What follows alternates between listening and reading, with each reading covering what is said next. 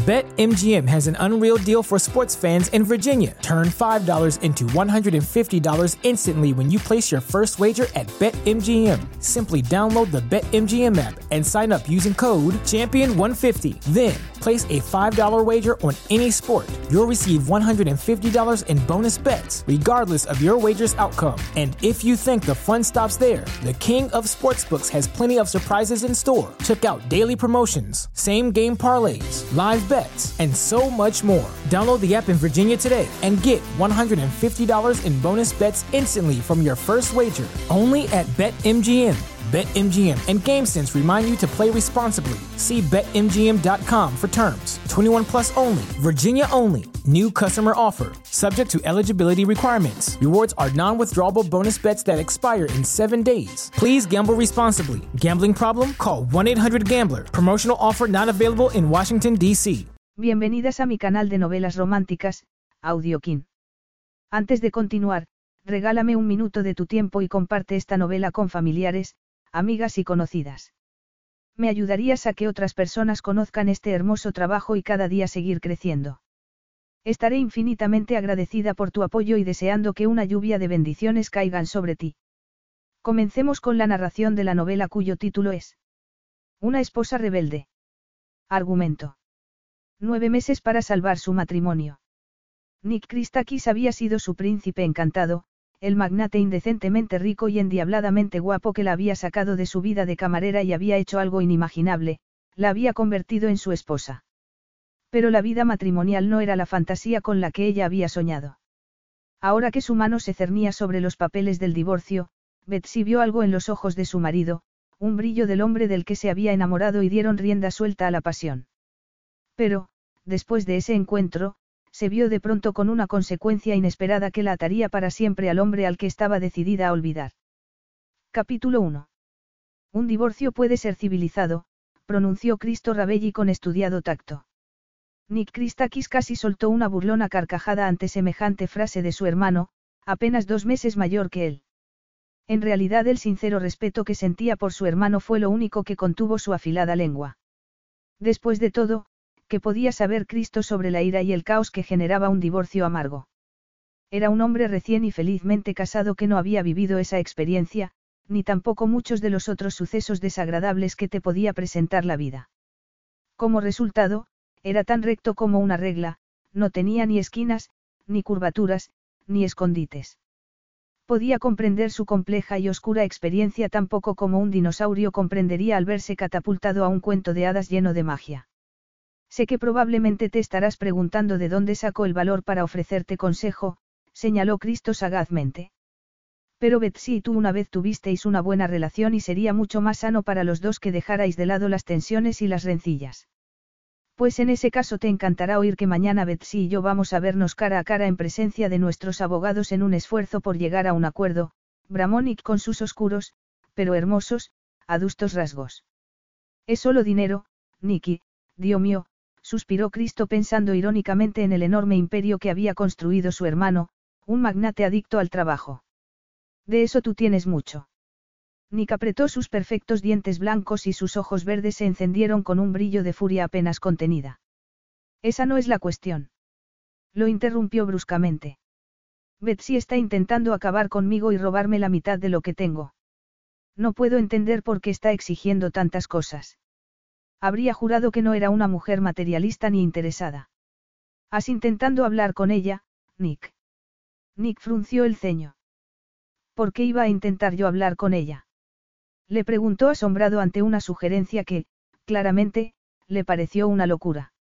Me echó de nuestra casa, dio inicio a los trámites de divorcio y ahora mismo está intentando sacarme miles de millones. Tuvo buenos motivos para echarte de casa, le recordó Cristo con tristeza. En respuesta, Nick apretó los labios. Él tenía las ideas muy claras sobre el porqué del derrumbe de su matrimonio.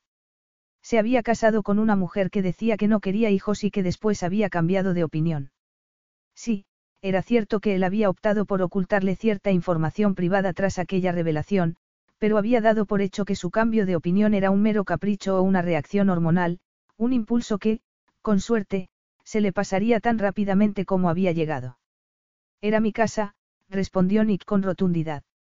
Así que ahora estás pensando en quitarle la vender Hall también además del perro, dijo Cristo con tono grave.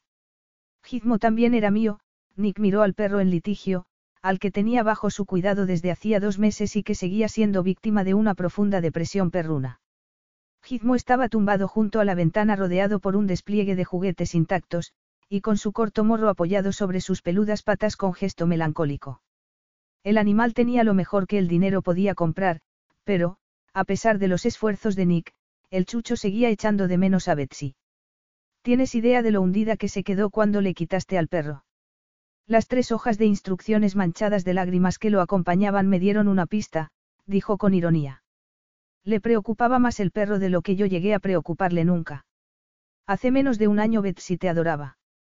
Le gritó Cristo a su hermano condenando esa insensible respuesta. Y Nick tenía que reconocer que le había gustado que lo adorara, le había gustado mucho, la verdad. Cuando la adoración se había convertido en un odio violento y en preguntas que no podía responder, no había tenido ganas de seguir con esa nueva situación. Habían sido preguntas que podría haber respondido si se hubiera visto obligado, admitió para sí, pero no habría soportado quedarse ahí de pie viendo la expresión de pena o horror de Betsy si le hubiera contado la verdad. Había ciertas verdades que un hombre tenía derecho a ocultar porque algunas eran demasiado espantosas como para compartirlas. Quiero decir, Cristo vaciló. Cuando me animaste a hablar con Betsy, a hacerme amiga suya después de vuestra ruptura, pensé que era porque la amabas y querías recuperarla y pretendías que yo actuara como intermediario. El rostro de Nick, aplastantemente hermoso, se arrugó en una mueca. No la amaba. Nunca he amado a nadie, admitió con frialdad. Me gustaba, confiaba en ella. Era una buena ama de casa. Ama de casa. Cristo se quedó anonadado con la descripción porque era un término anticuado que a Nick, con su aspecto de tipo adaptado a los nuevos tiempos, no le iba nada. Una buena ama de casa, repitió Nick suponiendo que Cristo, que siempre había tenido un hogar decente, no podía comprender cuánto podía atraerle a él ese talento en una mujer. Pero mi confianza en ella estaba fuera de lugar y está claro que no quiero recuperarla. ¿Estás absolutamente seguro de eso? insistió Cristo. Ne, confirmó en griego de manera instantánea. Aunque aún no estuviera divorciado, ya había seguido adelante con su vida. Después de todo, Betsy siempre había sido una novia excéntrica para un multimillonario griego, pero había aparecido durante un momento complicado en su vida y pertenecía a esa fase, no al nuevo comienzo del prometedor futuro que él estaba imaginando. En los seis meses que habían pasado desde el fin de su matrimonio, él había cambiado y estaba muy orgulloso de ello. Se había despojado de su pasado disfuncional, había pasado de ser un hombre con más exceso de equipaje que un jumbo a ser una versión de sí mismo mucho más eficiente. Lo último que quería hacer ahora era repetir errores pasados. Y Betsy había sido un grave error. Por mucho que Betsy hubiera intentado ocultarlo, se la veía tan nerviosa en compañía de sus representantes legales mientras esperaban en la elegante sala de reuniones que solo un mínimo sonido habría bastado para sobresaltarla. Su tensión nerviosa era comprensible. Después de todo, hacía seis meses que no veía a Nick, seis meses durante los cuales su corazón ya roto había sido pisoteado una y otra vez, y después lo poco que le quedaba se había hecho pedazos. Se había negado a verla o a darle cualquier tipo de explicación sobre su comportamiento y en un instante ella había pasado de ser una mujer felizmente casada intentando tener su primer hijo a una esposa traicionada, herida y confundida. Había echado a Nick de casa porque él prácticamente la había abandonado. Después de su despiadado engaño, la fuerza de su contraataque casi la había destruido y se había marchado sin mirar atrás. Había reaccionado como si tres años de matrimonio, que ella había creído felices, no significaran absolutamente nada para él. Demasiado tarde había caído en la cuenta de que se había casado con un hombre que nunca le había dicho que la amaba, que más bien había dicho que no creía en el amor y para el que, en todo momento, sus asuntos de negocios, y no ella, habían sido su prioridad. Así que después de aquella devastadora traición y de su rechazo final, no había sido una sorpresa que hubiera terminado contraatacando. Y sabía que ese comportamiento haría que él pasara de sentir aparente indiferencia hacia ella a sentir un profundo odio. Pero no le importaba, no, no le importaba lo más mínimo lo que Nicolos Christakis pensara de ella. El amor había muerto cuando se vio forzada a admitir lo poco que él había pasado a valorarlos a ella y a su matrimonio, y suponía que ahora estaba sumida en un intento más que patético de castigarlo por haberle roto el corazón de un modo tan despiadado. Venganza. No era una palabra ni bonita ni femenina, pero sí que era lo último que un tiburón de los negocios manipulador y artero como Nick Christakis se esperaría nunca de la que una vez había sido su sumisa esposa y que pronto sería su exmujer. No se había preocupado de ella, pero sí que se había preocupado de su preciado dinero. En la vida de Nick no había mayor objetivo que la búsqueda despiadada del beneficio y la conservación de esa enorme riqueza personal. Betsy sabía que, si podía minar a Nick en el terreno económico, al menos, por fin le haría daño. Después de todo, había hecho falta que le reclamara la mitad de sus posesiones para poder reunirse cara a cara con él. Quedaba más que patente que a Nick el dinero le importaba más que ella o su matrimonio. Unas pisadas se oyeron por el pasillo y Betsy se tensó. La manilla de la puerta emitió un ligero ruido, pero la puerta permaneció cerrada y ella se quedó paralizada y con el corazón en la garganta. Deja que hablemos nosotros, le recordó este Wharton Nersley, su representante legal. Lo cual era igual que decirle que ella no estaba a su nivel, aunque eso era algo que ella ya sabía. Apenas podía creerse que se hubiera pasado tres años enteros en ese mundo superfluo y snob de Nick y que, aún así, todavía pudiera seguir siendo tan ingenua y fácilmente impresionable. ¿Qué decía esa actitud sobre ella? Que era estúpida. Que no sabía identificar ni a las personas ni sus motivaciones. Se había quedado apesadumbrada cuando Nick le había quitado a Gizmo, que había sido su único consuelo. A pesar de que no era un hombre al que le gustaran los perros, había insistido en llevarse al animal. ¿Por qué? Betsy creía que lo había hecho porque era un controlador obsesivo. Evidentemente, lo que era suyo, seguía siéndolo siempre, a menos que se tratara, claro, de una esposa desechada y descartada. Su ataque más reciente había sido ir a por la casa que a él nunca le había gustado y que ella había adorado. ¿Por qué? Estaba claro que era suya y que él había pagado la reforma, pero solo la había comprado para complacerla. ¿O no? Lo habría hecho simplemente porque había visto la vender Hall como una prometedora inversión. Betsy tenía cada vez más dudas sobre lo que creía que habían sido las motivaciones de Nick. Sin previo aviso, la puerta se abrió de golpe enmarcando al alto y musculoso cuerpo de Nick. El corazón le golpeteó frenéticamente un segundo y después sintió como si le hubiera dejado de latir porque durante lo que pareció un interminable momento no se pudo mover, no pudo respirar, no pudo hablar, ni siquiera pudo pestañear. Ese hombre irradiaba puro carisma sexual. Sus ojos extraordinariamente claros resplandecían como brillantes esmeraldas en su oscuramente hermoso rostro, tenía una mirada digna de atención e impactantemente astuta. Miles de recuerdos amenazaron con consumirla, desde el de su desastrosa primera cita hasta su idílica luna de miel y la soledad de su vida una vez se había impuesto la realidad. Luchó contra ellos.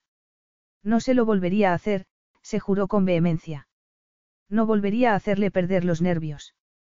Alzó la barbilla, puso los hombros rectos y lo miró con cuidado de no establecer contacto visual directo a pesar de que por dentro seguía agonizando por su presencia, preguntándose cómo les había pasado todo eso, como el hombre al que había adorado podía haberse convertido en su peor enemigo. ¿Dónde se había equivocado? ¿Qué había hecho para que la tratara con semejante hostilidad y crueldad?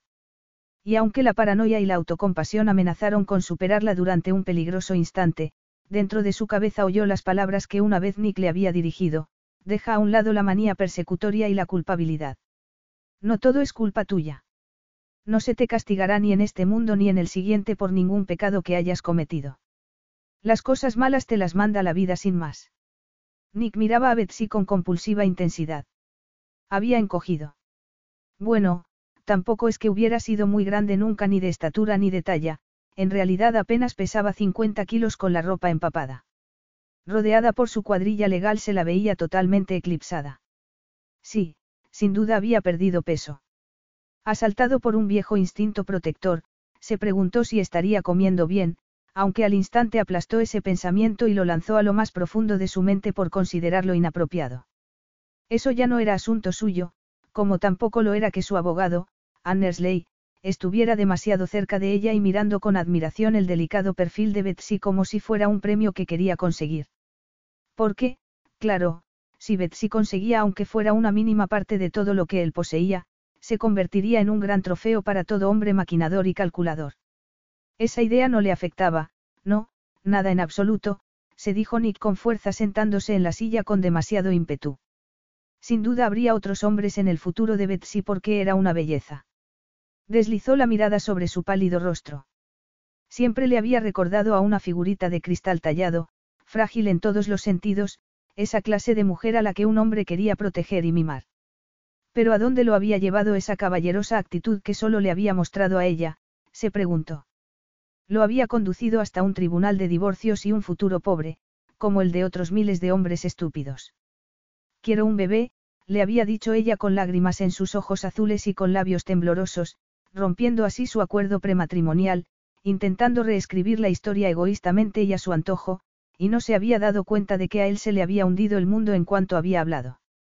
Estaba claro que ahora Betsy tendría ese hijo tan deseado con cualquier otro hombre. De pronto le dio un vuelco el estómago.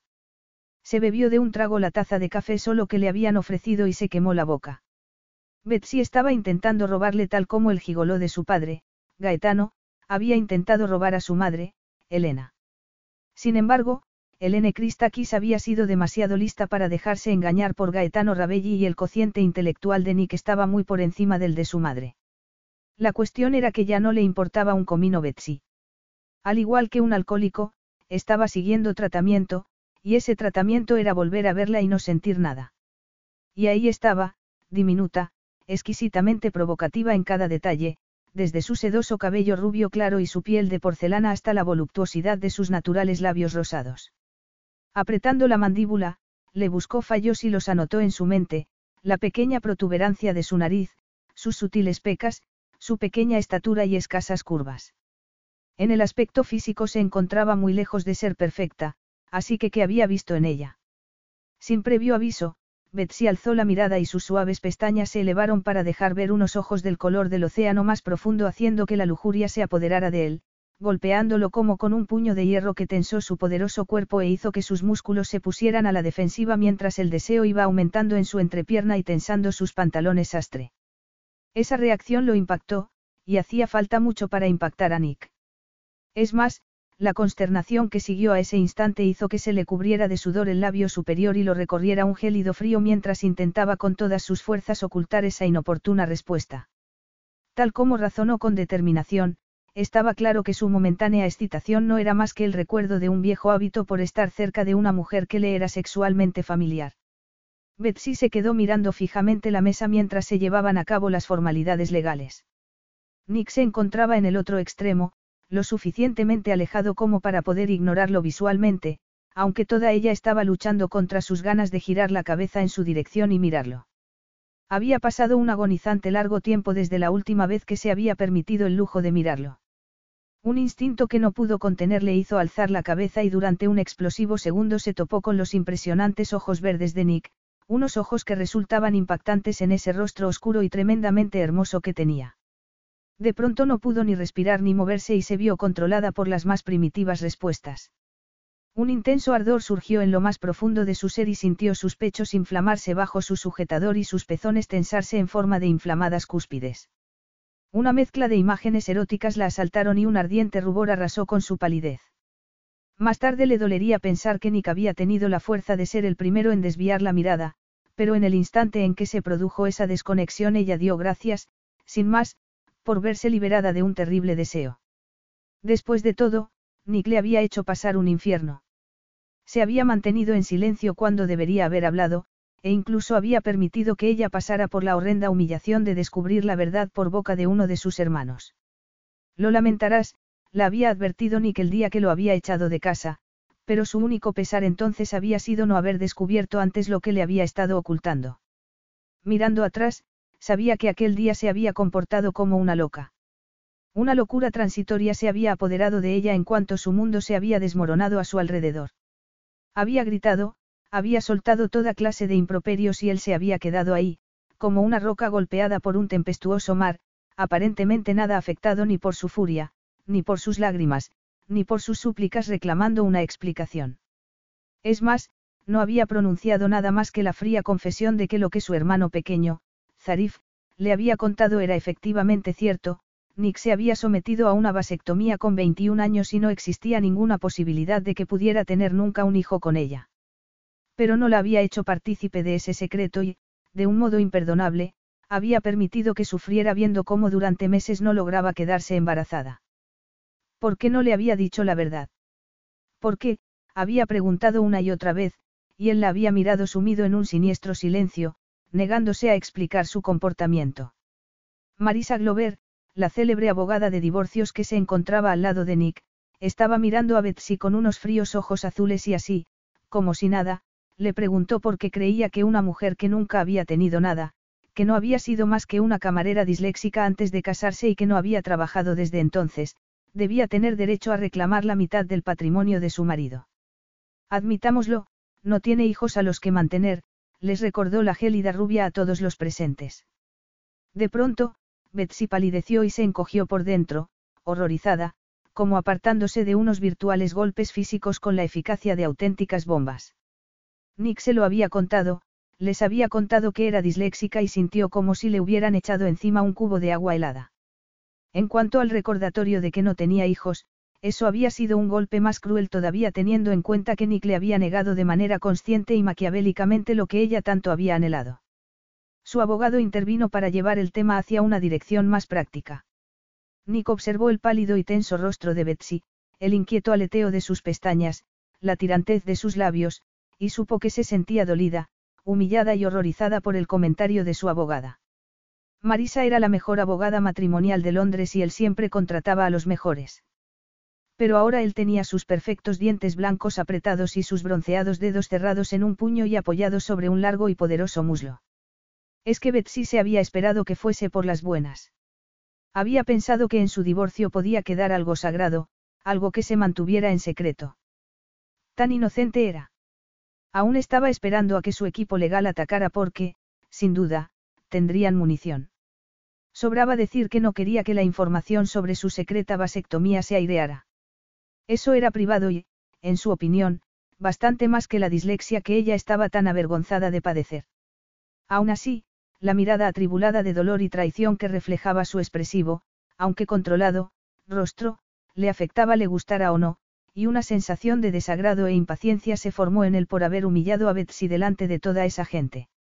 Annersley estaba ocupado recordándole a Marisa que Nick se había negado a permitir que Betsy trabajara durante su matrimonio, dejando entrever, si bien del modo más sutil, que ese hombre era un machista retrógrado.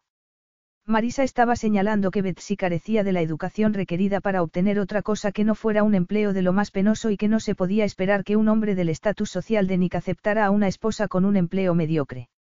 De pronto algo hizo que Nick perdiera el control sobre su inestable temperamento y, sin pensar qué estaba haciendo, apoyó las manos en el borde de la mesa y se levantó con una brusquedad que dejó atónitos a todos los presentes.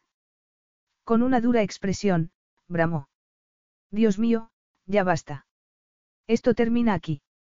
Marisa, eres bien consciente de que Betsy regenta sin ayuda de nadie su negocio en la Vender Hall. Bueno, sí, pero... Por ahora hemos terminado aquí, concluyó con dureza y decisión. No discutiré esto más. Pero no se ha llegado a ningún acuerdo, se quejó a Nersley. Con reticencia, Betsy miró a Nick, apenas capaz de dar crédito a que hubiera puesto fin a esa humillante reunión. No, era imposible que lo hubiera hecho por su bien, eso se negaba a creerlo. Debía de tener algún motivo oculto para haberlo hecho. Se sentía herida y degradada después de que hubieran sacado a relucir el tema de su dislexia, sin mencionar el recordatorio sobre el hecho de que nunca hubiera terminado sus estudios. Le enfurecía pensar que Nick era el culpable, ya que él mismo se había quejado cuando ella había estado asistiendo a clases nocturnas para sacarse el grado superior y, finalmente, había tenido que dejarlas. Y por mucho que él hubiera viajado por todo el mundo sin cesar durante su matrimonio, cuando estaba en casa siempre le había dejado muy claro que ella tenía que estar ahí, a su lado. Y al final Betsy había cedido ante sus egoístas protestas creyendo ingenuamente que con eso él estaba admitiendo que la necesitaba y agradecida, en el fondo, de que ese hombre que nunca le decía que la amaba no pudiera soportar echarla de menos o tenerla lejos. Habrá otra reunión, dijo yendo hacia la puerta sin mirar hacia Betsy en ningún momento. Betsy se bajó del tren y fue caminando hasta su coche.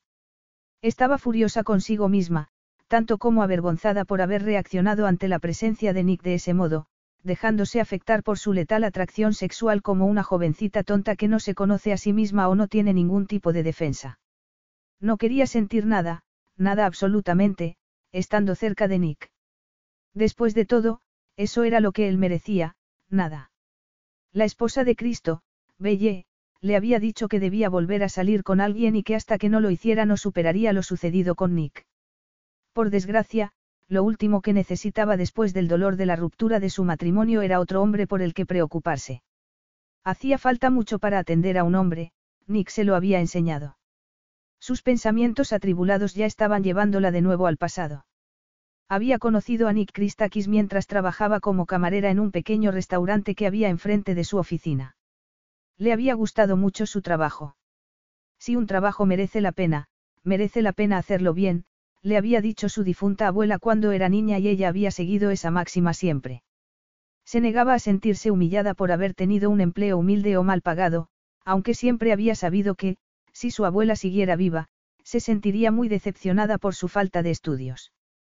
Su encantadora abuela le había dicho que, empleando algo más de tiempo y con la ayuda de un especialista, podría superar su dislexia y que eso no era excusa para aspirar a poco en la vida. Betsy, sin olvidarlo, había elegido ese trabajo porque le permitía asistir varios días a la semana a clases nocturnas. Por entonces había tenido grandes planes sobre un prometedor futuro. En aquellos días nunca se le había pasado por la cabeza que un hombre pudiera interponerse entre sus estudios y ella. Tenía 21 años y había salido con algún que otro chico, pero nadie especial, nadie capaz de comprometer a su corazón o tentar a su cuerpo. Cuando había visto a Nick por primera vez, él estaba sentado a una de las mesas del restaurante bajo el sol de primavera, una belleza masculina impactante ataviada con un abrigo negro de cachemira, con unos ojos verdes que enmarcaban sus increíblemente largas y espesas pestañas, y que hizo que la invadiera un intenso cosquilleo mientras le pedía un café. No se había fijado en que aquella primera vez Cristo estaba con él y tampoco se había percatado de la presencia de unos hombres trajeados junto a la pared con actitud protectora, sus guardaespaldas. Como siempre, Nick había sido el centro de atención. El corazón le había latido tan fuertemente que le había parecido como si se le hubiera subido a la garganta, y había temido que la asfixiara. Cuando él le había pedido un segundo café, le había dejado sobre la mesa una galleta de obsequio, pero él se la había devuelto. No tomo azúcar, nunca, le había dicho suavemente, con su acento extranjero ronroneando a cada sílaba con un inquietante erotismo. Ojalá yo pudiera decir lo mismo, le había respondido Betsy guardándose la galleta en el bolsillo para después. Siempre había estado hambrienta, ya que en los términos de su contrato no aparecían ni las comidas ni los tentempiés gratis. Pero aún así tengo que traerle la galleta con el café. Es la política del establecimiento. Pues me parece un desperdicio, había dicho él con una sonrisa burlona. Aunque tienes pinta de que te puedan venir muy bien unas cuantas calorías. Soy muy delgada. Siempre lo he sido, había contestado apenas fijándose en el silencioso escrutinio de su acompañante. Delgada pero monísima, había respondido Nick recorriendo con la mirada sus esbeltas proporciones y haciéndola sonrojarse. Muy, muy mona. Y ella se había marchado corriendo para ir a por ese segundo café preguntándose qué le pasaba. No había sido el primer cliente que había intentado flirtear y normalmente se lo había tomado como una mera broma, prefiriendo esa actitud antes que la de los ocasionales asquerosos que habían alargado la mano si ella se acercaba demasiado. No se le había ocurrido que él hubiera podido decir en serio ninguno de esos comentarios. Después de todo, se había fijado en su abrigo y en el elegante traje negro que llevaba debajo y que lo catalogaban como un ejecutivo de altos vuelos que, por lo tanto, estaba totalmente fuera de su alcance. En la siguiente ocasión que le había servido él le había ofrecido la galleta antes de nada y ella se había sonrojado y respondido apresuradamente. No, gracias. Mi jefe me ha dicho que no se nos permite comer las galletas porque da mala imagen. ¿En serio? Había preguntado él enarcando una ceja negra. A lo mejor debería hablar con él. No, por favor, no diga nada, le había respondido nerviosa y apartándose con la bandeja. Si tanto te preocupa, no lo haré. Por cierto, me llamo Nick, había añadido con naturalidad. Y aquella misma tarde había llegado a su trabajo una caja de galletas increíblemente caras con una tarjeta que decía, Nick. Se había sentido más avergonzada que complacida, sobre todo cuando su jefe, Mark, se había fijado en el envío, le había preguntado si el regalo era de un cliente y había fruncido el ceño en gesto de desaprobación tras habérselo confirmado. Cuando le había dado las gracias a Nick por el obsequio, él le había quitado importancia, como si le pareciera demasiado poco importante para, siquiera, mencionarlo. Después de aquello, Nick había ido todos los martes y se había sentado a charlar con Cristo en un idioma extranjero y a atender llamadas al móvil constantemente. Solo verlo la había llenado de emoción y mirarlo a los ojos la había electrificado por todas partes con descargas de calor y frío que le recorrían el cuerpo de manera incontrolable. No le había pasado desapercibido el hecho de que él la hubiera observado también y que le hubiera dejado propinas ridículamente elevadas que habían llenado el bote de los camareros como nunca antes. Ten cuidado con ese tipo, la había advertido Mark una mañana. Acabo de enterarme de quién es. Es Nick Christakis y es el dueño del edificio de oficinas que hay enfrente, NCI, Nick Christakis Industries. Y, adivina qué. En la que, sin duda, será una amplia cartera de negocios, ya tiene una gran cadena de cafeterías y no me gustaría que la tomara con nosotros. Es el dueño del edificio de ahí enfrente. Había preguntado Betsy con la voz entrecortada. ¿Es que no te has fijado nunca en sus guardaespaldas? Le había preguntado Mark con gesto de exasperación ante su falta de observación. Tiene que ser un hombre extraordinariamente rico para necesitar seguridad y tú tendrías que preguntarte por qué está aquí en nuestro local, visitando los bajos fondos. Betsy se había sentido una estúpida por no haberse dado cuenta de que en ese pequeño restaurante ni que estaba tan fuera de lugar como la nieve en julio. Lo había buscado en internet y había descubierto que era griego y que Cristo era su hermano de padre. También se había enterado de que había crecido en un mundo muy distinto al suyo. Avergonzada por los sueños de adolescente que había estado albergando hacia él hasta ese momento, desde entonces había empezado a mostrarse más comedida y reservada cada vez que lo tenía delante. No hay ninguna sonrisa para mí. Le había preguntado Nick en su siguiente visita, agarrándola de los dedos para detenerla y desconcertarla con ese gesto. ¿Sucede algo? Con sus ojos celestes abiertos de par en par, ella se había sonrojado. No, nada. Es que estamos muy ocupados y estoy un poco distraída. Cena conmigo mañana por la noche, le había soltado él sin previo aviso. Impactada por la invitación, y sin apenas creerse que estuviera hablando en serio, Betsy se había apartado bruscamente y había agarrado la bandeja. Lo siento, no puedo. Tengo una clase. Pues entonces la próxima noche que tengas libre, había replicado él con suavidad. No tenemos nada en común, había protestado Betsy. Pero me gustas porque eres distinta, la había informado con un susurro. Ella cerró los ojos asombrada ante semejante descaro y tembló como si todo su interior se estuviera viendo sometido a un enorme vendaval.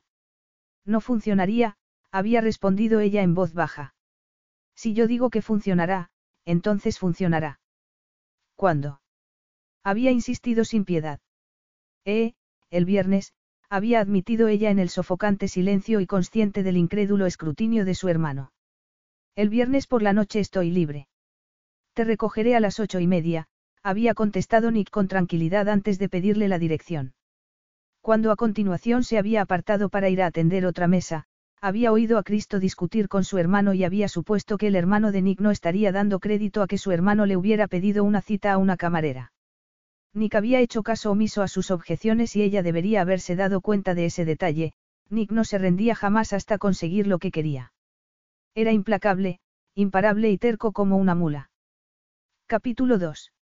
Nick estaba aposentado en su limusina con Jenna, una preciosa rubia que le había parecido el antídoto perfecto para su complicada mañana. Era alegre y divertida y no buscaba nada serio.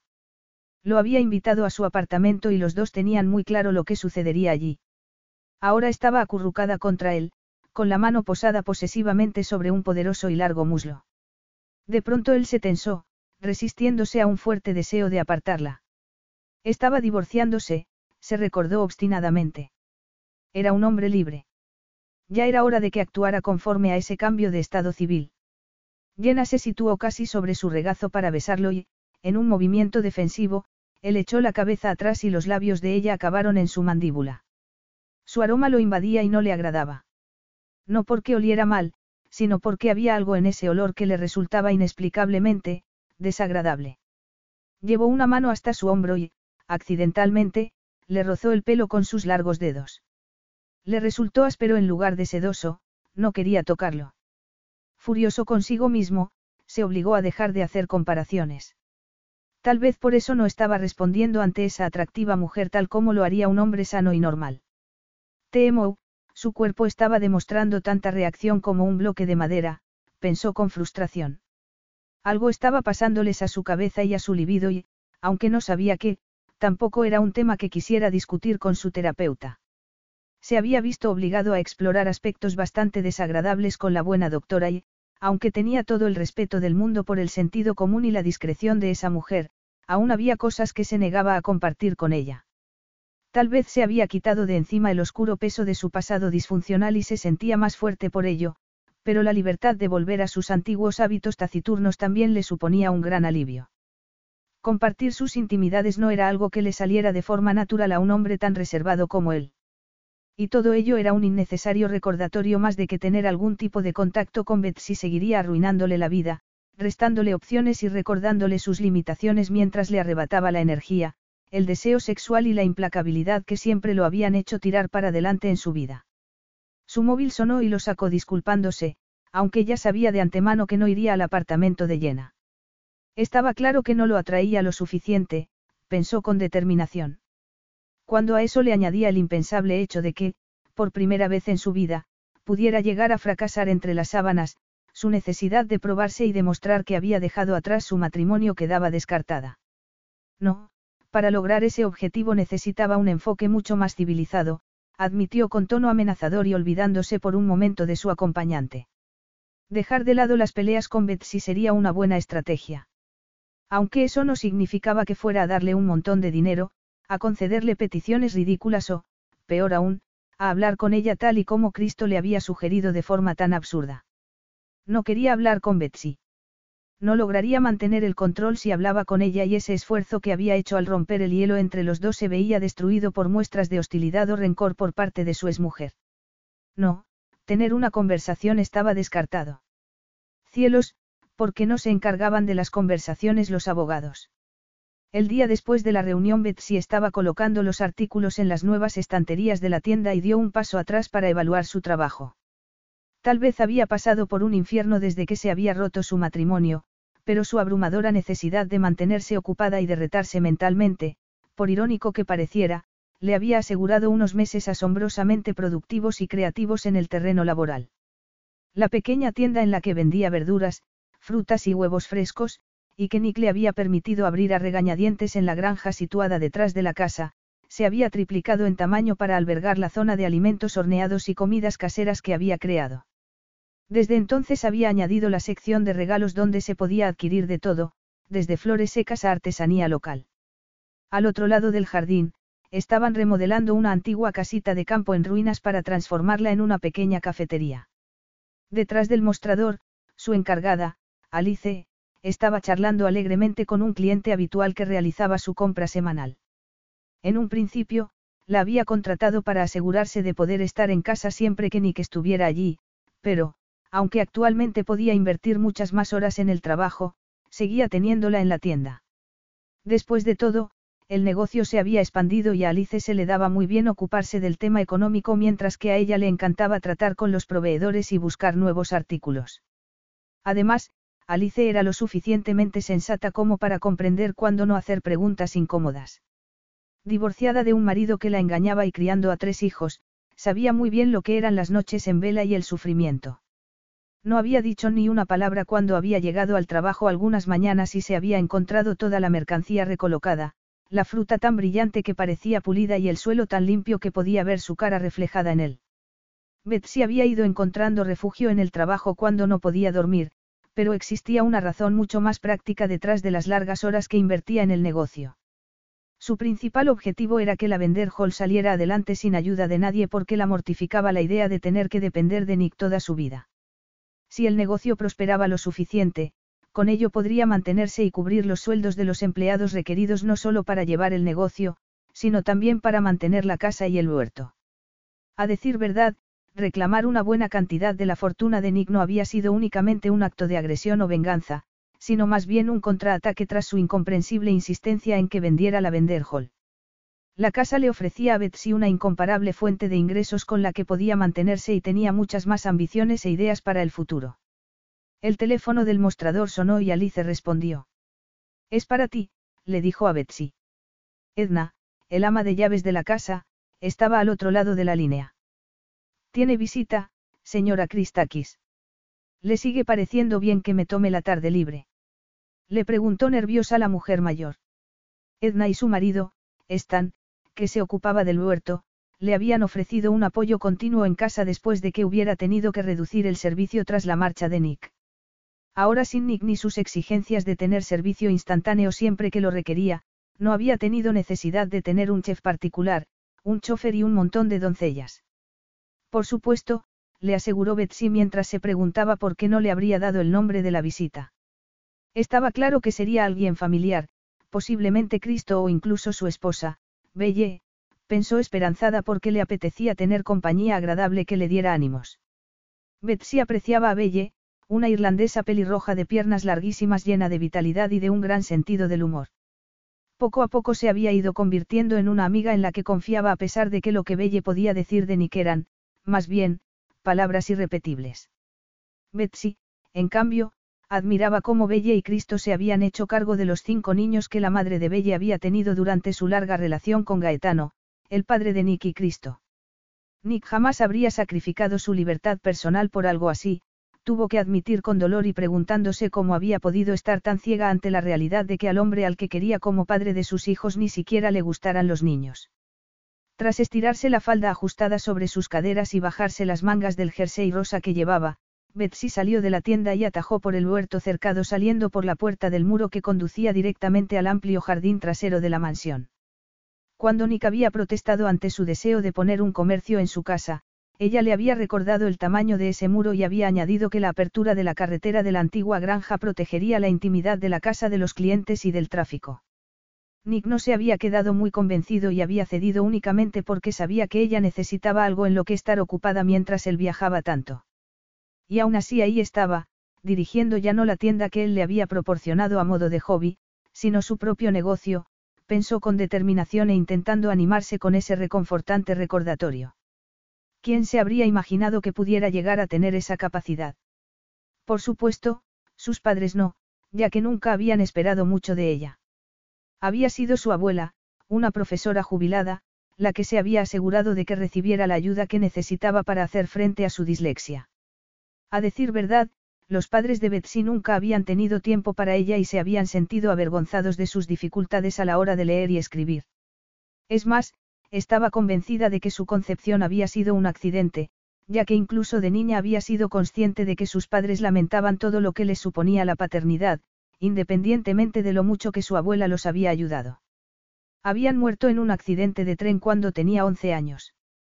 Para entonces su abuela ya había muerto y Betsy había tenido que pasar a un hogar de adopción, aquello, su fría y solitaria infancia, había supuesto el primer motivo para hacerle pensar que no querría tener hijos nunca. Tras atravesar la espaciosa y vacía cocina, Betsy corrió hasta el gran salón y se detuvo impactada cuando vio al alto hombre de hombros anchos y pelo negrísimo de espaldas a ella junto a la puerta delantera que seguía abierta. Nick ya lo había observado todo a su alrededor con interés y enseguida se había percatado de los cambios que se habían llevado a cabo allí desde su marcha seis meses antes. El mobiliario tenía un poco de polvo y no había flores frescas adornando la mesa central, ni siquiera el fuego encendido en la gran chimenea. Pero encima de todo ello estaba viendo la imagen borrosa de una Betsy moviéndose por ese vestíbulo antes de que las reformas hubieran hecho habitable ese edificio. ¿No es increíble? Había exclamado ella emocionada y con el rostro iluminado como un árbol de Navidad su primera noche en la Vender Hall. Hay que tirarla abajo, había respondido Nick. No hay que derribarla entera. Es que no puedes sentir su atmósfera. El carácter que tiene este lugar. No te puedes imaginar cómo quedaría con un poco de trabajo. Un poco de trabajo con una bola de demolición, había pensado Nick adustamente, nada contento con los ladrillos rotos, el suelo lleno de fragmentos de las ventanas y un techo con goteras. Ella lo había obligado a acompañarla a dar una vuelta por toda la casa mientras charlaba con entusiasmo sobre cómo esa propiedad isabelina era un tesoro que se encontraba en la lista de edificaciones históricas en peligro. Desde el principio a él le había parecido horrible y totalmente alejada de su idea de una casa de campo cómoda y agradable, aunque sí que había reconocido que Betsy se había enamorado perdidamente de ella y, a pesar de no ser lo que él quería, había accedido a comprarla para ella, en un acto generoso que durante los siguientes meses se había vuelto en su contra cuando los costes de la reforma habían alcanzado cotas desorbitadas. Ne, sí, había actuado como un marido cariñoso y atento, pensó contrariado. Había intentado hacer feliz a su mujer, le había dado todo lo que había querido con la única excepción de aquel último e imposible requerimiento, y seguía sin poder creer que su matrimonio hubiera quedado destruido por el deseo de Betsy de tener un bebé a toda costa. Antes de casarse le había parecido muy convincente el modo en que ella había mostrado su rechazo a la idea de tener hijos. Con el rostro tenso por el rumbo de sus pensamientos, Nick se giró frunciendo el ceño justo cuando Betsy salía por la puerta de la cocina. Parecía agobiada, su cabello rubio claro caía sobre sus delicados y sonrojados rasgos haciendo que sus ojos parecieran más malvas que nunca y recalcando la forma rosa y voluptuosa de sus labios sin maquillar. Un deseo instantáneo iluminó a Nick desde dentro como un estallido de fuegos artificiales e impactante calor que le robó el aliento. Sin el más mínimo aviso, todo lo que no había sentido en la limusina con llena el día antes, ahora lo invadió tensando cada uno de sus músculos y provocándole un acelerado palpitar en la entrepierna que le hizo querer golpear algo para calmar su frustración. Betsy, dijo con la respiración algo entrecortada. Betsy se había quedado paralizada como alguien que se hubiera topado con un muro de ladrillo. ¿Por qué no la había advertido Edna? La voz tremendamente sexy de Nick cayó sobre ella como un rico helado de vainilla cubierto de chocolate negro derretido, vibrando sobre su tensa espalda, su voz, la primera arma en su importante arsenal de atracción. Ahí estaba Nick, en el vestíbulo donde nunca había imaginado volver a encontrarlo. Su repentina visita había supuesto un enorme impacto para ella, que parpadeaba como sin poder creer lo que veía y respiraba entrecortadamente intentando prepararse para lo que solo podía ser una mala noticia. ¿Qué estás haciendo aquí? preguntó afligida antes de darse cuenta de que no era buena idea mostrar abiertamente su consternación. Tenía que verte. Nada convencida, Betsy lo miró sin más. Su traje gris oscuro de diseño moldeaba a la perfección cada músculo de su esbelto y poderoso cuerpo. Grande y fuerte, era una fuerza brutal de la naturaleza bajo una fachada elegante y sofisticada. Durante los meses que habían vivido separados, él no había hecho ningún intento de verla, así que ¿por qué ahora? Sin embargo, su cerebro funcionaba con dificultad ahora que se veía frente a Nick. Esos oscuros y finos rasgos la atraían como el calor del fuego en un día helado. Tenía el hermoso rostro y el cuerpo clásico de un dios mitológico, unos ojos tan brillantes como esmeraldas que despertaban una atracción tan arraigada en ella que no sabía ni dónde empezaba ni cómo podía liberarse de ella. Sintió un hormigueo por el cuerpo y se le erizaron los pelos de la nuca al verse sometida a ese escalofrío de deseo. Tenía el corazón acelerado. Y entonces, gracias a Dios, una voz desde fuera rompió el sofocante silencio. El golpeteo de unas pisadas y un ladrido inolvidablemente familiar hizo que Betsy abriera los ojos de par en par y saliera corriendo hacia la puerta. Un terrier emocionado que no dejaba de sacudirse y de gimotear saltó a sus brazos y cubrió cada parte de su cuerpo con besos perrunos. Lo siento mucho, señor. Ha saltado por la ventanilla, dijo el chofer sin aliento por el esfuerzo de correr detrás del perro. Nick estuvo de comentar que era la primera vez que Gizmo había dado muestras de estar vivo en los dos meses que había estado con él después de habérselo quitado a Betsy. Asintiendo hacia su chofer, cerró la puerta principal con impaciencia y observó el escenario que tenía ante sí. Betsy de rodillas sobre el suelo sonriendo y riéndose y el terrier dando saltos a su alrededor, los dos creando una feliz escena de reconciliación a la que ni siquiera él pudo resistirse y que acabó conmoviéndolo. Fue entonces cuando supo que había tomado la decisión correcta. ¿Lo has traído a visitarme? Preguntó Betsy mirándolo y totalmente confusa ante la repentina presencia del perro. No, ha venido a quedarse, la informó. No está feliz lejos de ti. Pero es tu perro, respondió con gizmo entre sus brazos y acariciándolo para calmarlo. Lo fue hasta que te conoció, respondió Nick apretando los labios a la vez que se fijó, cuando ella se agachó sobre el perro, en el ligero movimiento de sus pequeños pechos bajo el jersey que le indicó que no llevaba nada debajo. Se excitó tanto en ese instante que sintió un intenso dolor. Devolverle a Gizmo había sido un gesto extraordinariamente generoso y asombroso tratándose de un hombre tan frío e implacable como Nick, pensó Betsy desconcertada mientras se esforzaba por comprenderlo. Por desgracia, por muy guapo que fuera, también era complicado, imposible. Nunca había sabido bien qué había dentro de su hermosa cabeza y, una vez más, la había tomado por sorpresa. Gizmo era un perro callejero al que la limusina de Nick había atropellado unos meses antes de que Betsy y él se hubieran conocido. Había llevado al perro al veterinario para que lo trataran y cuando nadie había acudido a reclamarlo, le había pedido al veterinario que intentara encontrarle un hogar. Después de que eso no hubiera sido posible, Nick se había mostrado reticente ante la idea de meterlo en una perrera donde finalmente lo sacrificarían si no lograba encontrar dueño. Y así, contra todo pronóstico, Nick se había quedado con Gizmo incorporando al perro a una vida en una azotea con jardín, con comida de lujo, cuidadores de perros y criados. Mientras Betsy pensaba en los humildes comienzos de Gizmo como perro callejero, Nick deseaba haberse quedado a salvo en su oficina. Verla colmando de afecto al perro lo llenó de unos sentimientos contradictorios. Quería mirarla, pero no quería estar con ella ni fijarse en cómo el sol que se colaba por las ventanas resplandecía sobre su cabello rubio acentuando su perfecta piel de porcelana y esos hechizantes ojos azules. Y sobre todo, lo que no quería era la intensa excitación sexual que lo estaba recorriendo como un tren descarrilado. Muchísimas gracias desde lo más profundo de mi alma, le dijo Betsy con lágrimas en los ojos. Lo he echado mucho de menos. Devuelto a su verdadero hogar, Gizmo correteaba de un lado para otro alegremente explorando su lugar favorito. Nick observó a Betsy con una ardiente mirada verde y a ella le dio un vuelco el corazón. Betsy conocía esa mirada de deseo que la recorrió como un rayo y la dejó clavada en el sitio. Esa luz en su impactante mirada le decía que la deseaba y ella no pudo impedir que su cuerpo respondiera a semejante atracción. Un insoportable deseo se removió en el vértice de sus esbeltos muslos y los apretó fuertemente como si así pudiera encerrarlo y negarlo. Sus pechos se inflamaron bajo el jersey haciéndola sentirse bien consciente de su desnudez cuando sus pezones rozaron la lana. Entra al salón, le dijo levantándose para indicarle el camino como si fuera un invitado en un lugar desconocido. ¿Por qué no me ha dicho Edna que eras tú? Le he pedido que no lo hiciera. Quería sorprenderte. Bueno, pues lo has conseguido, admitió Betsy sinceramente e intentando creer de verdad que estaba allí con ella en el que una vez había sido el hogar que habían compartido, por mucho que no pudiera evitar recordar que Nick había pasado más tiempo en habitaciones de hotel por todo el mundo que en casa a su lado. Pero esa mirada que le había lanzado, le había preocupado. ¿Por qué la había mirado así? Era imposible que siguiera viéndola atractiva. Había sido un amante nada entusiasta en los últimos meses de su matrimonio aunque, ahora que sabía lo de la vasectomía, por fin podía entender que no hubiera tenido ningún interés. Por entonces solo había visto el sexo como un modo de quedarse embarazada y no tenía ninguna duda de que a él no le había excitado su actitud. No, no pienses en sexo, no pienses en sexo, se dijo con fervor.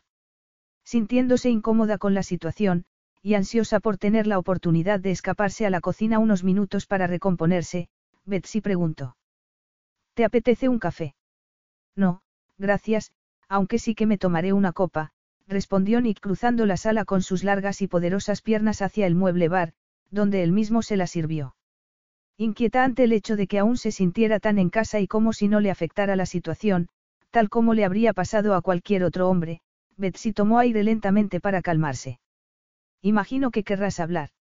Nick se giró hacia ella con esa elegancia de movimientos que siempre le había llamado tanto la atención y la miró con el ceño fruncido y arrugando su sensual boca con gesto de cierto desdén. No, no quiero hablar, contestó abruptamente antes de beberse de un trago el whisky escocés que se había servido y soltar el vaso vacío. Entonces, ¿eh? ¿Por qué? comenzó a decir ella confundida. Sus espectaculares ojos verdes la apuntaron con una penetrante fuerza y una bandada de mariposas comenzó a revolotear por su estómago mientras el corazón se le aceleraba de nuevo. Solo he venido para devolverte a Gizmo. Oh, respondió Betsy a falta de algo mejor que decir. Unos meses antes, le habría lanzado toda clase de acusaciones, le habría exigido respuestas y habría resucitado el pasado, que era algo que la consumía. Pero ese momento había pasado, admitió con dolor y bien consciente de que cualquier referencia a más temas personales no haría más que provocar que él se marchara enseguida. Nick siempre había evitado los asuntos privados, personales, los más profundos y complicados que agobiaban al resto de la gente. Así que, desde el minuto en que las cosas habían empezado a ir mal en su matrimonio, ella se había visto sola. Nick observaba su hermoso rostro obligándose a encontrarle alguna imperfección, a descubrir algún defecto que hiciera desaparecer su excitación. Y por otro lado se sentía aliviado, e incluso satisfecho, agradecido de descubrir que no había perdido el deseo sexual. No se le ocurría nada que pudiera apagar esa cantidad de deseo que tanto lo estaba tensando, y mucho menos el sugerente hecho de que Betsy, con su metro cincuenta e independientemente de su falta de experiencia antes del matrimonio, fuera absolutamente increíble en la cama. Setelo, te deseo, se oyó admitir él mismo antes de ser consciente de que esas palabras habían salido de su boca. Esa actitud era muy de Nick, tan explosivamente impredecible, pensó Betsy distraídamente y con las mejillas cada vez más encendidas mientras la devoraba una llamarada de deseo. Unos ojos brillantes como joyas la asaltaron en una colisión casi física y algo muy íntimo en su interior se tensó. Notaba las piernas tan débiles que no estaba segura de que siguieran ahí para sostenerla, aunque de todos modos no importaba porque la intensidad de esa verde mirada la había dejado clavada en el sitio. Y tú me deseas, añadió con la voz quebrada. Era muy típico de él decirle lo que estaba sintiendo antes de que ella siquiera lo supiera. Y Betsy sabía que debía decir algo, defenderse a la vez que le contaba todas las razones por las que eso era imposible, como por ejemplo el hecho de que su engaño y el modo en que le había dado la espalda a su matrimonio le habían hecho odiarlo con la misma pasión con la que una vez lo había amado. Pero, inexplicablemente, en ese silencio roto solo con el acelerado golpeteo de su corazón en sus propios oídos, no dijo nada, no encontró palabras, es más, se vio sumida en tanta confusión que tenía la cabeza hecha un lío de pensamientos y reacciones a medio formar. Capítulo 3. Nick dio un paso adelante con depredadora elegancia aunque sin apenas un pensamiento coherente en esa hermosa cabeza que tenía. No hubo razonamiento, solo reacción, un deseo que se estaba apropiando de él más que cualquier otro vicio, es más, un deseo tan poderoso que hizo que su excitación palpitara e incluso le causara dolor. Agarró a Betsy rodeándola por el cuello, acercando su delgado cuerpo, pegando esas suaves curvas a las suyas con un suspiro de alivio que no pudo contener. Llevándola contra una pared, la levantó lo suficiente para besarla, abrió la boca y ejerció presión para forzar su entrada antes de profundizar en ella con una pasión devoradora que dejó a Betsy sin aliento. Nick sabía una mezcla de whisky y picante y bebió de él como si fuera una bebedora compulsiva. La besaba como si su vida y la de ella dependieran de ello y la urgencia con que lo hacía la excitó aún más, haciéndole echar la cabeza atrás para darle mayor acceso. Betsy gimoteaba bajo sus labios y manteniéndose muy tensa mientras intentaba resistirse en lo más profundo de su cabeza, donde una voz le gritaba que no quería hacer lo que estaba haciendo. Por desgracia, sí que quería hacerlo en ese momento en el que la pasión era lo único que lo regía todo y la razón no tenía ninguna oportunidad. Aunque tampoco es que fuera una víctima indefensa. Su lengua se entrelazaba con la de él y sus pequeñas manos acariciaban sus fuertes brazos regocijándose en su poder, pero frustrada por la barrera de su ropa. Nick curvó las manos sobre sus nalgas por debajo de la falda descubriendo, para su satisfacción, que el gusto de Betsy por la ropa interior escasa seguía intacto, y con un violento tirón las braguitas de encaje cayeron rotas. Betsy emitió un grito ahogado de sorpresa. ¿Me deseas? le susurró Nick con voz ronca contra su boca y acariciándola con su cálido aliento. Oh, cuánto lo deseaba. Noche tras noche, día tras día, anhelando lo que había perdido, echando de menos la pasión, la cercanía y la intimidad que una vez habían formado parte de su vida mientras se preguntaba si llegaría a confiar en alguien lo suficiente como para dejar que volvieran a tocarla. Toda su piel era consciente de la proximidad de la mano de Nick en el punto más ardiente y necesitado de su anatomía y no pudo vocalizar, no pudo pensar en nada más que en el intenso deseo de recibir sus caricias. Sujetándola contra la pared, le apartó el jersey impaciente por poder cerrar su boca sobre un pezón rosado oscuro mientras con la mano cubría la firme y tersa curva de su pecho. Betsy gimió con los ojos cerrados y notando como una intensa sensación se precipitaba hacia abajo, hacia el rincón más ardiente de su ser. Un salvaje palpitar de deseo se estaba acumulando ahí mientras él acariciaba el inflamado pezón con los bordes de sus dientes y su lengua. Aferrada a sus hombros, separó los muslos y lo rodeó por la cintura. Por fin pudo sentirlo, incluso a través de la ropa, notar el urgente y terso empuje de su erección cuando él hundió las caderas en el vértice de sus esbeltos muslos arrancándole de los labios un grito de impaciencia. Arqueando la pelvis hacia él, Betsy se estremeció y gimió. Estaban actuando como adolescentes excitados, pensó ella de pronto en un breve instante de claridad mental y vergüenza. Esta no soy yo, no soy yo. Y era su última oportunidad de detener todo aquello, pero sus labios se separaron e inmediatamente él la encontró con su mano haciendo que un largo y habilidoso dedo se hundiera en la ardiente humedad de su cuerpo. En reacción, una explosión de fiero calor la recorrió y se apretó contra él, anhelando sus caricias de un modo sobrecogedor, anhelando lo que fuera que mitigara el intolerable grito de deseo que estaba tomando forma en su interior tan rápidamente que no pudo contenerlo. Nick se esforzaba por sujetarla al mismo tiempo que se desabrochaba los pantalones. Betsy emitió un gemido entrecortado cuando lo sintió ejerciendo presión en su interior. Se encontraba en un estado de excitación incontrolable y lo agarraba de los hombros como instándolo a continuar. Él se hundió en ella lentamente, deslizando su miembro hasta ese incendiado punto de dolor, pero era un dolor tan placentero que casi lloró porque por primera vez en muchos meses se sentía una mujer viva de nuevo. Nick. Susurró con voz temblorosa. No hables, Aramou, le respondió entre dientes y echándola hacia atrás, empleando la pared para sujetarla antes de volver a hundirse en ella con una sensual y dominante fuerza. Temo, ¿qué me haces? No me digas que pare. Pero no, en ese momento Betsy no era capaz de semejante hazaña. Ya estaba encendida y un agonizante deseo la controlaba. Sujetando sus esbeltos muslos y con esos ojos encendidos con un fuego esmeralda y enmarcados en ébano, Nick se adentraba en ella y se retiraba, manteniendo un ritmo erótico perfectamente controlado. La excitación de ella iba en aumento con cada movimiento, transportándola cada vez más y más hasta que finalmente Betsy llegó a la cresta del placer y eso la hizo derrumbarse, retorcerse y gemir. Ha sido espectacular, dijo Nick sin respiración al bajar las piernas de Betsy lentamente hasta el suelo. Estaba débil, mareada, inestable e incluso él estaba temblando. ¿Qué había hecho? Dios mío, ¿qué había hecho? Pero, a pesar de esa racional voz en su interior, Nick se quitó la chaqueta y la corbata de un modo instintivo sin soltar a Betsy ni un momento. Agarrándola por la cintura la llevó hasta el casi extinto fuego de la chimenea y la sentó sobre la alfombra, de rodillas y frente a él.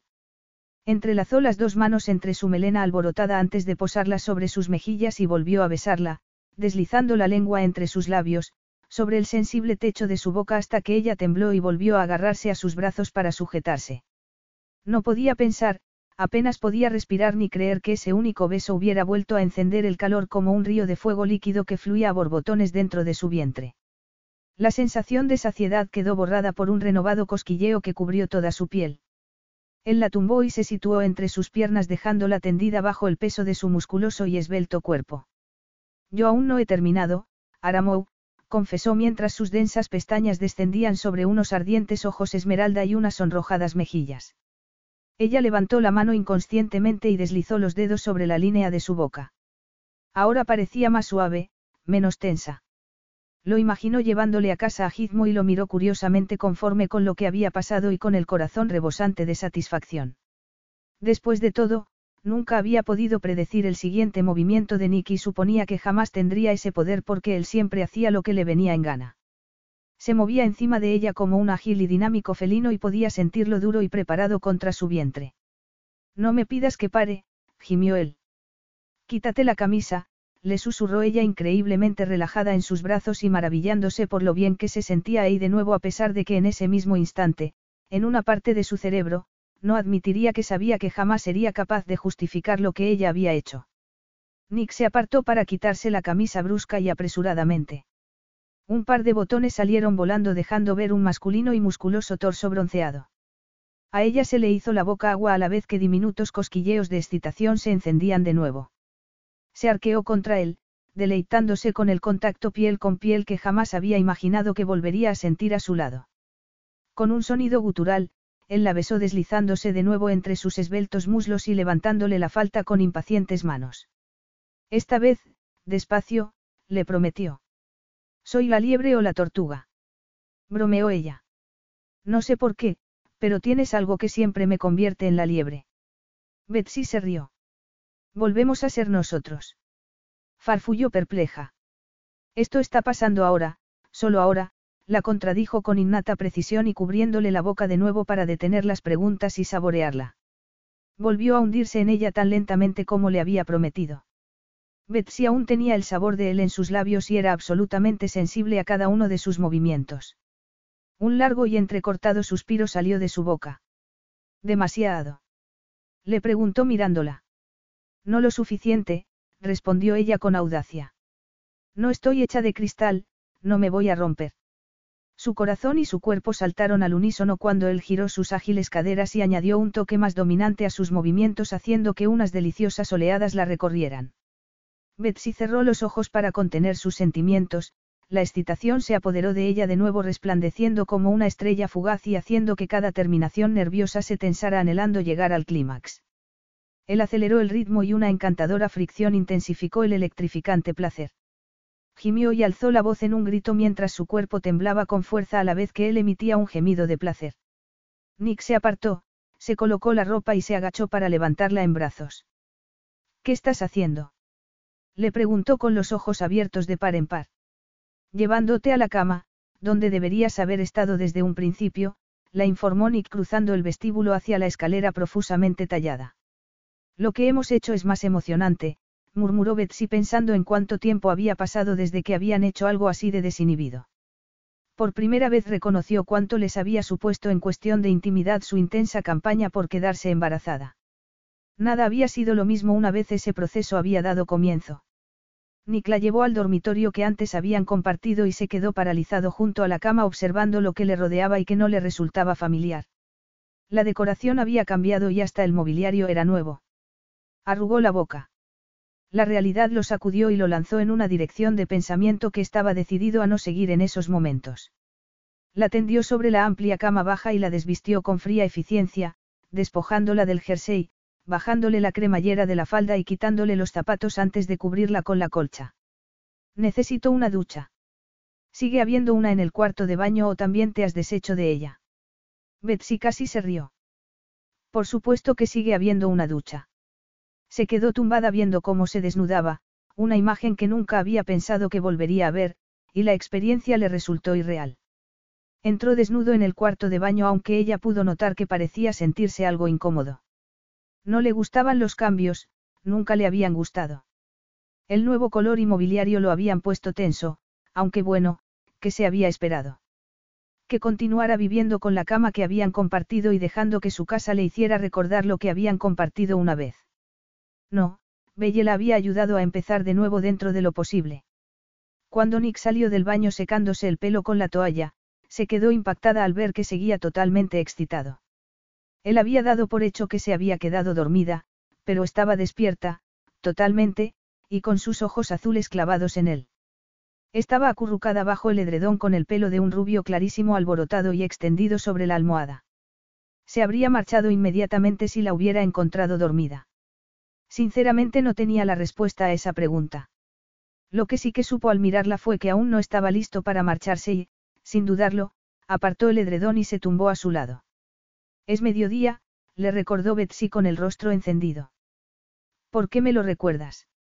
Le contestó él con aire burlón, gesto al que ella habría respondido de no ser porque Nick la llevó hacia sí y se sintió reconfortada. ¿Qué importa la hora que sea? No importa, respondió y después añadió, Nick. Su, le indicó temeroso de lo que pudiera decir y llevándola contra su miembro erecto con una sensación de intensísima satisfacción. ¿Aún estás? Comenzó a decir ella. Lo estoy, asintió él colocándola sobre su cuerpo con delicadeza. ¿Crees que podrías hacer algo al respecto? Estás de broma, ¿verdad? Pero sabía que no bromeaba porque podía sentirlo duro, como una barra de hierro, bajo ella. Está claro que me conviertes en una persona insaciable, Aramou. Posó las manos sobre sus anchos hombros. Nick tenía enormes reservas de encanto cuando decidía utilizarlas, aunque hacía mucho tiempo que no se molestaba en mostrarle esa faceta suya. Como resultado, la carismática sonrisa que iluminó sus oscuros rasgos la hipnotizó y la dejó indefensa.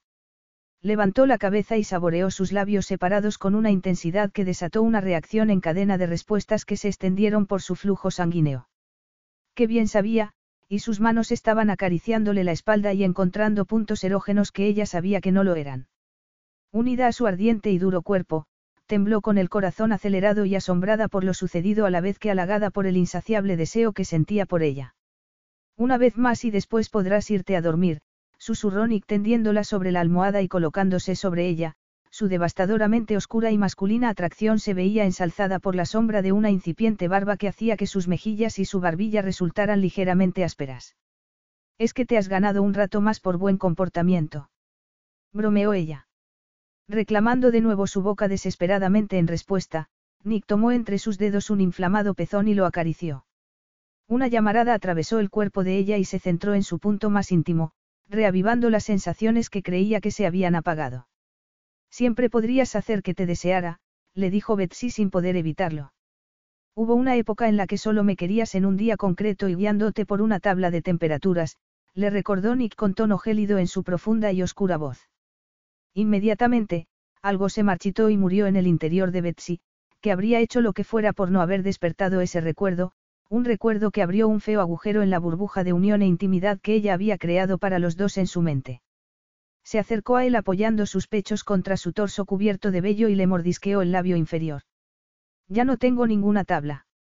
Siopi, calla, la besó hasta que ya no pudo recordar de qué habían estado hablando y hasta que dejó de importarle. Nick sabía y olía de maravilla, ese evocador aroma tan suyo, tan único, llenó su nariz y encendió sus sentidos con una familiaridad tormentosa que la hizo sentirse a salvo de un modo ridículo. Unos dedos expertos recorrieron sus pechos y fueron subiendo por la cara interna de su muslo, provocándola hasta hacerla moverse y gemir de frustración, de deseo. Solo cuando el hambre que había despertado con tanta habilidad se volvió de una intensidad insoportable, él se situó encima sumiéndose en la melosa entrada de su cuerpo con una facilidad y destreza que la hizo gemir y arquear la espalda. Y desde ese instante, una vez la pasión se había apoderado de ella, Nick cambió de actitud y ahora sus movimientos se volvieron más profundos y fuertes. Betsy pudo sentir cómo se le escapaba el poco control que le quedaba a medida que la excitación iba en aumento y hasta que finalmente llegó al éxtasis gritando el nombre de Eli, casi al instante, cayó en un profundo sueño de agotamiento. La oscuridad había caído al otro lado de las ventanas cuando un ligero sonido la despertó. Levantó la cabeza de la almohada y de pronto todo lo sucedido le cayó encima como un cubo de agua fría haciendo que se incorporara bruscamente. Nick estaba haciéndose el nudo de la corbata delante del espejo situado en una esquina y ella estaba envuelta en un intenso rubor de pies a cabeza. Se abrazó a las sábanas temerosa de pensar, encogiéndose ante la idea de juzgarse por lo que había hecho. ¿Te marchas? Le susurró al encender la lamparita de noche. Nick se giró con sus ojos resplandeciendo entre las sombras y un aire de reticencia que se reflejaba en cada ángulo de su fuerte rostro. Debería haberme ido hace horas. ¿Es que tenías pensado marcharte sin hablar conmigo primero? Preguntó con tirantez por qué se le había cerrado la garganta. Estaba agarrando la sábana con tanta fuerza que los músculos le dolían. Habría sido más fácil para los dos, contestó secamente Nick yendo hacia los pies de la cama para mirarla. ¿Y eso por qué? He oído que esto, con elegancia, movió una bronceada mano en un gesto que las abarcó a ella y a la cama, es bastante común entre parejas que se están divorciando. Betsy se sintió como si le hubieran dado un puñetazo en el estómago y palideció, toda su piel se tensó sobre sus frágiles huesos. ¿En serio? Preguntó sin ningún tipo de expresión facial. Sí, así es, dijo Nick secamente. Ocurre, pero no significa nada, no cambia nada. Por primera vez en su vida Betsy deseó que otro ser humano cayera muerto a sus pies. Y ni siquiera entonces, aunque eso hubiera sucedido, habría perdonado a Nick, se dijo con furia y sumida en un abismo de dolor y vergüenza y, lo peor de todo, en la espantosa convicción de que había sido un error suyo lo que había desencadenado semejante humillación. No hay duda de que aún estamos divorciándonos, le aseguró Nick remarcando el dato innecesariamente, como si temiera que ella fuera tan estúpida de no captar el mensaje. Sí, respondió sabiendo que incluso verlo cayendo muerto a sus pies no sería suficiente para satisfacerla.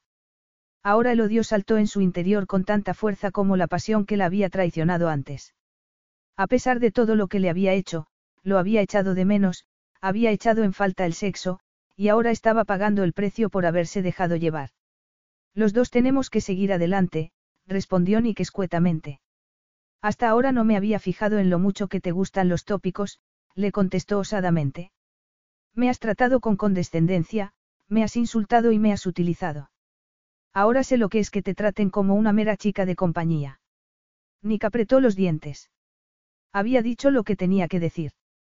Era consciente de la situación, por mucho que pudieran tacharlo de insensible. Los dos habían cometido un error y tenía que aclarar las cosas. No estaba hecho para conectar íntimamente con otro ser humano. Después de una infancia de maltratos, ¿cómo podía serlo? Él era el problema, no ella, y jamás podría darle lo que quería y se merecía. Te dejaré que te quedes también con la casa, le dijo secamente. Me alegra saber que he sacado algo después de prostituirme, le contestó con voz temblorosa y los ojos nublados por unas lágrimas que amenazaban con brotar. Por favor, lárgate. Y sin más, eso fue lo que Nick hizo. La puerta se cerró de golpe, pero no antes de que Gizmo tuviera tiempo de colarse y correr hacia su ama, con la que acababa de reunirse de nuevo. Oh, Gizmo, dijo sollozando mientras abrazaba al lanudo perro contra su pecho. Nick la había abandonado una vez más. Su chofer debía de haber estado ahí fuera esperándolo durante horas, aunque eso a él no le habría importado y ni siquiera se habría disculpado por su falta de consideración.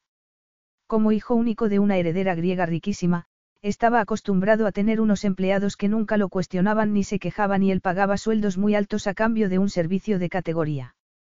Con una mujer de actitud similar habría encajado mucho mejor que con ella. Ella había querido demasiado de él y había luchado por una independencia de pensamiento y acción que lo había enfurecido con frecuencia.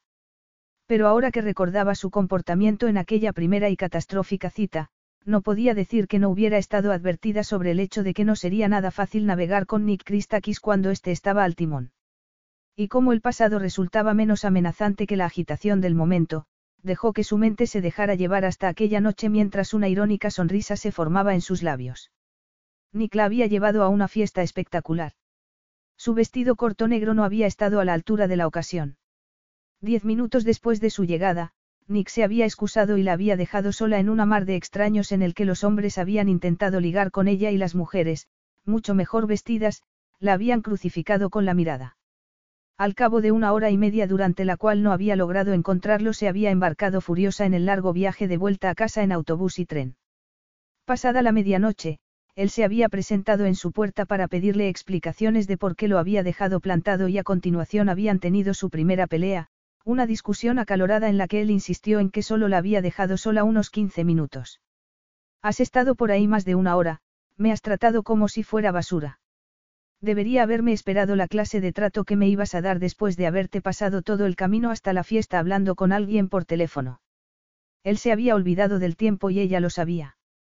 También era posible que incluso se hubiera olvidado de que la había llevado a la fiesta porque un viejo amigo le había ofrecido un trato y los negocios siempre eran lo primero.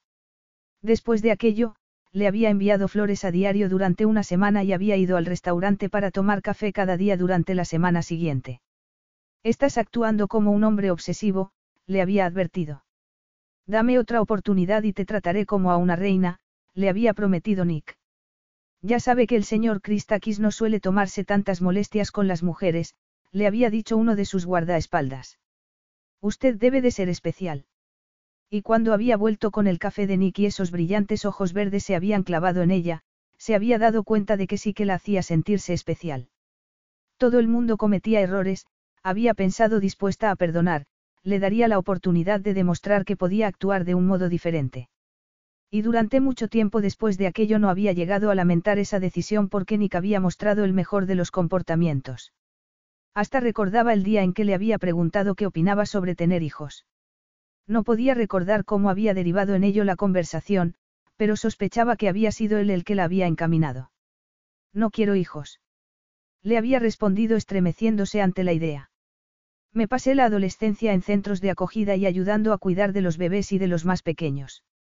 Los niños dan mucho trabajo y atan mucho. No creo que quiera tenerlos nunca. Pero Betsy había descubierto por las malas que la madre naturaleza tenía formas increíbles de convencer a una mujer de que lo que más deseaba en la vida era un hijo. Cuando se había casado con Nick, había sido como la cenicienta y él había sido el príncipe encantado. Le había entregado tanto en el aspecto material que ella nunca se había atrevido a quejarse porque apenas estuviera en casa o porque, las pocas veces que sí estaba, se mostrara tan preocupado con el trabajo. Pero entonces se había olvidado de su cumpleaños y de su primer aniversario y, poco a poco, ella se había ido sintiendo increíblemente sola y había empezado a anhelar lo que jamás había imaginado que desearía, Un bebé al que querer y que le hiciera compañía. Invadida por ese deseo, había llegado a ser demasiado optimista. Había pensado que Nick pasaría más tiempo en casa si tenían un hijo, que un hijo los uniría y que, con suerte, llegaría a lo hondo de su reservada personalidad, algo que ella ya había descubierto que no podía hacer. Cuántos errores había cometido con Nick, reconoció con pesar secándose las mejillas en la sábana y acariciando a Gizmo cuando el perro gimoteó y metió el hocico bajo su mano. Pero Nick había cometido tantos errores como ella. Sin embargo, haber vuelto a meterse en la cama con él pasaría a ser su mayor acto de estupidez. Le ardía la cara mientras su cuerpo se resentía de debilidad. Y además de todo, qué frío había sido Nick, tan seguro de que esa intimidad que habían reanudado no significaba nada. ¿Por qué? Porque en realidad para él no había significado nada y le había abrumado la idea de que ella llegara a pensar lo contrario. Una vez más, Nick le había enseñado una dura lección. Una mujer que merecía que la trataran como a una reina tenía que estar a la altura para lograr ejercer ese poder sobre un hombre. Y ya que ella no estaba a la altura, lo más probable era que la trataran como a una ramera. Capítulo 4. Betsy. Preguntó Belle, la mujer de Cristo. ¿Por qué no has respondido al teléfono? ¿Dónde has estado? ¿Qué has estado haciendo? Era mal momento para que su amiga llamara porque no podía concentrarse. Betsy se dejó caer sobre un sillón y contempló los resultados de su desquiciada compra en la farmacia más cercana, nada más y nada menos que cinco kits de pruebas de embarazo. Y cada uno de ellos le había dado la misma respuesta. Era irónico, pero estaba muy familiarizada con esos procedimientos.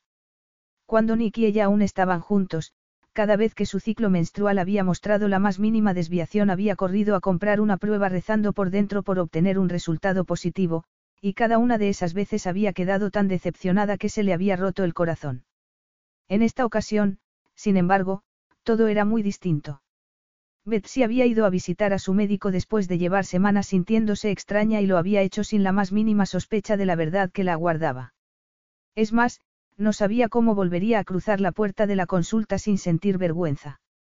Una simple prueba había destapado el hecho de que estaba en estado, inconcebiblemente, y su respuesta a la noticia había sido más que histérica mientras primero le decía al médico, y después a la enfermera, que tenía que ser un error, que debían de haber confundido los resultados con los de otra paciente y que, en cualquier caso, era imposible que se tratara de un embarazo. Betsy. exclamó Belle. ¿Sigues ahí? Sí, lo siento, es que estoy un poco preocupada ahora mismo. Es por el divorcio, ¿verdad? Le respondió su amiga con tono grave. Has estado disgustada. Por eso no me has llamado. ¿Qué te ha hecho ahora ese hombre horrible? Betsy apretó los labios porque, por asombroso que pareciera, Nick había logrado lo imposible. A pesar de que se había sometido a una vasectomía y era estéril, y de que ella había pasado meses intentando quedarse embarazada y fracasando siempre ahora, para alegría o desgracia dependiendo de para quién, había ocurrido y llevaba dentro un hijo de Nick. ¿Cómo podía ser? Respiró hondo y despacio porque incluso sentada se sentía mareada y con muchas náuseas. No es algo que pueda contar, dijo estremeciéndose por dentro. Pasó algo cuando Nick fue a llevarte a Gizmo, ¿verdad? Preguntó Belle preocupada. Desde entonces no eres la misma. Sí, pasó algo, confirmó Betsy con reticencia. Pero no algo de lo que pueda hablar ahora mismo. El embarazo que tanto había anhelado una vez se había materializado, pero ya no tenía el sistema de apoyo que representaban un matrimonio o un padre para su hijo y eso hacía que la situación resultara muy compleja. Sabía que lo de que te devolviera al perro era demasiado bueno para ser verdad. Exclamó Bella acaloradamente. Y después la casa, por el amor de Dios. Nick Christakis de pronto se ha puesto a jugar a ser Santa Claus. Ahí falla algo. Te prometo que te llamaré en unos días cuando haya solucionado algunas cosas, dijo con pesar. Lo siento, pero aún no puedo hablar de esto. Betsy apagó el teléfono y se quedó mirando al infinito en lugar de a las pruebas de embarazo. Era imposible eludir el siguiente paso, necesitaba que Nick explicara cómo podía haberse quedado embarazada por un hombre que se había sometido a una vasectomía. No podía ocultarle su estado. Tenía que contarle que iba a ser padre, tanto si le gustaba la idea como si no. Sí, sin duda, Tenía que informarlo de que la había dejado embarazada y tenía que obligarlo a aceptar el hecho por muy humillante que fuera tener que someterse a pruebas de ADN para demostrarlo una vez naciera el bebé. Con gran dolor era consciente de que él preferiría creer que la había dejado embarazada a otro hombre porque eso lo eximiría de toda responsabilidad y de la amenaza de una relación continuada con la mujer de la que estaba deseando divorciarse. Durante los últimos dos meses había estado con la moral por los suelos y es que aceptar la explosiva pasión que la había llevado a mantener una relación íntima con su exmarido había resultado ser un gigantesco desafío. La herida emocional que Nick le había infligido era casi tan grande como la agonía de sentir que se había decepcionado a sí misma. Pero no era una víctima, no era una debilucha, no era una de esas mujeres que perdonaba a un hombre por muy mal que la hubiera tratado. No había perdonado a Nick y la mortificaba el hecho de haberse vuelto a acostar con él. Pero lo que le había hecho sentir peor era el doloroso hecho de que Nick estuviera tan deseoso de dar por finalizado su matrimonio. Le había devuelto a Gizmo y solo dos semanas antes le había ofrecido un último acuerdo económico muy generoso a través de sus abogados. Quería acabar con su matrimonio rápidamente y ella sabía cómo podía funcionar Nick. Era testarudo e impaciente y tan hiriente como la afilada hoja de un cuchillo. No perdía el tiempo con nada que no quisiera, y todo lo que de verdad quería lo quería ya, y ahora lo que quería era el divorcio. Así que cómo iba a presentarse ante un hombre que estaba tan ansioso por cortar todo vínculo con ella y olvidarla, y darle una noticia que él no querría oír. De pronto, con decisión y ánimo, se puso recta. Que se aguantara. La había dejado embarazada, no. Era él el que no la había advertido de ese riesgo ni había sido precavido, así que las consecuencias eran culpa tanto suya como de ella. Por mucho que él no quisiera hijos, Betsy estaba empezando a sentir una intensa calidez en su interior ante la idea de llevar dentro a su primer hijo y eso estaba aplacando el primer impacto que le había supuesto el embarazo. Quería a su bebé y sabía que él no. Esa era la realidad. Un hombre que se había sometido a una vasectomía siendo tan joven no podía querer tener hijos. Pero por suerte lo que Nick quisiera o no era algo que ya había dejado de afectarla, pensó Betsy aliviada. Además, permitirse sentirse intimidada por una situación de la que ambos eran igualmente responsables sería adoptar una postura muy pusilánime y tonta, y Betsy no era ni una cosa ni la otra. No me viene bien. Dile que me pondré en contacto con ella, Nick se tragó su ira ante la educada mentira que se estaba viendo forzado a soltar antes de colgar el teléfono y volver a su reunión de negocios. Estaba claro que Betsy se había presentado allí sin que la invitaran y que estaba fuera esperando para verlo. ¿A qué venía eso? Sabía muy bien que odiaba que lo interrumpieran por la razón que fuera cuando estaba en horas de trabajo. Apretó sus perfectos dientes blancos, furioso con ella por su falta de consideración. Si tenía que decirle algo, tenía a su abogado para actuar de intermediario, tal como hacía él.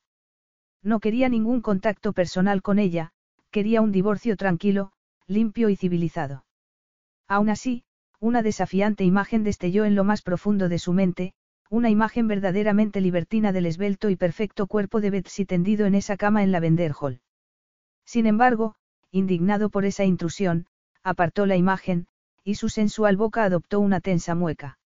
Acostarse con Betsy de nuevo había sido como levantar una piedra porque toda clase de cosas a las que preferiría no enfrentarse habían salido de debajo precipitadamente. Por otro lado, a su debido tiempo los recuerdos se desvanecerían y desaparecerían, se aseguró con determinación. No le había prestado ninguna atención a la sugerencia de su terapeuta sobre que tenía profundos conflictos con el tema de su matrimonio. En ese sentido esa mujer decía muchas tonterías.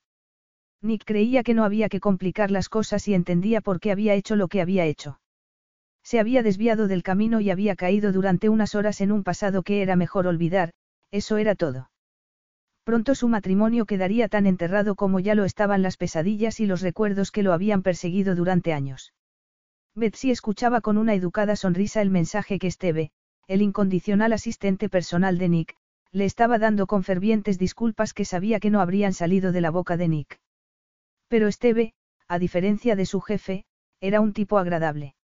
Hubo un tiempo en el que sus muy escasas visitas a las oficinas habían sido recibidas con desconcertante atención y servilismo porque ella había sido una persona de importancia en el mundo de Nick. Ahora, sin embargo, quedaba claro que había perdido ese pasaporte a un trato especial y que la consideraban tan importante para Nick como el periódico del día antes. Gracias, Esteve, le dijo levantando su mochila de piel y consciente, con pesar, de que sus informales vaqueros y su abrigo negro habían levantado miradas de sorpresa desde su llegada. No obstante, probablemente por primera vez en su vida, Betsy estaba feliz de ser ella misma dentro del sofisticado entorno de Nick, y no esa versión más artificial de sí misma que había creído que él encontraba infinitamente más atractiva. Así que en esa ocasión ni se había arreglado para su gusto ni llevaba tacones, ni ropa de diseño ni, tampoco, mucho maquillaje.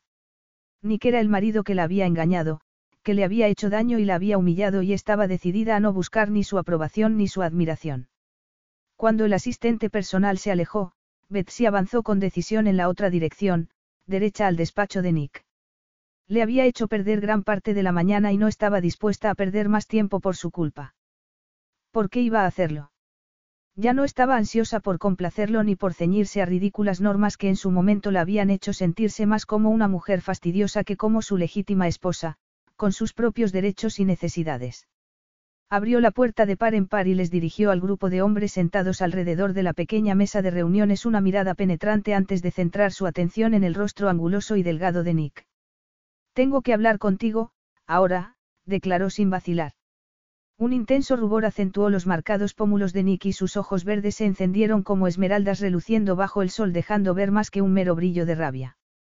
Se levantó, tan ágil como el depredador que era, y movió una mano a modo de disculpa justo cuando Esteve entró corriendo y sin aliento. Caballeros, tendremos que tomarnos un descanso. Les veo en una hora aproximadamente, informó Nick secamente a sus colegas. Los hombres salieron y cerraron la puerta. Ella no había dejado de mirarlo ni un instante. Ni siquiera su traje podía ocultar la poderosa perfección de su atlético cuerpo. Recordó unas espantosas pesadillas que él solía tener y cómo, a pesar de que fueran altas horas de la madrugada, se levantaba y bajaba al gimnasio instalado en el sótano para hacer algo de ejercicio antes de volver a meterse en la cama exhausto y aún húmedo tras la ducha. En esos momentos, inmóvil como una estatua, ella podía oír su propia respiración por su tensa garganta a la vez que el corazón le retumbaba tan fuerte que hubiera querido llevarse una mano al pecho para intentar calmarlo. Pero eso, al igual que disculparse, habría sido una muestra de su agitación interior y Betsy no tenía ninguna intención de cometer semejante error ante su poderoso y seguro de sí mismo rival. ¿A qué estás jugando? Le preguntó Nick con aspereza y observando ese aspecto y atuendo que no le resultaba nada familiar, como si no entendiera nada.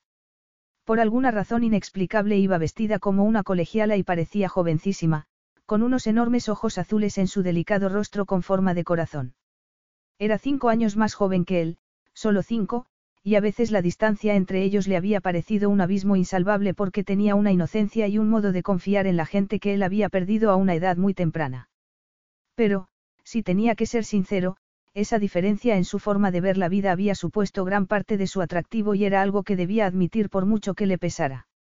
Había sabido que ella siempre necesitaría su fuerza, además de saber que el amor la convertía en una persona leal e ingenuamente confiada y que siempre estaría ahí esperándolo.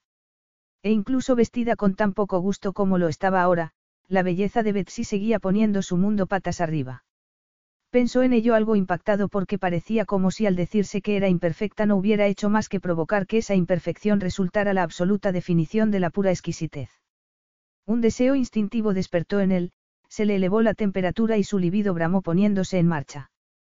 Posó la mirada en la suculenta curva de su boca y en la tierna y blanca piel de su frágil garganta mientras recordaba el sabor de su boca y la sensación que le producía.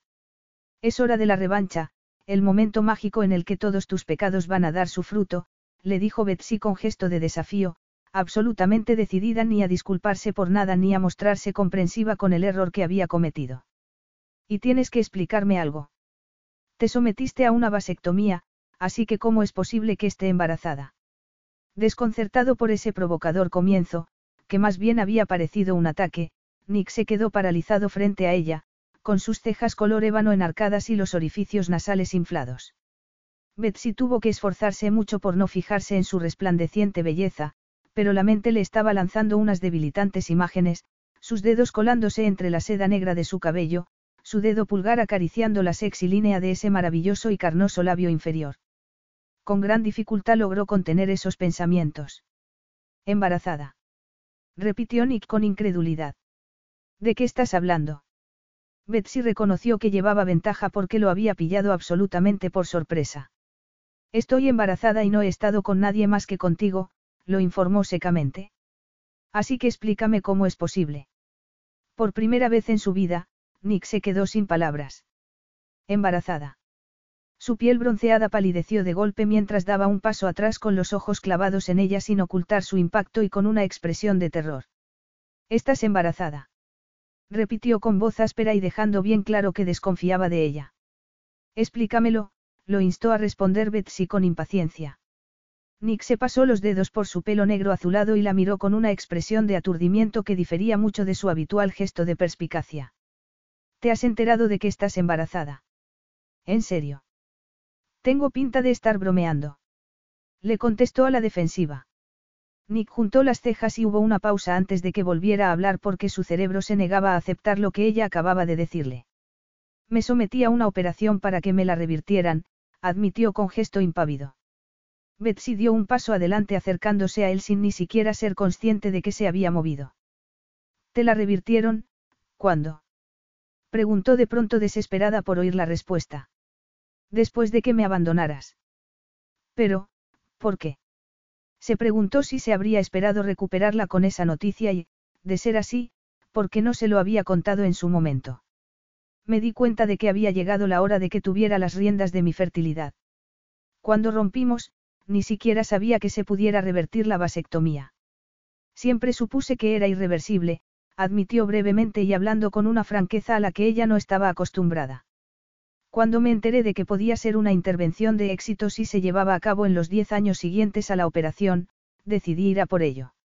Se suponía que tenía que ir a hacerme unas pruebas después para ver si había funcionado, pero me temo que estaba tan ocupado que nunca llegué a ir. Betsy batía las pestañas lentamente mientras intentaba procesar esa respuesta tan inesperadamente detallada.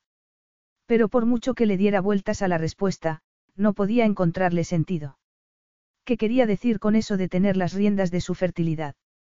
¿De qué estaba hablando? ¿Y por qué se había sometido a esa operación después de que se hubieran separado sin molestarse siquiera a contárselo? Bueno, esa pregunta tenía una respuesta muy clara, admitió con dolor. Estaba claro que su decisión no había tenido nada que ver ni con ella ni con su deseo de tener un bebé o de salvar su matrimonio.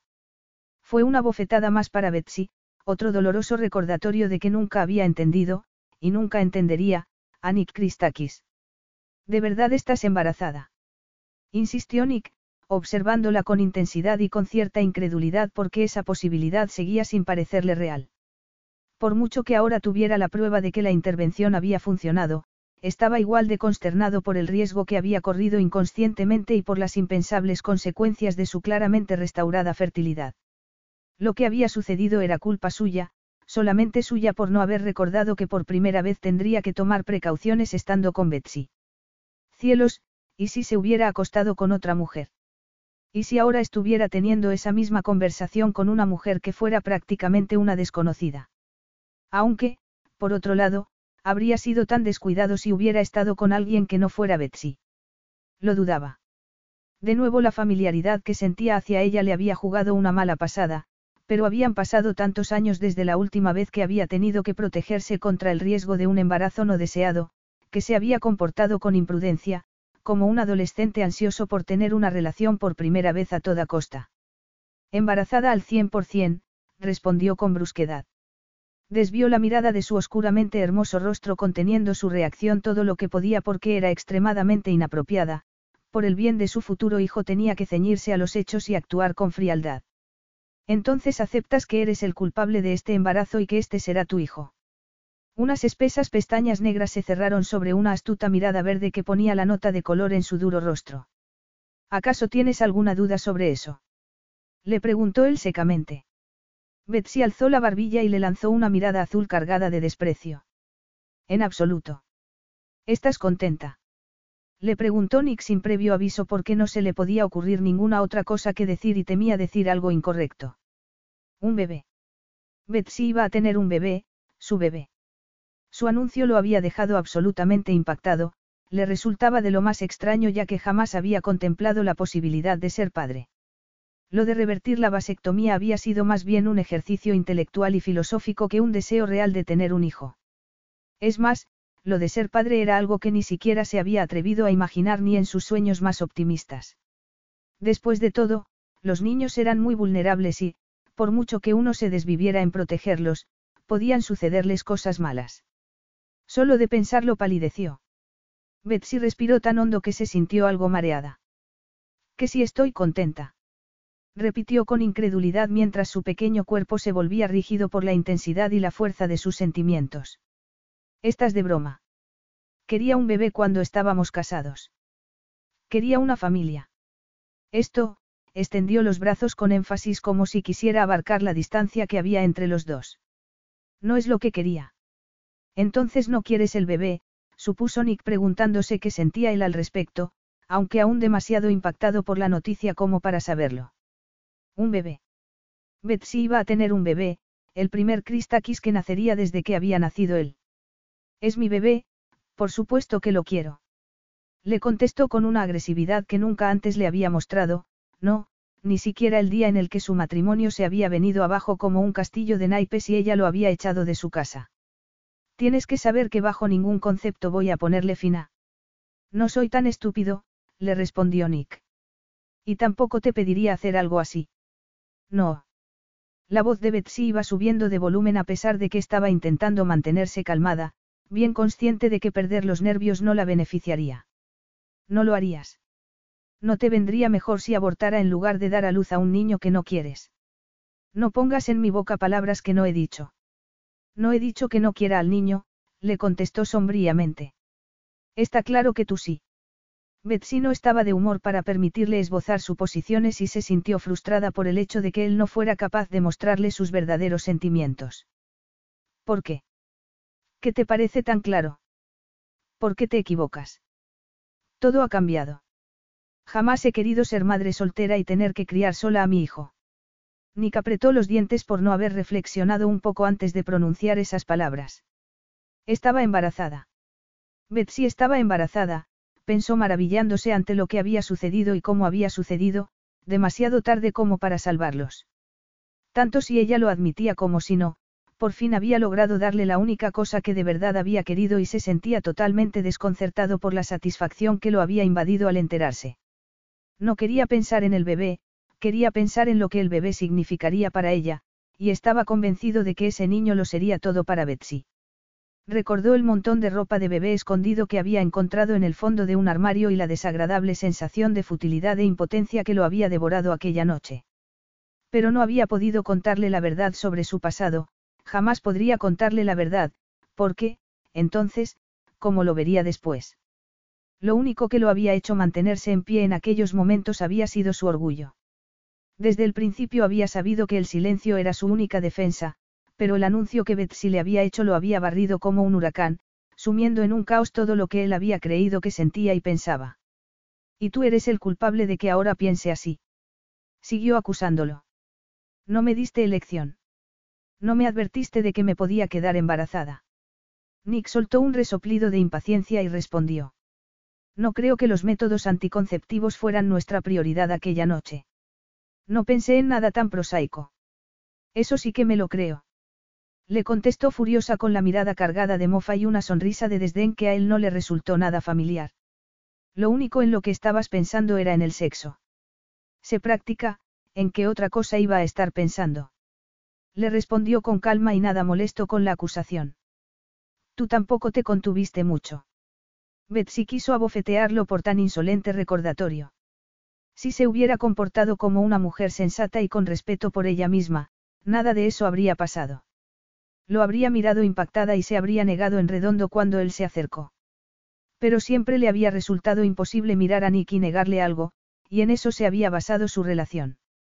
Él siempre había tenido el poder en el terreno sexual hasta que ella le había aguado la fiesta diciendo que deseaba un hijo y había impuesto un nuevo plan durante el que el deseo de Nick por ella había disminuido notablemente. Con las mejillas encendidas, observó su mesa. Te odio. Tenemos que ser prácticos, murmuró Nick como si ella no hubiera dicho nada. Montar un drama y lanzarnos acusaciones no nos llevará a ninguna parte. Es muy fácil decirlo desde tu posición, le respondió Betsy con amargura. Tu vida no se va a ver entorpecida por tener que criar a un hijo solo. Las vidas de los dos se verán entorpecidas, contestó Nick secamente. Pero, ya que la falta de recursos no será ningún problema, Sobreviviremos a este desafío. Me aseguraré de que tengas todo el apoyo que necesites desde ahora mismo. Gente a la que pagaría para desentenderse del trabajo físico y de la responsabilidad que requería la paternidad, interpretó Betsy con mayor disgusto si cabía. No se estaba ofreciendo voluntario, no estaba dispuesto a hacer ningún sacrificio. ¿Y por qué iba a hacerlo cuando no quería ser padre? Se preguntó con pesar. Métete tus recursos por donde te quepan. Le gritó presa del rencor y con su rostro en forma de corazón encendido de furia y una mirada de descarado desafío. Lo único que quise en todo momento era un padre para mi bebé, no tener acceso a tu cartera. Nick posó en ella unos hirientes ojos verdes en los que había una expresión de mofa. Debería quedarme impresionado por esa frase. Hasta hace muy poco estabas reclamándome la mitad de todo lo que tengo, le recordó con frialdad. Betsy puso los hombros rectos y agarró su mochila, decidida a no mostrar ninguna señal. Y en lugar de eso he hecho algo mucho mejor. Un bebé me va a suponer un vale de comida gratis vitalicio. Nick la miró con gélida indiferencia. Vete a casa, Betsy, antes de que pierda los nervios. Y Betsy se marchó todo lo rápidamente que pudo y no volvió a respirar hasta que estuvo a salvo en el ascensor camino a la planta baja. Haberse puesto a la altura de la visión que él tenía de ella como cazafortunas podía haberle parecido un modo de salvarse el pellejo, pero a la larga era una mala idea, pensó avergonzada, sobre todo si empeoraba la relación que ya tenían y que era mala de por sí. ¿Qué le pasaba a su cerebro cuando estaba al lado de Nick? Acababa de llamar a su bebé, vale de comida gratis vitalicio, y se estremeció por haberlo hecho sabiendo que habría sido preferible dirigirle a Nick toda clase de improperios antes que emplear un arma tan poco sutil como esa para atacarlo. ¿Y por qué se había comportado así? Odiaba el modo en que Nick la hacía sentirse, odiaba que un momento que debería haber sido excepcional y motivo de celebración hubiera quedado destruido por lo impactado que se había mostrado. Aunque, por otro lado, porque seguía buscando en él la clase de respuestas y reacciones que jamás podría darle. No quería tener hijos y ella iba a darle uno. Mostrarse decepcionada no era una opción, se dijo furiosa. Había llegado el momento de crecer y aceptar el mundo tal como era, no como le gustaría que fuera. En cualquier caso, no había reaccionado Nick mejor de lo que se había esperado. No le había pedido ninguna prueba de ADN ni había sugerido que sospechara que podía haberse quedado embarazada de otro hombre. Saliendo al aire fresco, miró al otro lado de la calle hacia donde se ubicaba el pequeño restaurante en el que había trabajado y que ahora estaba ocupado por una agencia inmobiliaria de lujo. Su atribulado rostro se tensó y se suavizó al instante cuando se permitió recordar, con virulenta ironía, que Nick Christakis verdaderamente la había tratado como a una reina. Por desgracia, se había enamorado tan rápido y tan intensamente que se había perdido en él. Cuando había estado con ella, Nick se había convertido en lo único que importaba y, cuando había estado trabajando fuera, había sido lo único en lo que había pensado y se había sentido terriblemente desdichada sin su presencia. Hasta que lo había conocido no había sabido que podía llegar a sentir emociones tan poderosas. Había empezado a saltarse las clases nocturnas cuando Nick había querido verla y pronto se había quedado atrasada con sus trabajos y había dejado los estudios por completo. Seguía avergonzada por haber tenido tan poca visión de futuro por aquel entonces y por la debilidad de haber abandonado sus planes de vida a favor de un hombre y de una relación que podía no durar. Jamás se había considerado esa clase de mujer, pero amar a Nick le había hecho tragarse sus palabras. Cuando Nick le había pedido que se casara con él, se había quedado impactada porque no tenía ni la más mínima idea de que fuera tan en serio con su relación. En aquel momento ni siquiera se había acostado con él y la contención de Nick en ese aspecto la había sorprendido. Eres virgen, ¿verdad? Le había preguntado después de cenar en un restaurante de moda. No me importa esperar hasta que estés preparada para que compartamos mi cama. Es más, el hecho de esperar me resulta refrescante y especialmente excitante. Se habían casado en un mar de flores naranjas y flashes de cámaras rodeados de cientos de invitados a los que ella no conocía y con solo un puñado a los que sí. Al cabo de unas semanas de la boda, sin embargo, Nick había empezado a cambiar y ella había empezado a preguntarse si había cambiado de actitud por la más degradante de las razones, una vez terminada la excitante espera en la noche de bodas, cuando por fin la había metido en su cama, había empezado su marido, un macho alfa, a perder interés en ella porque se había aburrido. Después de todo, una mujer inexperta que acababa de perder la virginidad tenía pocas novedades que ofrecerle a un hombre tan sofisticado en el terreno sexual. Pero, como no, Betsy había seguido allí, esforzándose porque su matrimonio fuera un éxito. Como una tonta había creído que un bebé los uniría y acabaría con el cada vez mayor distanciamiento y las reservas de Nick. Y entonces una noche cuando Nick estaba fuera de viaje de negocios ella había asistido a una fiesta en casa de Cristo en la que Zarif, el hermano de Nick que pertenecía a la realeza, había hecho un esfuerzo por charlar con ella y conocerla un poco mejor. Cuando le había preguntado cómo llevaba que su marido estuviera fuera del país tan a menudo, ella le había respondido brevemente que ahora que habían terminado las obras en la Vender Hall tenía intención de crear una familia pronto, y Zarif la había mirado atónito y le había preguntado cómo iba a lograrlo si Nick se había sometido a una vasectomía. Esa bomba había caído sobre ella como salida de la nada y al cabo de unos días había estallado dentro de su matrimonio. Ahora el mundo parecía haber vuelto al principio, pensó con tristeza, ella iba a tener el bebé que tanto había anhelado antes y ya no tenía ni un marido ni un hombre dispuesto a desempeñar el papel de padre. Su matrimonio había terminado aunque el divorcio aún no estuviera formalizado. Capítulo 5. Nick estaba teniendo un día malísimo. Se había venido abajo en cuando Betsy le había dado la noticia y desde su marcha le había resultado imposible concentrarse. Después de haber cancelado sus reuniones y haberle dicho a su asistente personal que no le pasara llamadas, había salido a la azotea ajardinada de su apartamento. Estaba en casa a mediodía y sin trabajar y eso se le hacía muy raro. Todo estaba muy tranquilo, no se oía siquiera el susurro de la brisa ni el atenuado bramido del tráfico al otro lado. Jamás lo habría admitido, pero echaba de menos a Gizmo, que al menos le había hecho compañía. En el pasado Nick había sido un solitario redomado hasta que había conocido a Cristo y, de algún modo, había logrado vincularse a su hermano a pesar de lo muy distintos que eran. Ahora miraba distraídamente hacia el horizonte y las azoteas. Tenía una existencia inmensamente privilegiada y no hacía falta que nadie se lo recordara. En casi todas las facetas de su vida su enorme fortuna le había puesto las cosas más fáciles y lo había impulsado hacia adelante.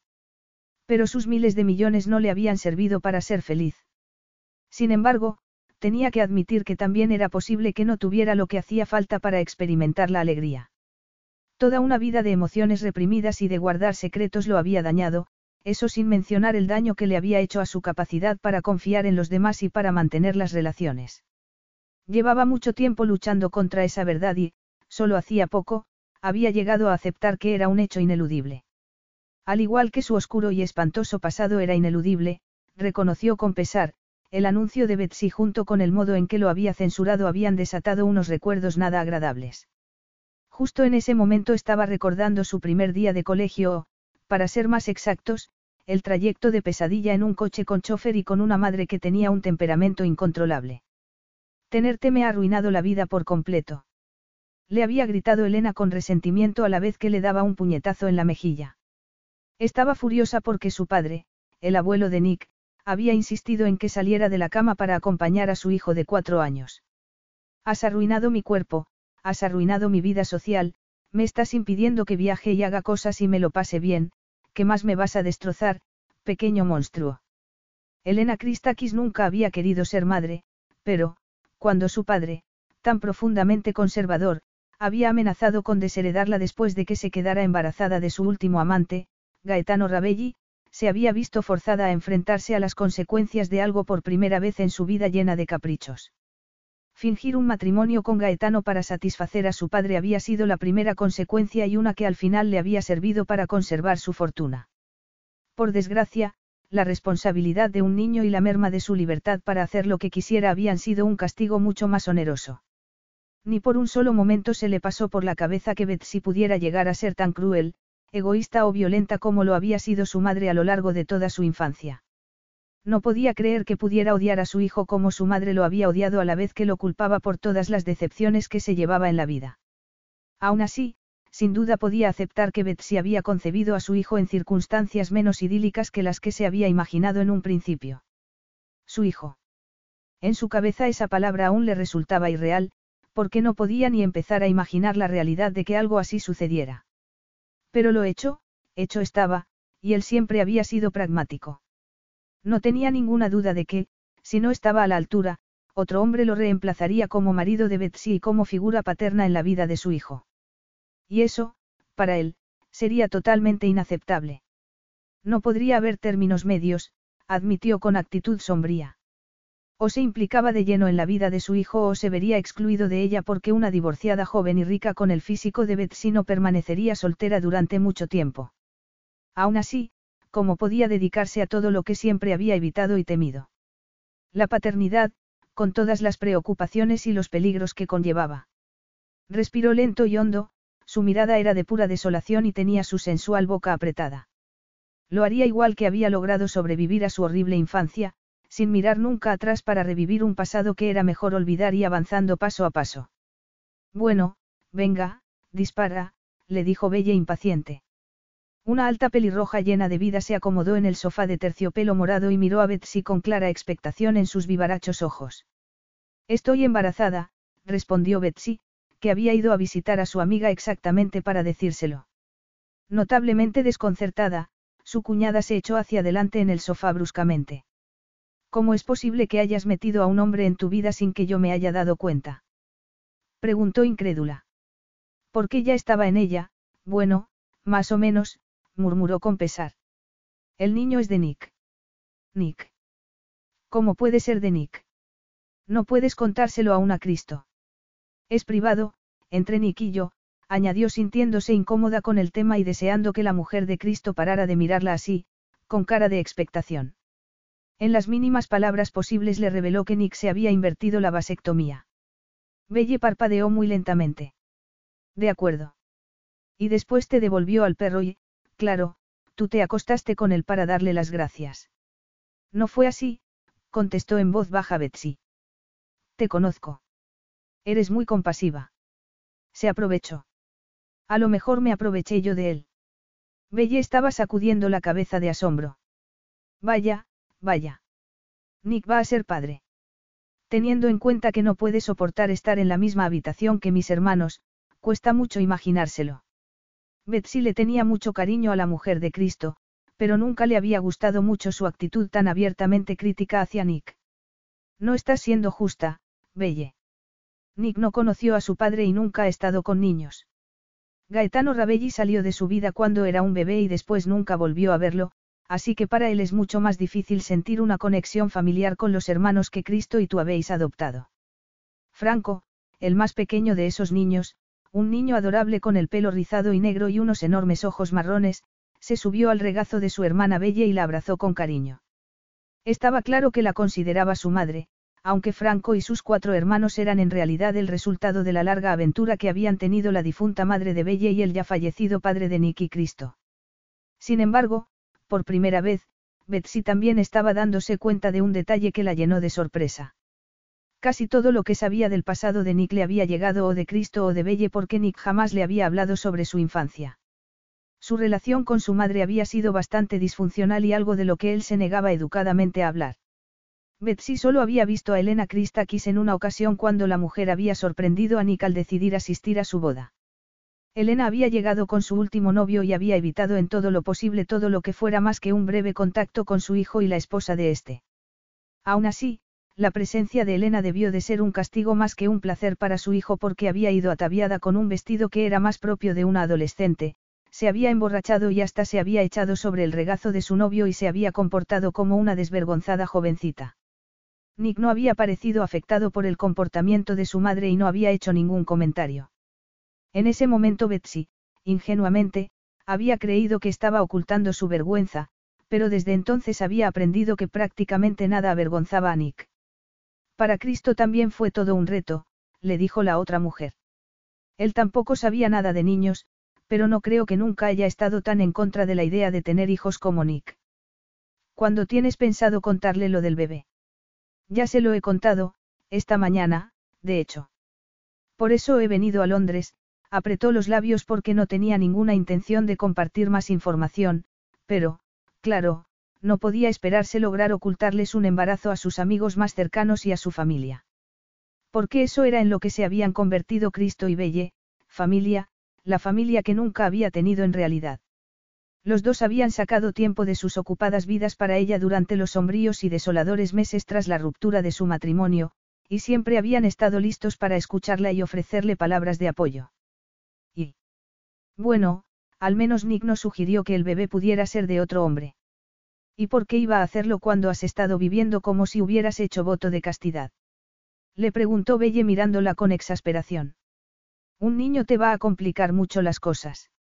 No veo por qué, respondió Betsy con un tono exageradamente optimista y alzando la barbilla. Tengo un negocio, una casa y un perro afectuoso. El bebé encajará a la perfección y la vida seguirá. Poco después de eso, Betsy se levantó para marcharse porque la turbulencia emocional de ese día la había dejado exhausta y estaba deseando llegar a casa y relajarse frente al fuego con Gizmo calentándole los pies. Belle le abrió la puerta del salón. Ah, antes de que se me olvide, el viernes que viene vendrás a mi fiesta de cumpleaños. Hasta te he buscado a alguien para que te recoja. Alguien que me recoja. Repitió Betsy sorprendida. Chris Morrison. Vive muy cerca de ti y me ha dicho que le encantaría venir contigo, así que ni siquiera tendrás que quedarte aquí a pasar la noche porque también te llevará a casa luego, le dijo con satisfacción. Le he pasado tu número para que pueda llamarte y quedar. ¿Y quién es? Preguntó Betsy frunciendo el ceño y admitiendo que Belle le había hecho una buena encerrona y que le era imposible negarse a ir a su fiesta. Sin embargo, la fugaz chispa de resentimiento por el hecho de que la manejaran se evaporó en cuanto se imaginó en casa sola como alma en pena. Nick no iba por ahí como alma en pena, no, el que pronto sería su exmarido oficialmente solía estar ligado a bellezas de la alta sociedad, a quienes acompañaba a clubs, a galerías de arte y a funciones de ópera. Sí, efectivamente, Nick, que rara vez la había sacado a ella a ningún sitio después de casarse con ella, se había convertido en un hombre increíblemente visible cuyo éxito social quedaba retratado en una estela de reveladoras fotos que aparecían tanto en revistas de cotilleo como en publicaciones serias. Al otro lado del pasillo, y justo cuando salía del despacho de Cristo, donde un par de copas de brandy le habían calmado un poco los nervios, Nick se había quedado paralizado ante el inesperado sonido de la voz de Betsy. Una mirada a su hermano reveló que incluso el tolerante y tranquilo Cristo se había tensado ante el hecho de que Belle ya estuviera buscándole citas a la que aún era la mujer legal de Nick. Con un mujeriego como Chris Morrison. Y Betsy era la única capaz de preguntar quién era ese hombre, nada más y nada menos que uno de los banqueros más ricos de la ciudad. Cielos. Los ojos de Nick se encendieron con un brillo esmeralda mientras controlaba la ira porque, por mucho que le apeteciera, no podía estrangular a la provocadora esposa de su hermano. Anda, los chicos también están juntos, dijo Belle como en broma y nada inquieta por el incómodo encuentro. Qué bien, no. Betsy. Cristo le lanzó una sonrisa que la advirtió de que su hermano había confiado en él y le había dado la noticia. Ella se preguntó si Cristo sabría el gran honor que eso suponía, porque Nick era uno de los hombres más discretos que había visto en su vida. Por fin se atrevió a mirar a Nick, con su impactante físico y su pose de arrogancia, la cabeza bien alta y los hombros rectos. Los nervios contra los que había estado luchando el rato que estuvo en su despacho la habían protegido de todos los efectos de su poderoso magnetismo sexual. Ahora de pronto estaba desnuda ante los elementos y reviviendo momentos de alto voltaje de su apasionado encuentro semanas atrás. Recordó la fuerza de las sacudidas con las que se adentró en ella, la brutal sensibilidad de cada terminación nerviosa y la excitación desorbitada que la había devorado. Una ráfaga de calor la recorrió desde la pelvis hasta sus tiernos pechos e hizo que le ardiera la cara. Pero tras esa respuesta nada agradable ardían también rabia y rencor. De niña le habían enseñado a ver ese tipo de emociones como destructivas, groseras e indeseables. A Betsy no le hace falta que Morrison vaya a recogerla, anunció Nick con la boca apretada. Ya que yo también vendré a la fiesta, yo me encargaré de su transporte. Betsy no podía dar crédito a lo que oía porque Nick había hablado de ella como si fuera un trasto que necesitaba un transportista o una posesión personal que él tenía derecho a mover a su antojo. Y todo ello viniendo de un hombre que la había engañado, abandonado y que quería divorciarse de ella. Sin previo aviso, una furia volcánica que iba más allá de cualquier cosa que Betsy hubiera sentido nunca fue subiendo por su diminuta figura como una lava abrasadora y dio un paso adelante con su mirada azul encendida. ¿De dónde sacas el valor para decir eso? Le preguntó bruscamente. Su menudo rostro se puso rojo de rabia al enfrentarse a Nick y señalarlo con el dedo índice. ¿De dónde sacas el valor para creer que tienes derecho a organizar mi vida? Tan atónito como si una silla se hubiera alzado sola de pronto y lo hubiera golpeado, Nick miró con incredulidad a Betsy, la persona más conciliadora que había conocido en su vida y que ahora se estaba enfrentando a él como un guerrero en el campo de batalla. Yo. Calla, no quiero oír tu voz. Estalló echando la cabeza atrás porque se negaba a centrarse en su torso, pero era un desafío buscar contacto visual con él cuando era mucho más alto que ella. No hay nada que puedas decir que pueda querer oír. No te pertenezco y tú no eres quien decide qué hago, a dónde voy o con quién lo hago. Justo la semana pasada ibas agarradito de una rubia en alguna fiesta en Nueva York. No me metí. No di ninguna opinión. ¿Y por qué no lo hice? ¿Por qué no es asunto mío? Y ahora mi vida tampoco es asunto tuyo. Terminó hincándole el dedo índice en su amplio torso. ¿Lo entiendes, Nick? O tengo que escribírtelo o expresarlo en el lenguaje de los negocios para que puedas pillarlo de verdad. Ya basta. Le advirtió Nick. ¿Pero qué te ha entrado? Le preguntó mirándola como si no se pudiera creer que se estuviera atreviendo a atacarlo así. La culpa es tuya, Nick, toda tuya. Fuiste un marido egoísta y pésimo y saliste de mi vida actuando aún peor. Cristo abrió de par en par la puerta de su despacho con un gesto casi cómico. Podéis hablar ahí dentro. Ey, no me gustaría perderme a la fierecilla atacando, dijo Belle sin ninguna vergüenza. Venga, chica, vamos. Con unos perfectos dientes blancos bien apretados, Nick contestó. Estás embarazada, está claro que no querrás verte forzada a estar en compañía de otro hombre. ¿Y por qué iba a detenerme el hecho de estar embarazada? ¿Y quién ha dicho que me estén forzando a nada? Preguntó Betsy aún furiosa porque los muchísimos pecados y descuidos de Nick estaban apilados en un rincón de su mente. Apartó el brazo en el instante en que él se lo agarró con fuerza en un esfuerzo de meterla en el despacho. Ponme una mano encima, Nick, y te denunciaré por agresión. No vas a tener una discusión conmigo en público en la casa de mi hermano. Bramó Nick con sus ojos verdes tan sorprendentemente encendidos de rabia que resplandecían como piedras preciosas en sus oscuros y delgados rasgos. Pues muy bien. No tenía pensado quedarme y malgastar fuerzas en una causa perdida. Unos ojos azules como turquesas asaltaron su airada mirada con un atrevimiento que lo impactó. Pero no te atrevas a volver a decirme qué tengo o no tengo que hacer.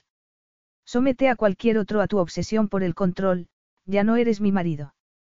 Me pasé tres años intentando ser la mejor esposa posible, sometiéndome a todas tus exigencias y expectativas e intentando encajar en tu mundo, y por suerte ya no tengo que hacerlo más.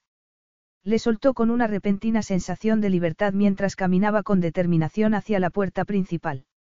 Seguimos casados, le recordó Nick con testarudez y la atención clavada en ella como llevado por una poderosa fuerza que no podía esquivar. Y Betsy se dio la vuelta. Estaba tan enojada ante ese provocativo comentario que instantáneamente se vio preparada para lanzarse al segundo asalto. ¿En serio? ¿Dónde has estado los últimos ocho meses? Ah, sí, divorciándote de mí, recuperando al perro que siempre habías ignorado, intentando dejarme sin un techo bajo el que vivir mientras tú ibas por ahí con otras mujeres. Si decidiera ir acostándome con unos y con otros, salir con un montón de hombres y, en general, actuar como una exmujer desvergonzada, podría hacerlo porque está claro que no me ha hecho ningún favor ser buena contigo. Me mentiste. No te mentí, yo jamás te he mentido, contestó con determinación y con unas grandes y fuertes manos apretadas en puños. Un silencio claustrofóbico cayó sobre ellos mientras ella esperaba a ver si él le decía algo más, pero, como no, Nick apretó sus masculinos labios y cayó. Mentiste por omisión, respondió Betsy de pronto abochornada por estar discutiendo en la casa de Cristo y Belle, se encogió de vergüenza por dentro al ver hasta dónde la había llevado perder los nervios. Y confío en que sepas distinguir lo que es eso. Eres demasiado inteligente para tu propio bien, Nick, y yo nunca fui ni la mitad de inteligente, me rompiste el corazón, Nick, y jamás te perdonaré por ello, algo muy parecido a un sollozo se le quedó atascado en la garganta.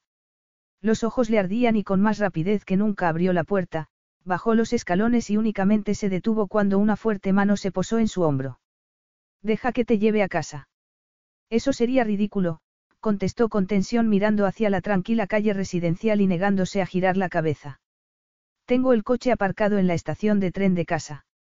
Nick dijo algo en griego y un hombre se puso al lado de Betsy para abrir la puerta de la limusina aparcada en la puerta. Era uno de los miembros de seguridad, según pudo ver Betsy a pesar de que la cabeza aún le daba vueltas un poco por el agotamiento mental y físico que amenazaban con abrumarla. Aún en ese estado, no pudo evitar preguntarse y martirizarse sobre si los hombres de seguridad de Nick también habrían sido testigos de su diatriba. Había experimentado una rabia completamente nueva para ella, y eso había superado totalmente todas sus inhibiciones. Desgraciadamente, después de aquello se sentía vacía, agotada y avergonzada. Nick vio cómo sus estrechos hombros se hundían y agachaba la cabeza y, a pesar de estar atónito por su comportamiento, no puedo evitar sentirse también preocupado. Ella le había mostrado su punto de vista y él se sentía afectado por ello. Me rompiste el corazón, Nick, y jamás te perdonaré por ello. La giró muy lenta y cuidadosamente. Ella lo miró con los ojos cubiertos de lágrimas bajo la luz de la calle. Sin previo aviso Nick posó los labios sobre los suyos y al instante la estaba levantando hacia él para separar sus suaves labios y beber del dulce y tierno interior de su boca. Betsy sintió como si la cabeza le diera vueltas mientras su cuerpo pasaba del frío a un intenso calor y la invadió la necesidad de trepar por él como si fuera un árbol. El deseo le dio fuerzas a su traicionera respuesta como si necesitara desesperadamente liberarse de una insoportable tensión. Qué bien sabía Nick. Era más ardiente que las llamas de una hoguera. Nada le había resultado nunca tan primitivo como ese devorador beso y nada podía haberla sacado con mayor eficiencia de su angustia emocional. La sujetó con ambas manos al bajarla porque se estaba tambaleando, estaba mareada, en un estado totalmente alejado al que se había encontrado antes de que la besara. Mi coche te dejará en la estación, yo me quedo aquí, murmuró con tono grave y esa fue la única señal de que lo que acababa de pasar lo había afectado de algún modo. Suponía un gran desafío, pero Betsy pretendía volver a poner en orden su cabeza y, por muy agitada que estaba, bajó los escalones y se adentró en la comodidad tapizada de la limusina, donde solo volvió a respirar una vez el coche se alejó de allí. Ese beso, no, ni siquiera pensaría en ello. Era solo parte de la locura que se producía cuando la gente perdía los nervios y se peleaba y ella no estaba acostumbrada a discutir con Nick. Ni siquiera el día en que le había dicho que se marchara de la vender y la habían discutido de verdad. Mientras había despotricado sobre la vasectomía que había mantenido en secreto, él había permanecido en silencio sin dar ninguna explicación, ni excusa, sin ni siquiera intentar justificar su comportamiento. Mientras la limusina se alejaba, Nick se planteó que se había marcado un reto mucho más grande del que se podría haber imaginado. Decirle a Betsy que iba a ir a casa para cuidarlos a ella y a su hijo le caería como una bomba porque ella no quería que volviera. Una vez dentro, dio media vuelta en el vestíbulo de la elegante casa de su hermano y no fue consciente de nada, ni de dónde estaba, ni de quién podría estar presenciando semejante momento de debilidad porque había dado por hecho sin más que ella querría que volviera. Las mujeres siempre lo habían deseado y esa era una realidad que él daba por sentado. Pero ya había cometido ese error con Betsy cuando lo había dejado plantado en su primera cita, recordó distraídamente con una imagen que fue como una barra de hierro golpeándolo entre las sienes. Por supuesto, Betsy nunca había sido como las otras mujeres, razón por la que se había casado con ella para empezar. Siempre que le había llevado flores ella había respondido que prefería una disculpa por sus largas ausencias además de llamadas y mensajes más frecuentes mientras estuviera fuera. Siempre que le había llevado regalos lo había regañado por haber malgastado su dinero como si fuera una niña malcriada. No puedes impresionarme con esas cosas, le había dicho una vez con delicadeza. Esa no es la razón por la que estoy contigo. Estoy aquí porque te quiero y a eso no puedes ponerle precio. Con la frente cubierta de sudor, Nick se preguntó por primera vez por qué Betsy había intentado reclamarle la mitad de su riqueza, ya que no se correspondía en absoluto con lo que él sabía de su forma de ser. Se preguntó cómo se sentía el amor, ya que nunca lo había experimentado a excepción del amor que ella le había profesado. Ese amor le había proporcionado una sensación de seguridad de lo más extraña, qué ridículo. Como si él fuera inseguro. Casi se rió a carcajadas ante la idea, aunque por la razón que fuera no logró arrancarse de dentro ni una pizca de humor. Se preguntó si sería posible raptar a Betsy y llevársela al extranjero, donde se vería forzada a escucharlo. Llamaría a la policía. Al final tendría que acabar escuchándolo. Sumido en esa peculiar fantasía del secuestro, levantó las cejas y se preguntó si no estaba volviéndose loco. Al igual que debía de estar pasándole a Betsy para haber actuado de un modo tan extraño, atacándolo de ese modo. ¿Qué le sucedía? Era posible que hubiera reaccionado así solo porque estaba embarazada. ¿Cómo lo había olvidado siquiera durante cinco minutos? A las mujeres embarazadas debían de afectarlas mucho las hormonas, pensó distraídamente. Estaba claro que Betsy no había sido ella misma, es más, se había comportado como alguien poseído, mostrando un cambio de carácter del que podría culpar a la peleona de Belle. Después de todo, sabía que Belle no lo soportaba y que sin duda emplearía sus peores errores y defectos en su contra. Aunque también tenía que pensar que era más probable que el único demonio que hubiera poseído a Betsy fuera el resultado de unas hormonas alteradas. Ahora que había llegado a esa obvia explicación se sentía un poco más aliviado. Esa mujer colérica no se había parecido en nada a la suave y delicada Betsy con la que él había vivido una vez, y con la que pronto volvería a estar viviendo, se recordó con satisfacción. Betsy se quedaría sorprendida, pero también complacida, al final estaría muy complacida, se dijo con convicción. Desde el día en que le había dicho que se marchara de la Vender Hall, Nick se había visto perseguido por otras mujeres diariamente. Se había topado con seductores físicos y atrevidas proposiciones allá a donde había ido y al cabo de tres años de matrimonio tan descaradas proposiciones habían resultado desconcertantes y nada apasionantes, pero, aún así, si otras mujeres que ni siquiera lo conocían podían desearlo tanto como para perder toda su finura y dignidad, Betsy debía querer tenerlo de vuelta aún más, no. Le había dejado tomarla contra la pared aquel día. Solo de pensarlo se excitaba. No podía odiarlo de verdad si había vuelto a tener relaciones con él, no. De todos modos, porque estaba pensando ahora sobre ese estúpido tema de las relaciones. Durante un segundo de efervescente frustración Nick quiso golpearse la cabeza contra la pared para despejarse de esa caótica locura de pensamientos, pero entonces vio a su hermano a unos metros. ¿Estás bien? Cristo estaba mirándolo con gesto de preocupación. Nick flexionó sus tensos hombros y se puso recto. ¿Por qué no iba a estarlo? Cristo no era nada sutil, pero sabía que decirle a Nick que estaba actuando de forma muy extraña supondría más trabas que ayuda. En cualquier caso, se estaba mostrando de lo más comprensivo imaginando lo que todo eso debía de estar suponiéndole a su hermano, Nick se había casado con un inocente ratoncillo que estaba empezando a rebelarse y a rugir como un león y estaba claro que para él debía de ser muy complicado asumir ese inquietante cambio de personalidad además del hecho de que iba a ser padre. Nick era un hombre muy hombre, corto de imaginación y empatía, pensó Cristo compasivamente. Desde hacía tiempo venía fijándose en que, a diferencia de lo brillante que era intelectualmente y de las habilidades que tenía para los negocios, en el terreno emocional estaba perdido.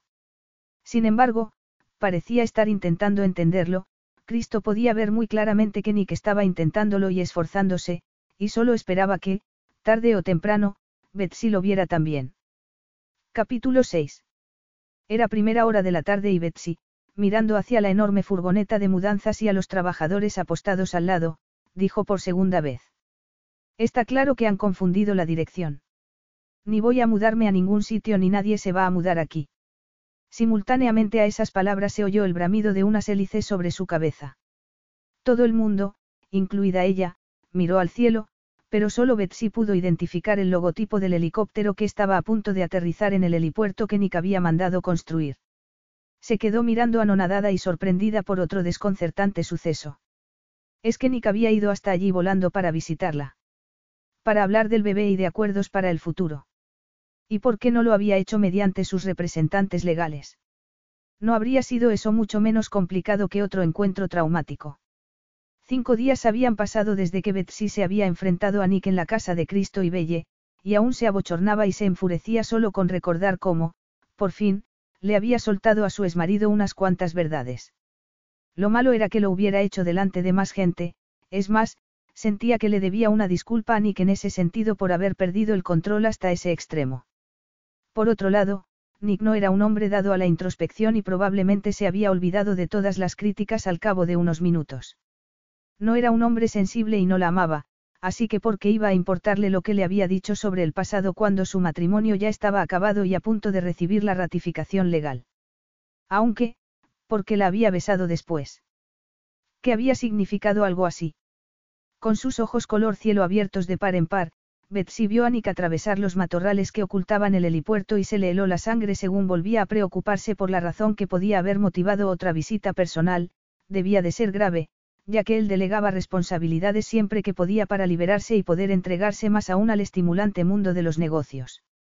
Se concentró en intentar no fijarse en lo increíble que estaba con ese traje de diseño gris marengo, en lo exótica y maravillosamente guapo que resultaba con su delicioso cabello negro y esos impresionantes ojos claros que destacaban tanto sobre su piel bronceada. Su sangre helada empezaba a calentarse peligrosamente en sus venas y quería abofetearse por haber reaccionado así ante su poderoso carisma sexual incluso después de todo lo que le había hecho. No era más que una estúpida cuestión de química, se dijo exasperada. Y esa era la razón por la que lo había besado aquella noche, era muy triste, sí, pero le parecía absolutamente irresistible. Se quedó sorprendida cuando Nick se detuvo detrás de la furgoneta de mudanzas para dirigirse a los transportistas, que les estaría diciendo. Bueno, por lo menos, ya que era un hombre con muy poca paciencia ante la ineficacia y los errores de los demás, seguro que pronto los echaría de allí. Betsy, murmuró. Subió los escalones en un par de zancadas con esas largas y poderosas piernas y su mirada esmeralda clavada en la suya como un misil dirigiéndose a su objetivo, eso fue lo que pensó ella vagamente mientras la recorría una mezcla de calor y temblores de frío en una inquietante oleada de reacciones. ¿Qué estás haciendo aquí?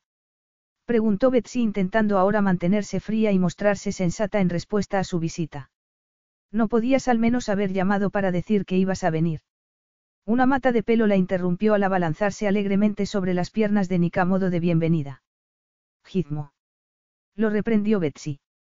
Parece que le gusta volver a tenernos a los dos en el mismo sitio, dijo Nick riéndose y agachándose para acariciarle la oreja. Bueno, pues se va a quedar muy decepcionado cuando vuelvas a marcharte, apuntó Betsy con tirantez. Sinceramente, Nick, deberías haber llamado al menos para decir que ibas a venir. Nick frunció el ceño. ¿Podríamos hablar en privado? Le preguntó. Ella, asombrada al ver que los transportistas estaban abriendo la parte trasera de la furgoneta, murmuró. Por supuesto. ¿Ha pasado algo? Nada de lo que tengas que preocuparte, le aseguró Nick. Y posando una bronceada mano sobre la esbelta espalda de Betsy la llevó hacia el salón y, una vez allí, cerró la puerta. Así que sí que ha pasado algo, dio por hecho Betsy buscando entre sus oscuros y hermosos rasgos y reconociendo su tensión con cada vez más consternación. Nick respiró hondo y lento. Lo de mudarse allí le había parecido una solución muy simple cuando se le había ocurrido, pero de pronto le resultaba más complicada que antes. Cristo le había recomendado que primero fuera a hablar con ella, pero había querido evitar dramas y la impensable posibilidad de un rechazo. Darle a Betsy un hecho consumado y haber comprobado su propia situación legal por adelantado le había parecido un enfoque más factible y eficiente. Al fin y al cabo, cuando en sus negocios estaba a punto de hacerse con una nueva empresa, nunca advertía por adelantado de lo que tenía pensado hacer, no. ¿Por qué no dices nada?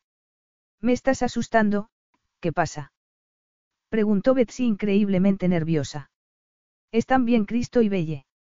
Claro que sí, Nick miró de arriba abajo a su mujer enfundada en unos vaqueros sin dejarse ni un solo detalle de su aspecto relajado.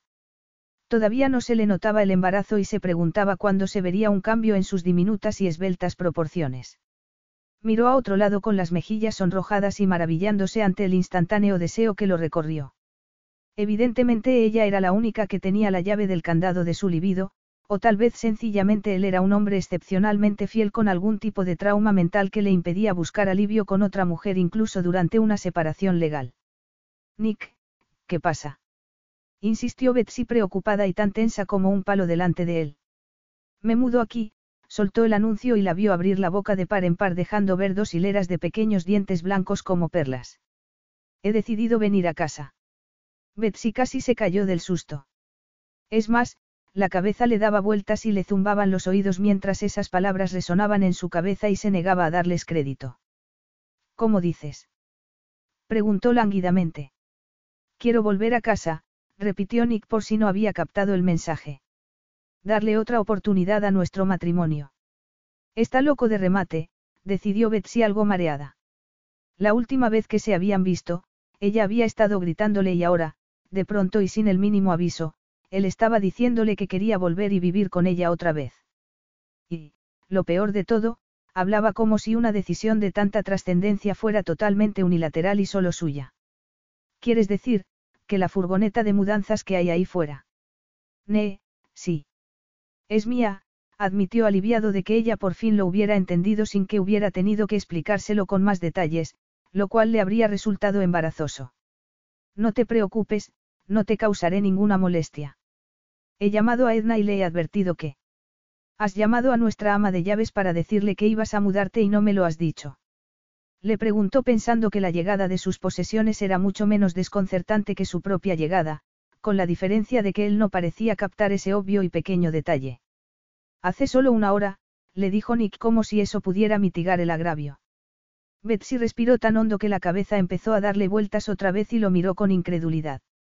Nick, no puedes decidir que quieres darle otra oportunidad a nuestro matrimonio sin hablarlo primero conmigo, señaló algo temblorosa mientras en el pecho se le iba acumulando una bola de histeria porque no se podía creer lo que estaba oyendo. Ahora lo estoy hablando contigo, respondió Nick ecuánimemente y acercándose al fuego. Quiero que te agrade.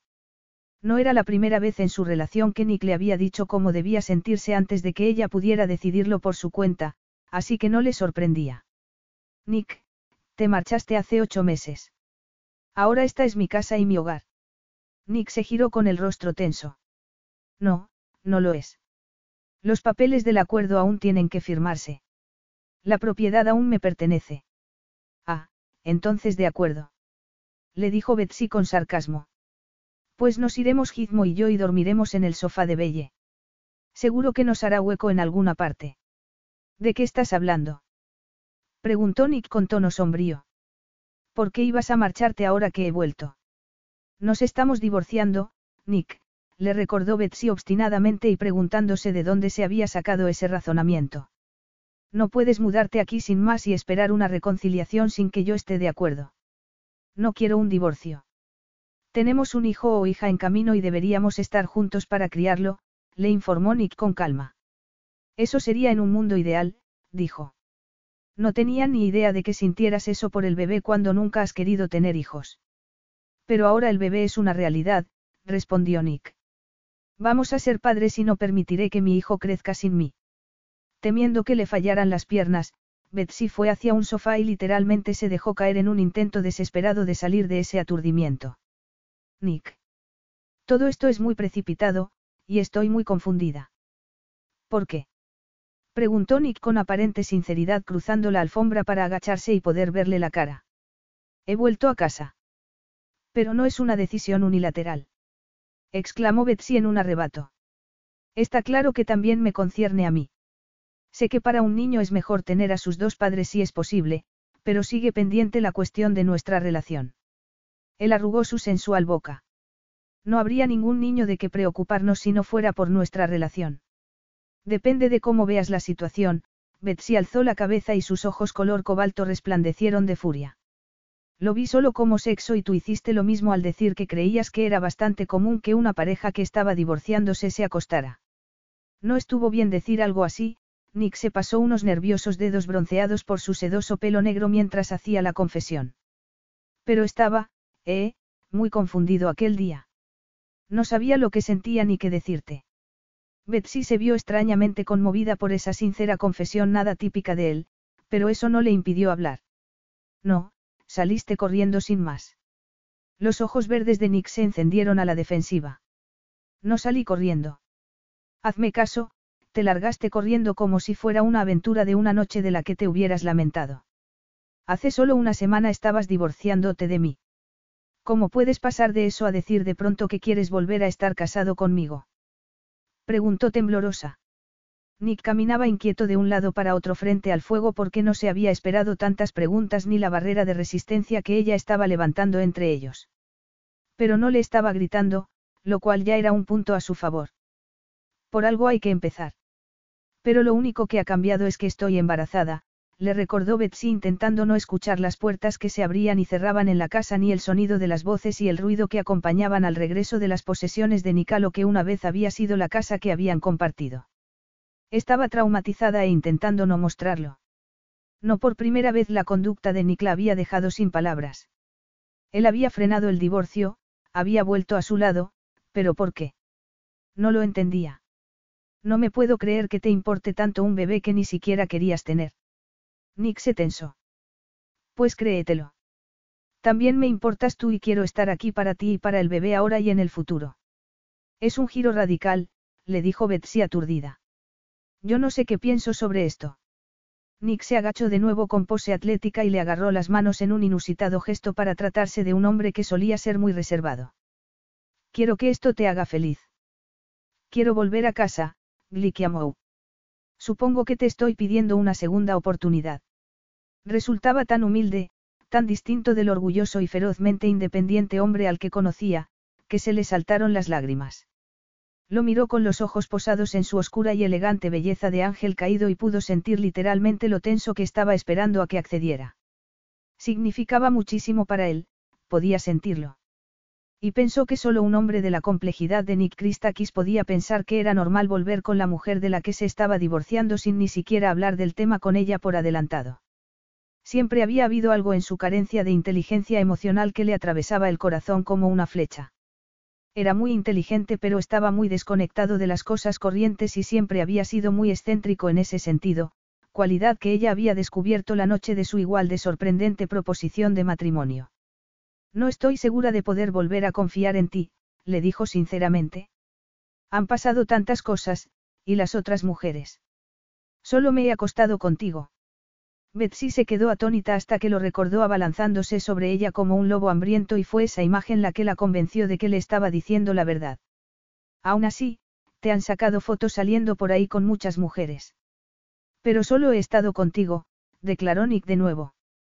Solo quiero estar contigo. Betsy levantó unos dedos indecisos y los deslizó sobre su ensombrecida mandíbula rozando una incipiente barba. Se preguntó qué estaba haciendo, pero estaba descubriendo que su supuesto odio hacia Nick no había hecho más que reforzar su propio orgullo y que, cuando había ido buscando fuerzas para resistirse, éstas estaban misteriosamente ausentes. No lo odiaba, lo quería de vuelta. La convertía eso en la mujer más tonta del mundo. Estaba loca solo por plantearse reconciliarse con un tipo que llegaba con una furgoneta de mudanzas como si ocho meses de separación y todos los amargos trámites de divorcio no hubieran sucedido nunca. Pero si nunca quisiste tener hijos, le recordó con la voz ronca. Un niño es una gran responsabilidad, dijo Nick muy serio e ignorando evidentemente la realidad de que ya tenía la responsabilidad de un enorme imperio y miles y miles de empleados por todo el mundo. Y los niños son muy vulnerables. Por eso nunca quise la responsabilidad de proteger a uno. Betsy no seguía su razonamiento. Él parecía estar pensando en el escenario más catastrófico en el que un niño podía resultar herido, pero podía ver que estaba tremendamente serio y por esa razón asintió como si entendiera totalmente lo que estaba diciendo. Y por eso te hiciste la vasectomía. Nika sintió en silencio después de haber dado la explicación de que ya lo había pensado todo de antemano. Ojalá hubiera encontrado esas palabras ocho meses antes cuando podían haberles ahorrado mucho sufrimiento a los dos. Pero en aquel momento, impactado al saber que ella se había enterado de que se había sometido a una vasectomía, había pensado que solo podía decirle la verdad y esa era una opción que él ni siquiera podía contemplar, que jamás podría contemplar. Betsy observó su oscuro rostro, se fijó en las sombras bajo sus ojos y en las marcadas arruguitas de extrema tensión que enmarcaban su boca e intentó pensar con claridad. Pero, sin previo aviso, una sobrecarga emocional y el agotamiento estaban asaltándola como un tren de mercancías colina abajo.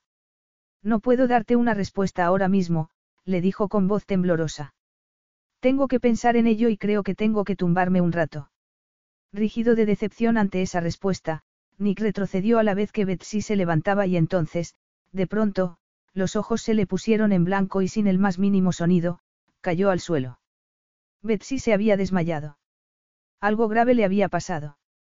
Nick, que normalmente reaccionaba con mucha frialdad en los momentos de crisis, experimentó una intensa oleada de pánico mientras la levantaba y salía al pasillo donde su ama de llaves, Edna, estaba supervisando el trabajo del equipo de mudanzas. Oh, Dios mío. ¿Se ha desmayado otra vez la señora Christakis? Preguntó Edna en tono suave mientras se acercaba a él. Otra vez. ¿Quiere decir que esto le ha pasado antes? Preguntó consternado. Hay mujeres propensas a los desmayos en los primeros meses de gestación, le respondió la mujer con calma. Todos la cuidamos lo mejor que sabemos. Nick se imaginó a Betsy desmayándose al cruzar una carretera y cayendo bajo las ruedas de un coche. La vio cayendo por unas escaleras y rompiéndose el cuello. Incluso cuando la imaginó cayendo y únicamente haciéndose unos rasguños, se mareó y decidió que eso no volvería a pasar. Tener un bebé podía matarla, pensó horrorizado. No podía permitir que fuera desmayándose por todas partes, era demasiado peligroso, demasiado arriesgado. Necesitaba consejo médico y un lugar donde mantenerla a salvo. Betsy recobró la conciencia y vio que estaba tumbada sobre el regazo de Nick en la parte trasera de una limusina. ¿A dónde vamos? Susurró llevando torpemente la mano hacia su frente cubierta de sudor. Me ha vuelto a pasar, ¿verdad? A veces si me levanto demasiado rápido me desmayo. Lo siento si te he asustado. Es que estoy muy cansada. Te llevo a ver a un médico. No hace falta. Cuando estás enferma, soy yo el que decide que es necesario. Pero no estoy enferma. Solo estoy embarazada, respondió con delicadeza al verlo muy preocupado y tenso que estaba. A Nick no le gustaban las cosas inesperadas y, precisamente por eso, sabía que cada uno de los muebles que él se había llevado volverían a ocupar el mismo lugar y posición que habían ocupado ocho meses antes. Estaba obsesionado con el orden y la estructura y eso había llegado a irritarla mucho porque a ella le gustaba mover las cosas y probarlas en lugares distintos. Pero bueno, cada uno tenía sus manías y preferencias, admitió con pesar. Creo que necesitas descansar, le dijo Nick. Ella tenía la nariz casi hundida en la parte frontal de su camisa y el almizclado y sensual aroma de su piel le resultó tan familiar que los ojos se le llenaron de lágrimas. Dobló los dedos alrededor de la solapa de su chaqueta y cerró los ojos.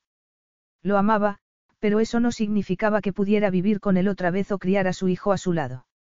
Significaría volver a ser una especie de viuda porque él siempre estaría viajando, no estaría disponible cuando lo necesitara y lo deseara. Se sentiría muy sola porque él no valoraría lo mucho que lo echaba de menos. Apenas vería a su hijo y hasta le costaría reconocerlo cuando se pasara semanas seguidas fuera. Era mejor tener un padre a tiempo parcial que no tener padre directamente. Unos extraños sonidos electrónicos y unas fuertes voces la despertaron de nuevo. Betsy, diles que sabes a dónde vas, le dijo Nick levantándole la cara hacia unas luces horrendamente brillantes que hicieron que volviera a cerrar los ojos rápidamente. Claro que lo sé, farfulló, dispuesta a decir lo que fuera con tal de que la dejaran tranquila. Mi mujer no puede evitar sentirse mal, apuntó él con una voz cargada de furia que alteró su acento griego mientras la rodeaba con fuerza. Aún le golpeteaba la cabeza y ese familiar agotamiento se posó sobre ella como una niebla porque hacía muchas semanas que no dormía como era debido. Bloqueó los tensos pensamientos que le aporreaban la cabeza pidiendo ser escuchados, ya pensaría otro día en las complejidades de su matrimonio y en Nick, cuando tuviera las ideas más claras. Betsy se giró en el cómodo colchón y se le escapó un suave suspiro mientras abría los ojos en la ensombrecida habitación. Se oyó un zumbido de fondo.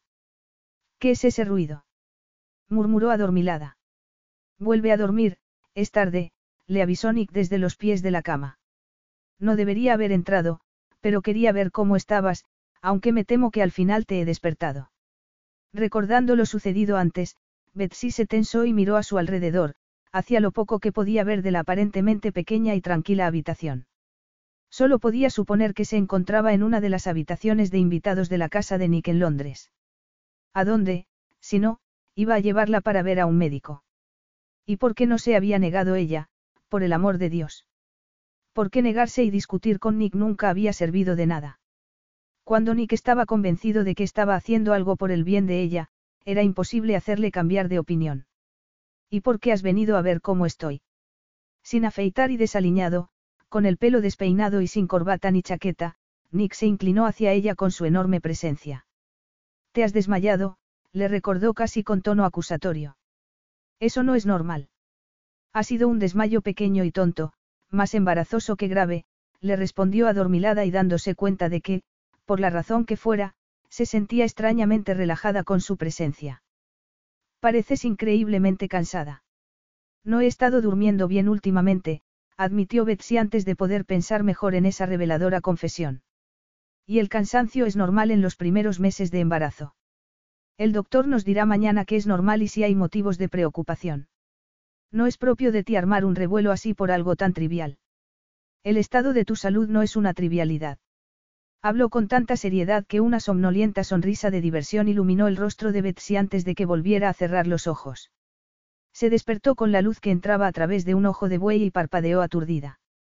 Lentamente salió de la cama y, antes de llegar a la ventana y ver las nubes, supo que estaba a bordo de un avión. Las luces que la habían cegado y las preguntas que Nick había estado respondiendo furioso debían de haberse producido la noche antes en el control de seguridad del aeropuerto.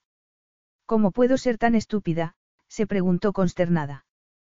¿Por qué estoy en un avión? ¿Por qué me ha metido en un avión sin decírmelo? ¿Por qué había tenido que intervenir Nick? La ropa que llevaba estaba en el armario, pero se quedó aliviada al ver que le habían preparado una maleta con una selección de otras prendas, así que agarró una muda limpia antes de meterse impacientemente en el cuarto de baño para refrescarse. El descubrimiento de sus artículos de tocador y su bolsa de maquillaje no hicieron nada por apaciguarla. Se sentía como Alicia debió de sentirse en el país de las maravillas, solo que en lugar de caer, Nick la había metido en la madriguera. El brillante cielo azul al otro lado del ojo de buey la convenció para elegir una fina falda floral y una camiseta de la escasa selección de ropa y, una vez vestida, salió. Nick estaba trabajando con el portátil como si estuviera en un despacho. Levantó la mirada y ella pudo ver sus espesas pestañas negras y sus brillantes ojos verdes. Te he oído levantarte. El desayuno debe de estar a punto de llegar. ¿Dónde estamos? En 30 minutos estaremos aterrizando en Atenas. Atenas. Gritó Betsy. Ya te dije que iba a llevarte a un médico. Miki Senopon es una autoridad mundial en embarazos, la informó con marcada satisfacción. Y esta mañana tienes una cita con él. No me importa quién es. Le contestó con brusquedad y la paciencia agotada. Estaba dispuesta a ver un médico, pero no a volar hasta Grecia para hacerlo. Se no pones el mejor. Quiero que te vea el mejor, le contestó con terquedad. Sus investigaciones son de primera y sus pacientes hablan maravillas de él. Pero traerme hasta Grecia sin preguntármelo, comenzó a decir con voz más alta. Te has quedado dormida profundamente. Debías de necesitar descansar muchísimo y no quería molestarte, le aseguró con voz crispada. Justo en ese momento alguien llamó a la puerta y llegó el desayuno que había pedido. Soltando el aire que había estado conteniendo, Betsy se sentó porque, después de haberse perdido la cena de la noche anterior, estaba hambrienta. Pero, mientras comía, también estaba a punto de estallar de frustración. Nick había vuelto a hacerlo, había vuelto a tomar el mando, se había olvidado de sus opciones y deseos como si él supiera que era lo mejor. La única ocasión en la que le había dejado elegir algo había sido cuando por fin le había dicho que podía intentar quedarse embarazada si quería. Claro que para él había sido muy fácil decirlo ya que, debido a su vasectomía, sabía que no había posibilidades de que eso sucediera. ¿Por qué accediste a que intentara quedarme embarazada el año pasado? Se vio preguntándole bruscamente. Quiero decir, si sabías que no podía suceder, ¿por qué me animaste? Nada preparado para la pregunta, Nick la miró fijamente. Pensé que te satisfaría. Yo, equivocadamente, y tal vez incluso como un idiota, di por hecho que se te acabaría yendo la idea, después de todo, no querías tener hijos cuando nos casamos y jamás me esperé que eso fuera a cambiar. Por desgracia la gente cambia. Pensé que no quería hijos porque mis padres nunca quisieron tenerme a mí realmente, ese era uno de los motivos principales para rechazar la idea. Además, me pasé mucho tiempo ayudando a cuidar de niños más pequeños cuando era adolescente en los centros de acogida y por entonces veía a los niños únicamente como una responsabilidad que te arrebataba el tiempo y la libertad, explicó con pesar. De verdad que nunca pensé que querría tener un bebé, pero era demasiado joven cuando tomé esa decisión y la compartí contigo. Nika sintió con determinación. Salías mucho de viaje de negocios, estaba aburrida, me sentía sola y entonces un día me desperté y, por lo que fuera, pensé que un bebé sería lo mejor que podía pasarme y que todo mejoraría con un niño en nuestras vidas. Pero te obsesionaste con tu deseo de ser madre, suspiró Nick. Me temo que no entendía lo importante que había pasado a ser para ti tener un bebé, que era un deseo tanto físico como emocional. Betsy partió su croissant al menos en diez trozos y después empezó a echarse mantequilla en cada uno mientras decidía que solo la verdad bastaría. Sí, estaba obsesionada, asintió recordando las vitaminas que había tomado, las tablas de temperatura para comprobar cuándo ovulaba, la acupuntura y las sesiones de yoga, el estado de pura desesperación que la había llevado a prometerse que haría literalmente lo que hiciera falta para quedarse embarazada. Nick no se había esperado que lo admitiera. Me sentí apartado y extremadamente incómodo porque sabía que, hicieras lo que hicieras, sería en vano. Está claro, respondió Betsy, feliz de oír que lo había asaltado la culpabilidad aunque no tuviera la palabra exacta para definir el sentimiento. Daba por hecho que tirarías la toalla y se te olvidaría con el tiempo, admitió con lo que, en un tema menos delicado, habría sido visto simplemente como mera ignorancia. No, las cosas que no puedes tener son las que más quieres, susurró Betsy. Y ahora por fin ella lo había entendido y casi estaba en Grecia y Nick de vuelta en su vida. Era eso lo que quería. Se sintió avergonzada al darse cuenta de que, en verdad, no sabía nada más. Su atribulada mirada se posó en él y recorrió su bronceado perfil antes de descender por su perfecta nariz para posarse en la curva de su sensual boca y, como si fuera consciente de su escrutinio, él giró su hermosa cabeza. Unos ojos que eran como resplandecientes esquirlas de brillante verde cercadas por unas frondosas pestañas negras la paralizaron con increíble efecto. Se le secó la boca y le dio un vuelco el estómago. Pero era su cuerpo el que reaccionaba, no su mente, se dijo con vergüenza. Era una pena, pero el cerebro le daba vueltas y vueltas en círculos sin llegar a ninguna conclusión definitiva y llevaba semanas así. ¿Qué quería? Podría perdonarlo. Estaba siendo sincero. ¿Cómo podía marcharse sin más y luego volver? De verdad podía importarle el futuro del bebé. ¿Y ella? ¿Y sus necesidades? Sus deseos. Su felicidad. Capítulo 7. El señor Senopon entrelazó las manos y miró a su nerviosa paciente y a su, aún más nervioso, marido. Le había realizado una serie de pruebas rutinarias y había llegado a ciertas conclusiones obvias. Está muy nerviosa, señora Christakis, le dijo a Betsy con delicadeza. Y, aunque aún no parece ser consciente de ello, trae gemelos. Un embarazo gemelar será una carga aún mayor. ¿Qué está nerviosa? Preguntó Nick como si el concepto le fuera totalmente ajeno. Ambos lo están, pronunció el médico con tono suave.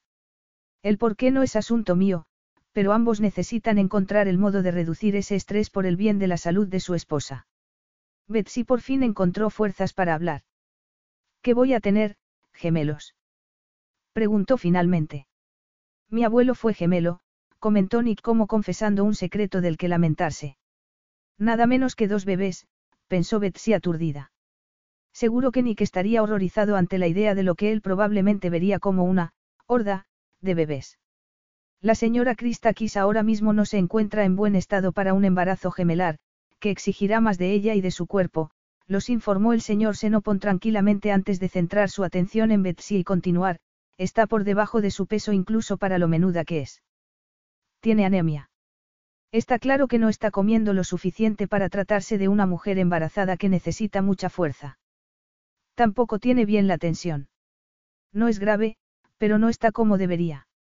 Por suerte, todos esos problemas pueden curarse fácilmente con un enfoque sensato. El estrés es probablemente lo que estará causando la hipertensión, pero para eso tiene que encontrar usted la solución. Debería implicar mucho descanso y ejercicio dentro de lo razonable. Existe un alto riesgo de parto prematuro al tratarse de gemelos y ambos tienen que hacer que la salud de la futura madre sea su mayor prioridad. Mientras escuchaba, Nick había ido perdiendo color. Estaba empezando a entender que solo el hecho de estar embarazada podía ser peligroso, seriamente peligroso, para la salud de una mujer. La mera idea de que algo pudiera pasarle a Betsy hizo que le diera un vuelco el estómago y sintió que le costaba tragar. Haremos lo que haga falta para mejorar el estado de salud de Betsy. Gemelos, repitió ella pensativa en completo estupor mientras salían a la calle bañada de luz para subir a la limusina que los esperaba. He visto a la enfermera señalando cosas durante las pruebas, pero, claro, no entendía qué estaba diciendo. ¿Y tú? Yo no estaba mirando la pantalla ni escuchando. Estaba mirándote a ti porque parecías muy preocupada. Jamás podía imaginarme, gemelos. Quiero decir, si apenas me ha cambiado el cuerpo. La idea de que hubiera dos bebés peleando por ocupar el diminuto y frágil cuerpo de Betsy al mismo tiempo lo llenó de culpabilidad y miedo. Si hubiera tenido más cuidado, si se le hubiera ocurrido tomar precauciones, si hubiera contenido su deseo por ella, nada de eso habría pasado, admitió para sí furioso. Pero, claro, por otro lado, si no se hubiera quedado embarazada, habría vuelto a su vida. Lo dudaba. Y por extraño que pareciera, reconocerlo desterró todos los afilados remordimientos que lo atacaban. Belle, la mujer de Cristo, llamó cuando estaban cruzando el aeropuerto. ¿Dónde has estado? En Grecia. Nick me ha traído a Atenas para ver a un obstetra. ¿Cómo no?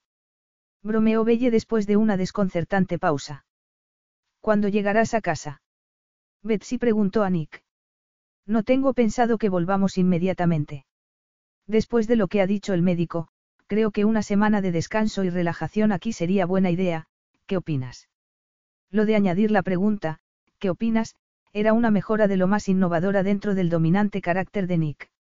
Luego te llamo, le dijo Betsy a su cuñada y en la sala de espera VIP se sentó al lado de su marido y le preguntó, ¿a dónde tienes pensado llevarme? A la isla de Besos, donde pasé mis primeros años en casa de mi abuelo.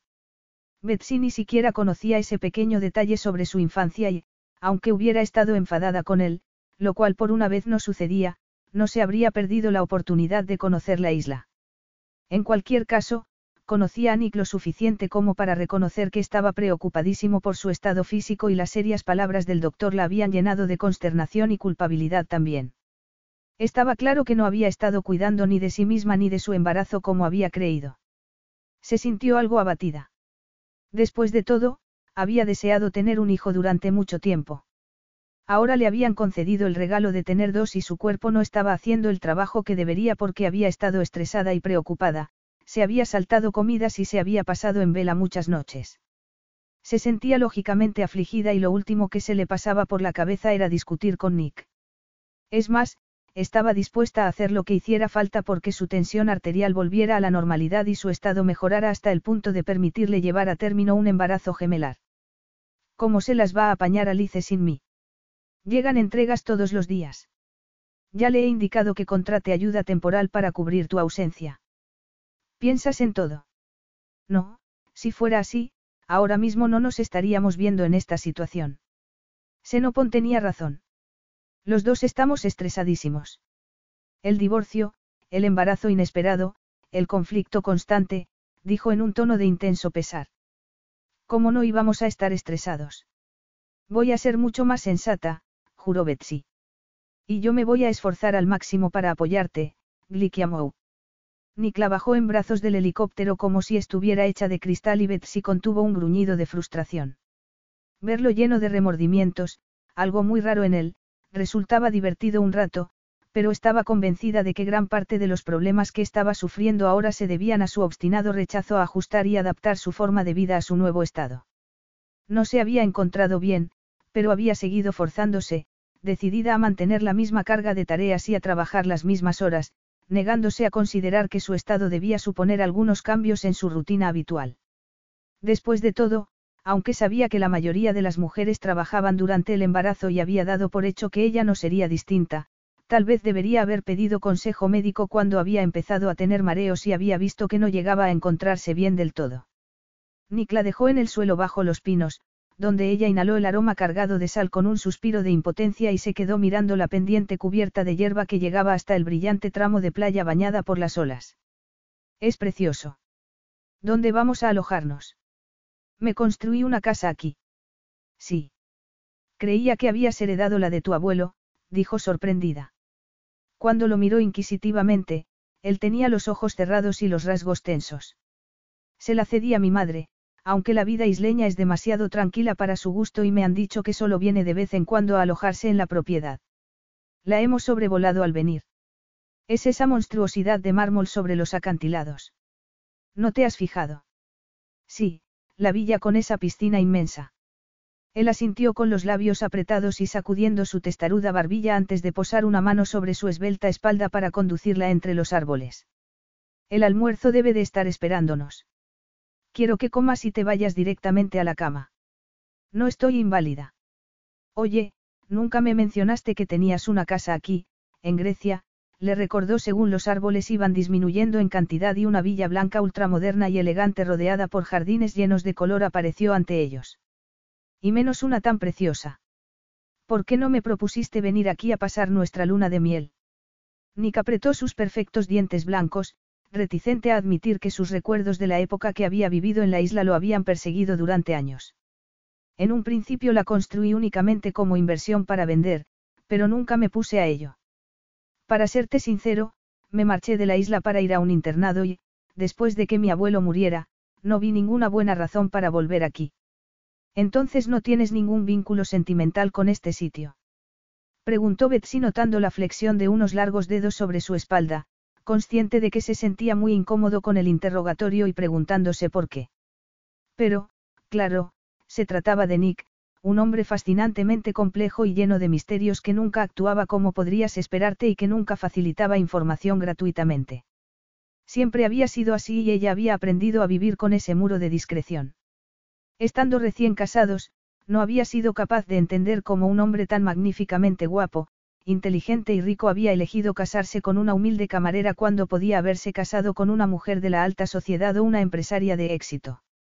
Nunca había dejado de agradecer que la hubiera elegido a ella, y esa era la razón por la que nunca había sentido que tuviera el derecho a quejarse cuando la dejaba sola en casa tanto tiempo. Todo paraíso tenía espinas, había pensado, esforzándose por ser práctica, sabiendo que muchas mujeres estarían felices simplemente por tener una casa preciosa y una ristra de tarjetas de crédito a su disposición. Sin embargo, amarlo le había hecho ansiar con mucha más avidez su tiempo y su atención. Por desgracia no creía que ningún ser humano pudiera llegar a despertar el interés de Nick tanto como lo hacía su imperio empresarial y desear más de él era como desear la luna. Aún así, era una lástima que la incapacidad de Nick de concederle su tiempo en el ámbito personal le hubiera recordado a Betsy sus años en los centros de acogida, cuando nunca había sido la prioridad de nadie y sus necesidades habían quedado en un segundo plano. Nick la había dejado aislada en la Vender Hall, al igual que había estado aislada en una serie de hogares sin relaciones estrechas con los demás habitantes ni con los cariñosos cuidadores. En aquellos días se había preguntado si sería un ser incapaz de recibir amor de manera inherente. Entraron en un vestíbulo blanco decorado con exuberantes plantas donde fueron recibidos por una agradable ama de llaves de mediana edad llamada Estefania. A los pies de la elegante escalera de caracol, Nick se agachó y levantó a Betsy en brazos ignorando sus protestas. Tú no subirás escaleras, dijo secamente. Si te marearas justo en ellas, podrías sufrir un accidente bastante grave. Siempre te pones en lo peor, le censuró Betsy, sorprendida por su nivel de pesimismo mientras lo miraba para maravillarse ante la longitud y espesor de sus pestañas cuando ella tenía que ponerse pestañas postizas para alcanzar una pizca de semejante frondosidad. Y en él eran un desperdicio, ya que era el hombre menos vanidoso que conocía. No, voy a tomar precauciones sensatas por tu bien, contestó Nick al llegar al amplio rellano sin la más mínima falta de aliento. Aunque Betsy no pensaba que llevarla en brazos pudiera suponerle un desafío a un hombre tan musculoso. El dormitorio era un espacio enorme y de ensueño decorado con mobiliario de roble claro, paredes de piedra natural y cortinas que ondeaban ligeramente ante las ventanas abiertas. Nick la dejó sobre una ancha cama suntuosamente vestida. Betsy apoyó la cabeza encantada sobre una almohada de almidonado lino blanco. Este lugar me recuerda a un hotel boutique de cinco estrellas. Nick se quitó los zapatos y en ese momento se oyeron unos golpecitos en la puerta anunciando la llegada de una doncella con una bandeja. Betsy se incorporó contra las almohadas amontonadas mientras Nick recogía la bandeja. Le pasó un tenedor y se sentó a un lado de la cama. Come antes de dormir. Era un guiso de pollo muy bueno, pero esa referencia a dormir había despertado su interés. Me estaba preguntando, comenzó a decir de pronto anteponiendo la curiosidad al tacto cuando se trataba del que una vez había sido un tema delicado. ¿Aún tienes pesadillas? Nick se puso tenso, a la defensiva, con sus brillantes ojos velados de inmediato. No, parece que solo fue una fase. El año pasado estuve trabajando mucho y no me permití ni un solo momento para relajarme, dijo con decidida frialdad. Nunca me dijiste sobre qué eran las pesadillas, no pudo resistirse a recordarle. Nick se encogió de hombros con indiferencia. Contártelo les habría otorgado una importancia que no merecían y las habría anclado aún más en mi mente, le explicó. Siempre he preferido no ahondar en las cosas negativas. Se había quitado la chaqueta y la corbata. Unos esbeltos músculos se flexionaron bajo su camisa de seda cuando agarró la bandeja una vez ella terminó de comer. Después, cerró las manos sobre las suyas. Ahora duérmete. Mientras le dirigía una perpleja mirada azul, él acarició la suave cara interna de su muñeca con un movimiento relajante y le alzó la mano para besársela. En el sofocante silencio, ella notaba cómo le golpeteaba el corazón, se le puso la piel de gallina y se le erizó el pelo de la nuca mientras en la pelvis sentía el dulce y penetrante tirón del deseo que solo él podía despertar. Al mirarlo se le cortó la respiración. No tenía nada que hacer, su sensualidad derribaba sus defensas como un ejército invasor. Quería su boca, quería sus manos sobre su cuerpo, y mucho más. Sonrojada, sintió los pezones tensándose y ejerciendo presión contra el cuerpo de su vestido mientras juntaba los muslos para aliviar el dolor que le había generado. Más tarde, susurró Nick con la voz entrecortada y con una expectación sexual que se reflejaba en sus angulosos rasgos y en el brillo de sus ojos. Si duermes ahora, por la noche haré de ti un banquete. Betsy se quedó atónita con la proposición. Pero no, podemos. Nick posó un dedo sobre sus labios separados para hacerla callar. Ahora mismo lo único que importa es que recuperes fuerzas y la salud. No tienes que tomar ninguna decisión permanente mientras estemos aquí, le aseguró con decisión. Ella abrió los ojos de par en par. Es que el sexo no es una gran decisión. En respuesta, Nick le lanzó un pícara sonrisa de diversión que llenó sus oscuros y hermosos rasgos con un carisma tal que el techo podría haberse hundido en ese mismo momento y ella no se habría dado cuenta. No, cuando estamos casados y tú ya estás embarazada. ¿Qué es lo peor que podría pasarnos ahora? Le preguntó con voz sedosa. Que disfrutaras. El rubor de sus mejillas aumentó y ella apartó la mirada de la suya en un gesto de autoprotección, avergonzada de su susceptibilidad. Siempre había disfrutado en la cama con él. Desde la primera vez hasta la última, el sexo con Nick había sido un pasaporte garantizado a un seductor mundo de eufóricas sensaciones físicas. Unos largos dedos bronceados acariciaban en círculos y con delicadeza su tobillo y se deslizaban por la piel desnuda de su pierna. Un ligero temblor recorrió su frágil cuerpo y ella alzó la mirada para centrarse en su rostro anguloso. Para protegerse, cerró los ojos, pero ese brillo de deseo que había visto en su intensa mirada se había quedado grabado en su mente. Nick la deseaba tanto como ella a él. Saberlo calmó su punzante orgullo, pero no hizo nada por aplacar la intensa calidez que le recorría la parte inferior del cuerpo.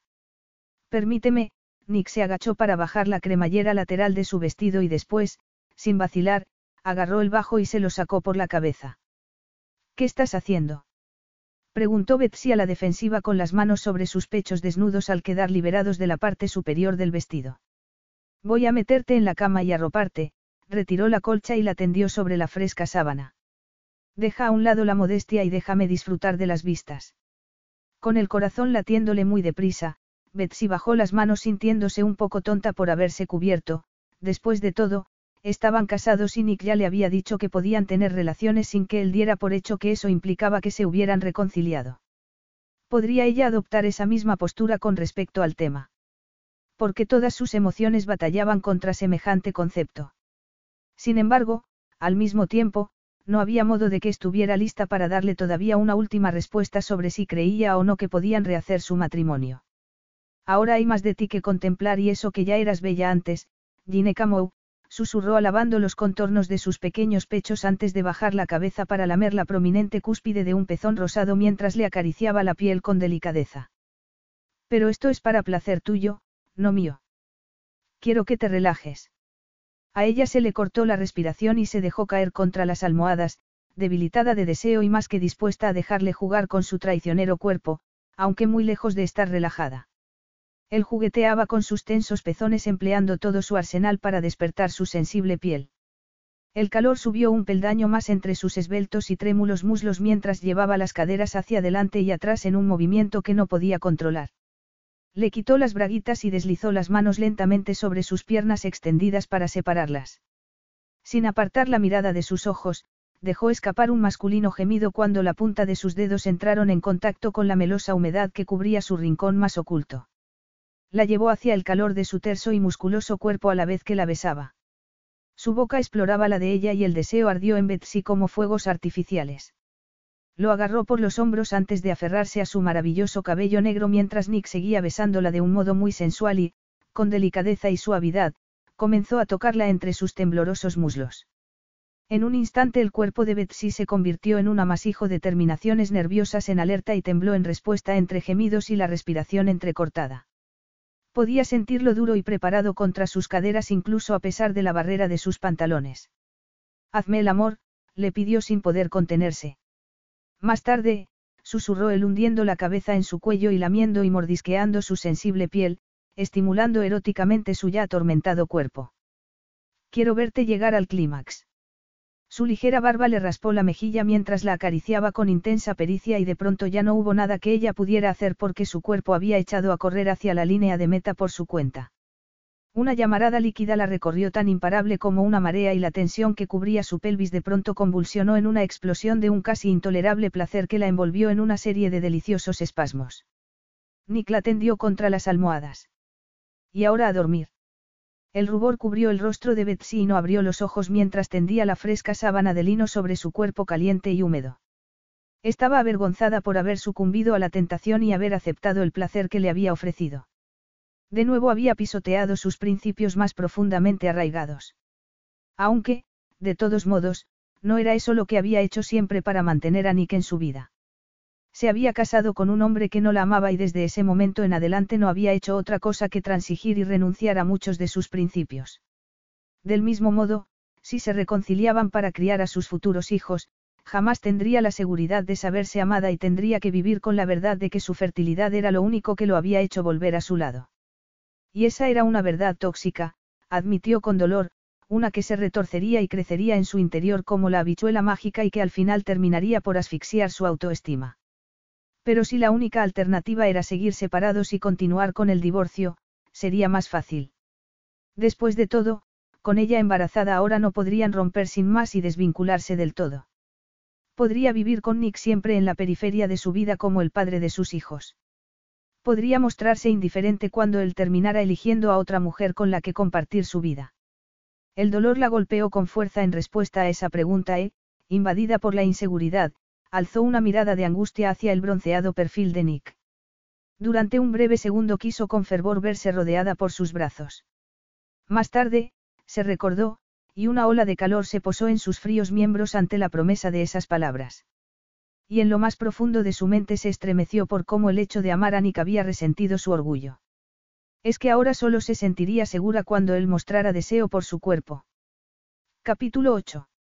A la mañana siguiente, durante el desayuno, en la terraza iluminada por el sol Betsy observaba el rostro bronceado de Nick a la vez que un hormigueo se extendía por su pelvis. Al mismo tiempo se estaba preguntando por qué no habría ido a su cama la noche anterior y finalmente dio por hecho que se debía a que su largo y profundo sueño lo había convencido de que su necesidad de descansar era más importante. Entonces, ¿qué te gustaría hacer hoy? Le preguntó Nick con cierta desgana. Está claro que quiero ver el lugar donde creciste, es más, quiero ver cada rincón de esta isla que esté relacionado con tu infancia. Confesó con entusiasmo. Bastante desconcertado por esas palabras tan joviales, Nick se quedó paralizado un momento y al instante ocultó su reacción forzando una sonrisa mientras observaba la relajada expresión de felicidad de Betsy. No, ella no sospechaba lo más mínimo que había metido la pata. Y, después de todo, Besos era el lugar donde había crecido. Era normal que se esperara que, después de haberla llevado hasta allí, quisiera compartir sus experiencias de infancia. Admitiéndolo, Nick maldijo su decisión de haber ido a la isla. ¿Por qué no había alquilado una villa en alguna otra parte? Besos y esa casa le habían parecido la elección más sensata cuando ya estaban en Grecia, pero también había sido el último lugar que había querido volver a visitar, pensó de mala gana. Levantándose con menos elegancia de la habitual, Nick, con su gran espalda y sus anchos hombros rígidos de la tensión, se quedó mirando hacia el mar en un intento de controlar las poderosas emociones que amenazaban con arrasar su interior como un huracán. Culpa mía, tuvo que admitir, así que ahora, ¿qué podía hacer sino seguirle la corriente y satisfacer su curiosidad? ¿Y por qué no, ahora que ya era un adulto y no un niño frágil y asustado?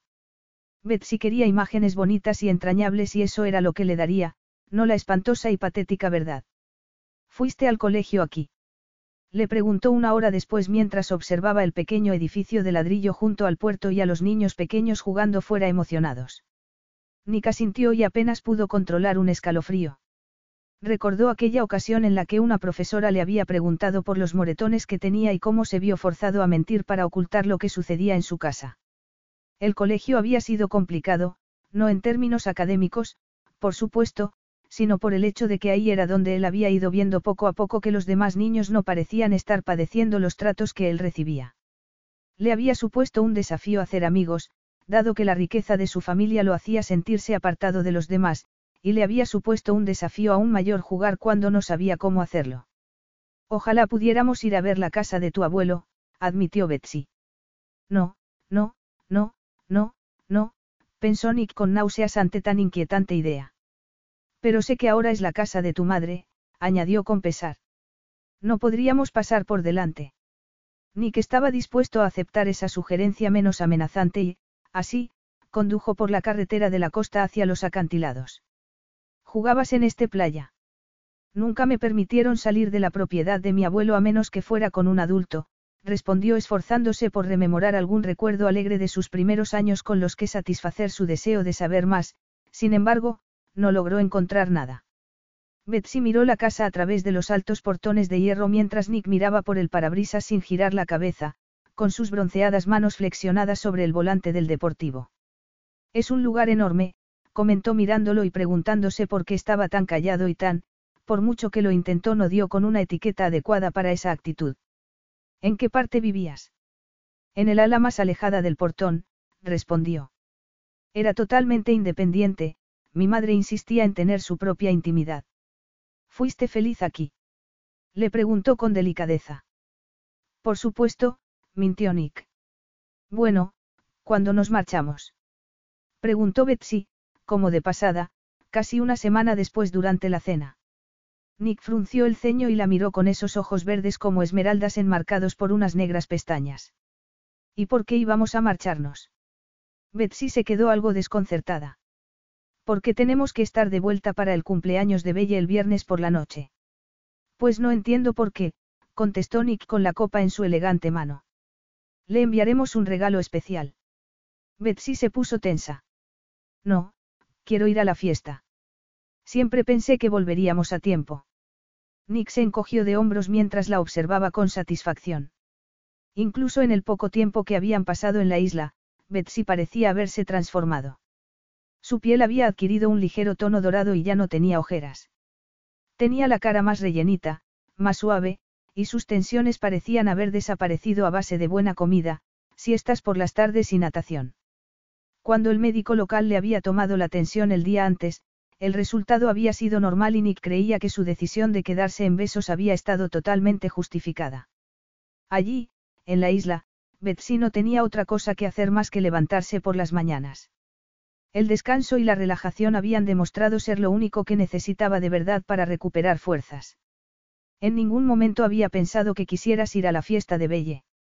Aquí te estás recuperando muy bien y considero que deberíamos quedarnos, por lo menos, una semana más. Betsy se había puesto a la defensiva. No, no puedo hacerlo. Claro que puedes, le respondió él con un tono de impaciencia, como queriendo decir que el asunto estaba cerrado. Belle comprenderá que lo primero es tu salud. Por el amor de Dios, ya no me pasa nada. Dijo Betsy plantando las manos firmemente sobre la mesa y levantándose de la silla. Ahora me encuentro mucho mejor y lo sabes. Nick se levantó de la suya con gesto de pereza, como mofándose de los movimientos de enfado e impaciencia de ella. No entiendo por qué te estás enfadando tanto. Claro que no. Estás demasiado acostumbrado a que haga todo que pides. Contestó Betsy furiosa con él y furiosa consigo misma porque no había optado últimamente por el camino de no oponer resistencia con demasiada frecuencia. Durante casi una semana había sido tremendamente sensata y había seguido todos los consejos del señor Senopon mientras al mismo tiempo aceptaba las sugerencias de Nick. Los delgados rasgos de él se habían endurecido. No te he tratado como un trapo. Así es como solía comportarme y como tú estás acostumbrado a tratarme, le dijo con amargura. Pero no soy la misma mujer que era antes de que dieras inicio a los trámites de divorcio, así que darme tu opinión y dejarme claro lo que quieres no va a hacerme cambiar de idea sobre lo que yo quiero hacer. Nick ignoró ese desafío tan directo y se sentó. ¿Por qué es tan importante para ti esa fiesta? ¿Por qué es importante para Bella y Cristo y ellos son mi familia, por no decir también mis mejores amigos, o es que no te has dado cuenta? Contestó feliz de salirse por la tangente porque incluso antes de que él hubiera hablado ya se encontraba algo molesta. ¿Quién crees que me apoyó cuando comenzó el divorcio? tu hermano. Cristo fue buenísimo conmigo. Nick prefirió no mencionar que él lo había animado a establecer esa relación, aunque se quedó impactado por su vehemencia. Y no pienses que no le estoy agradecido por ello. Sí, ya, como si te hubieras preocupado por mí todo ese tiempo. Le contestó furiosa. Cristo me escuchaba, hablaba conmigo, me ayudó en el peor momento de mi vida. Y Belle fue lo suficientemente generosa como para ofrecerme su amistad desde el principio. Pues a mí nunca me la ha ofrecido, le respondió él secamente. A Belle le duele que jamás hayas mostrado el más mínimo interés por los hijos de su madre y tu padre. No conocía a Gaetano. ¿Por qué iban a interesarme sus otros hijos? Con Cristo es distinto, es un adulto y tenemos un vínculo de verdad. Bueno, pues no olvides que esos niños van a ser los tíos de nuestros hijos. Le recordó con aspereza. Esperemos que en el futuro sean más amables con nuestros hijos de lo que tú eres con ellos. Nick se la quedó mirando fijamente y con los dientes apretados. No había pensado en eso. Eso le da otra perspectiva completamente distinta. Desconcertada por esa concesión, Betsy no hizo ningún comentario al respecto, aunque sí que le preguntó. ¿Por qué siempre te muestras tan negativo al hablar de Gaetano Rabelli? ¿Y por qué no iba a mostrarme así? Como padre fue una vergüenza. Vivía de las mujeres como un gigoló. Pero estuvo casado con tu madre, con la de Cristo y con la de Zarif, le contradijo sorprendida. Es que no te has dado cuenta de que Gaetano solo se casó con mujeres ricas para sacarles todo lo que pudiera.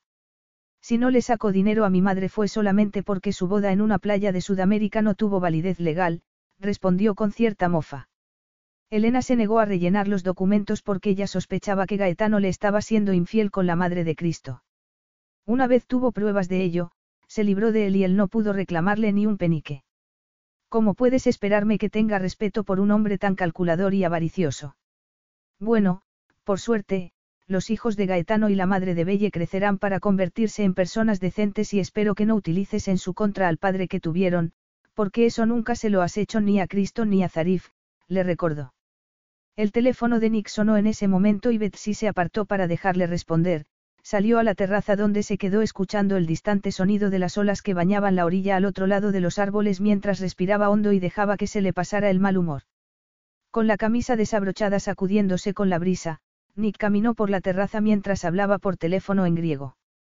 Se estiró moviendo los fuertes músculos de sus hombros y haciendo que sus abdominales de tabla de lavar se tensaran con una definición exquisita y apetitosa.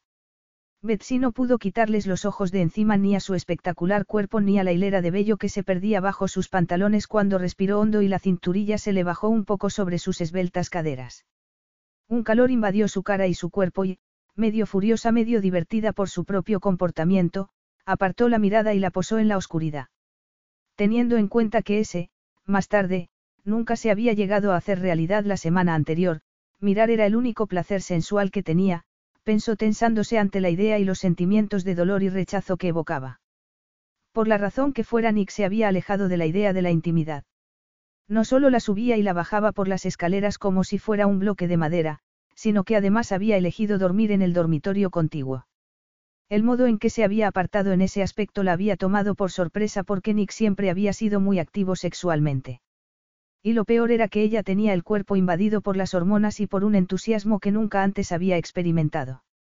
Recordó aquel pequeño pero sensual interludio la noche de su llegada y respiró hondo y lentamente para aliviar su sofoco. ¿Qué había hecho cambiar a Nick desde aquella noche? La hacía menos atractiva el hecho de estar embarazada. Suponía que era perfectamente posible, sobre todo para un hombre que nunca había querido tener hijos. Ahora que había dos niños en camino, Tal vez Nick estaba listo para asumir la responsabilidad como padre, pero ¿quién podía saber qué sentía de verdad sobre cómo se estaban desarrollando las cosas? Un hombre no estaba comprometido simplemente porque hiciera y dijera las cosas correctas. Hasta era posible que la nada entusiasta reacción de ella al ofrecimiento de reconciliación le hubiera molestado y ofendido. Nick era un hombre orgulloso. Había intentado tender un puente entre ellos y ella aún estaba quieta en mitad de él, sin moverse ni hacia adelante ni hacia atrás, paralizada por la indecisión y aterrorizada de no hacer lo correcto. Por otro lado, él le había dado la oportunidad de hablar de sus inseguridades, aunque cuando funcionaban con Nick las conversaciones profundas e importantes. Cada vez que él no respondía, Se sentía como si hubiera malgastado saliva y, cada vez que se quedaba pensativo y en silencio, se sentía aún peor. Y cuando, como por ejemplo ahora, creía que por el bien de su salud y su tranquilidad tenía que decirle lo que ella quería oír, qué probabilidades había de que pudiera estar siendo sincero. A lo largo de la semana Nick había dado muestras de una infinita preocupación por su bienestar. Afortunadamente ella había recuperado el apetito y volvía a dormir profundamente tras acabar cansada, y con mucho gusto, de sus baños diarios en la piscina y los paseos por la playa. Pero ya había pasado la emergencia y él tenía que aceptarlo y dejar de tratarla como si fuera una inválida. Después de tirar el teléfono sobre la mesa, Nick se plantó frente a ella. Tenía esa boca tan sensual apretada. Mira, si la fiesta de Belle es tan importante para ti, mañana nos marcharemos, dijo adustamente. Pero no estoy de acuerdo con. Sorprendida y complacida, Betsy vio cómo cedía. Tal vez no entendía la profundidad de su amistad con Cristo y Belle, pero al menos estaba intentando respetarla. Sin pensárselo, se puso de puntillas para rodearlo por el cuello. Te gustará ver a Cristo, y Belle me ha dicho que Zarif está intentando despejar su agenda para poder asistir también. El rostro de Betsy se iluminó con una cálida sonrisa. Era relativamente sencillo hacerla feliz, Nick se había dado cuenta de ello hacía mucho tiempo, aunque había perdido la costumbre. Bien era cierto que en aquellos primeros días había cometido montones de equivocaciones antes de encontrar el camino correcto. No era el coste del regalo lo que importaba, sino la idea y el esfuerzo tras él. Podía ser tan sencillo como una llamada telefónica, independientemente de lo muy ocupado que estuviera, o contarle cómo le había ido el día en el trabajo para hacerla formar parte de ello. Por entonces una inesperada mañana de sol, la amabilidad de algún desconocido o un cumplido casual podían haber bastado para hacer sonreír a Betsy. Oh, qué alegría, mi hermano el rey Bocazas, comentó Nick con burla al mirarla y rodearla lentamente con los brazos. Betsy gruñó, había olvidado todo aquello. Creo que Zarif te hizo un favor, así que deja de tomarla con él. En algún momento tendría que acabar enterándome de lo de la vasectomía, señaló con pesar. Tú mismo te habías acorralado al no contármelo y no creo que supieras cómo salir de ese aprieto. Nick se quedó verdaderamente atónito por esa perspicaz valoración de su comportamiento y unas pestañas color ébano cubrieron su pensativa mirada aunque sus pensamientos sufrieron una especie de cortocircuito cuando la suave boca de Betsy se posó en la comisura de sus labios con una intensa calidez. Betsy olía a melocotones y vainilla, y cada una de las barreras que él había levantado contra la tentación se vio derribada como si un maremoto se las hubiera tragado. Deslizó las manos hasta sus delicadamente curvadas caderas y la llevó contra él para besarla con deseo y entusiasmo. ¿Por qué he tenido que esperar tanto para esto? Gimoteó ella intentando recuperar el aliento mientras toda la piel de su cuerpo parecía cobrar vida de pronto. Nick se puso tenso, como a la defensiva ante la pregunta y después la bajó. ¿Por qué, si no puedo terminar, no quiero empezar, le dijo sinceramente. Ella lo miró con el ceño fruncido. ¿Y por qué no puedes terminar? Nick gruñó. Tienes que descansar, tomarte las cosas con calma. Betsy se sonrojó. Pero el señor Senopon me dijo que no pasaba nada por hacer el amor. Nick se quedó paralizado de sorpresa. ¿Y cuándo te dijo eso? Mientras me estaba vistiendo y tú estabas en su consulta, porque fue ahí cuando le pregunté qué cosas debía evitar. Cielos. ¿Y por qué no me lo habías contado? Le preguntó de pronto y mirándola con incredulidad. Bueno, la primera noche aquí parecías absolutamente cómodo con. Y después vine mientras dormías, exclamó estirando los brazos como para darle énfasis a sus palabras. Y pensé, ¿pero qué hago aquí? ¿Por qué estoy dando por hecho que una mujer embarazada está en forma para una maratón sexual? Eso tiene que ser lo último que necesite en su actual estado de salud. Betsy parpadeó atónita y asombrada de haber sido tan tonta como él. Él había dado por hecho que debía mantener las distancias y ella había dado por hecho que simplemente no la deseaba lo suficiente. No hablamos lo necesario, murmuró ella. Y esta noche no vamos a hablar mucho ni tampoco el tiempo que nos queda de estancia aquí, predijo con una arrebatadora sonrisa cargada de intención que cruzó su hermosa y testaruda boca al levantarla en brazos e ir directo a las escaleras. Tengo otros planes. Bastantes, espero, lo animó Betsy con esos ojos azules turquesa clavados en su hermoso y oscuro rostro y con una alegría que experimentaba por primera vez en días porque el deseo que él no podía ocultar en su posesiva mirada estaba restableciendo su pisoteada autoestima.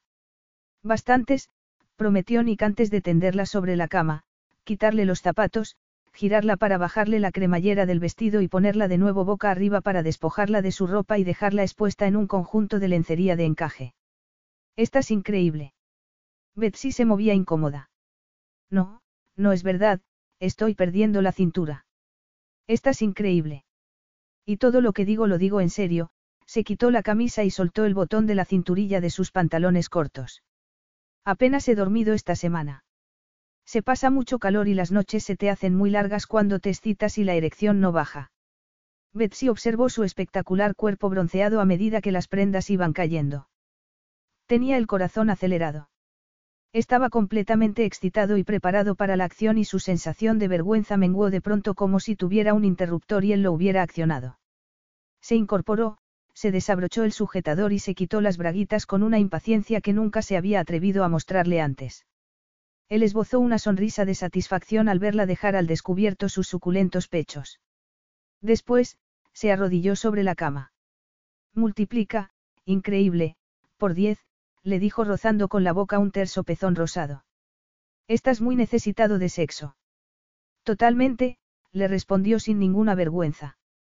No he mantenido relaciones desde que te dejé embarazada. O después de abandonarme, le recordó ella acariciando la terciopelada y descaradamente excitada largura de su miembro de un modo que le hizo a él dar un respingo y contener un gemido. Nick se recostó contra las almohadas y verlo fue como contemplar una imagen de elegante, oscura y sexy masculinidad. Con una mirada azul brillante de deseo, Betsy se agachó sobre él. Cuando un sedoso cabello rubio cubrió su abdomen y rozó sus esbeltos muslos cubiertos de vello, dejó escapar un gemido de placer. La deseaba tanto. Nunca antes había deseado nada de ese modo.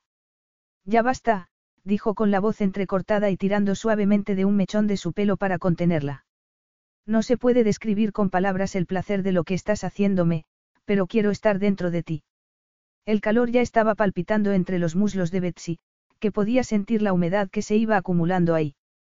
Él la llevó hasta sus brazos y posó la boca sobre un jugoso pezón rosado, acariciando su prominente cúspide con la lengua y haciendo que Betsy arqueara la espalda y levantara la pelvis hacia su erección. Se situó ahorcajada sobre él e, instintivamente, comenzó a moverse hacia adelante y hacia atrás. ¡Qué maravilla! exclamó Nick con tono apreciativo y sus ojos verdes centelleando como joyas. Puedo permitirme pensar que a ti las noches también se te han hecho largas e insatisfactorias. Sí que puedes, le confesó estremeciéndose sobre él y ardiendo con tantas sensaciones distintas que se vio embriagada por ese contacto físico. Con la mano enredada en su pelo para sujetarla, Nick la besó hundiendo la lengua en ella con intensidad. Esa actitud tan dominante la excitó hasta un punto que se le hizo insoportable mientras con la otra mano él iba explorando todas las partes de su cuerpo.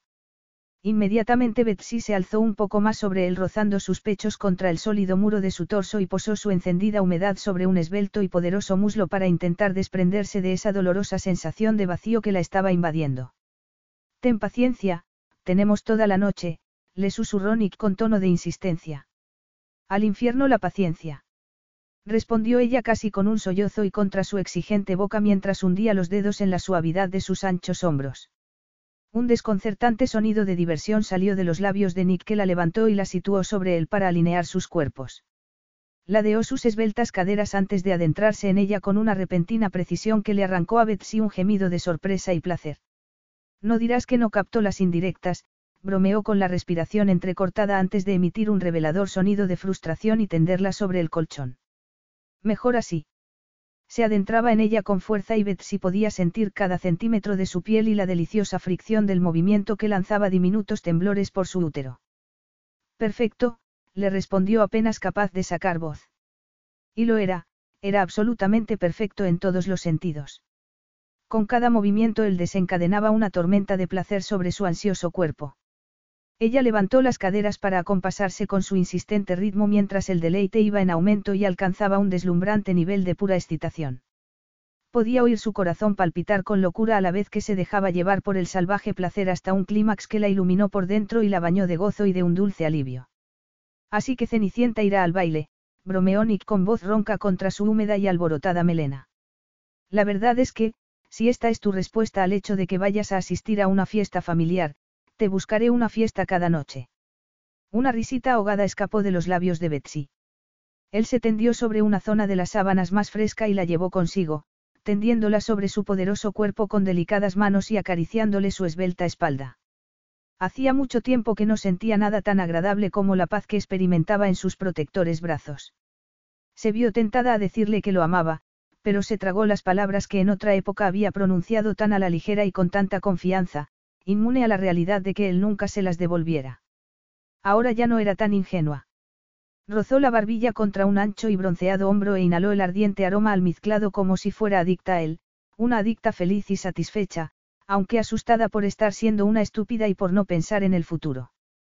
Podía atreverse a volver a confiar en Nick Christakis. Podía convencerlo para esforzarse un poco más esta vez. Tal vez debería negociarlo con él antes de aceptar la reconciliación. A veces le parecía que Nick entendía los acuerdos de negocios mucho mejor que las relaciones humanas, así que, si le planteaba sus necesidades como términos y condiciones, la escucharía entonces. ¿Y qué podía ofrecerle ella a cambio? Esa segunda oportunidad que había mencionado y todo el sexo que quisiera.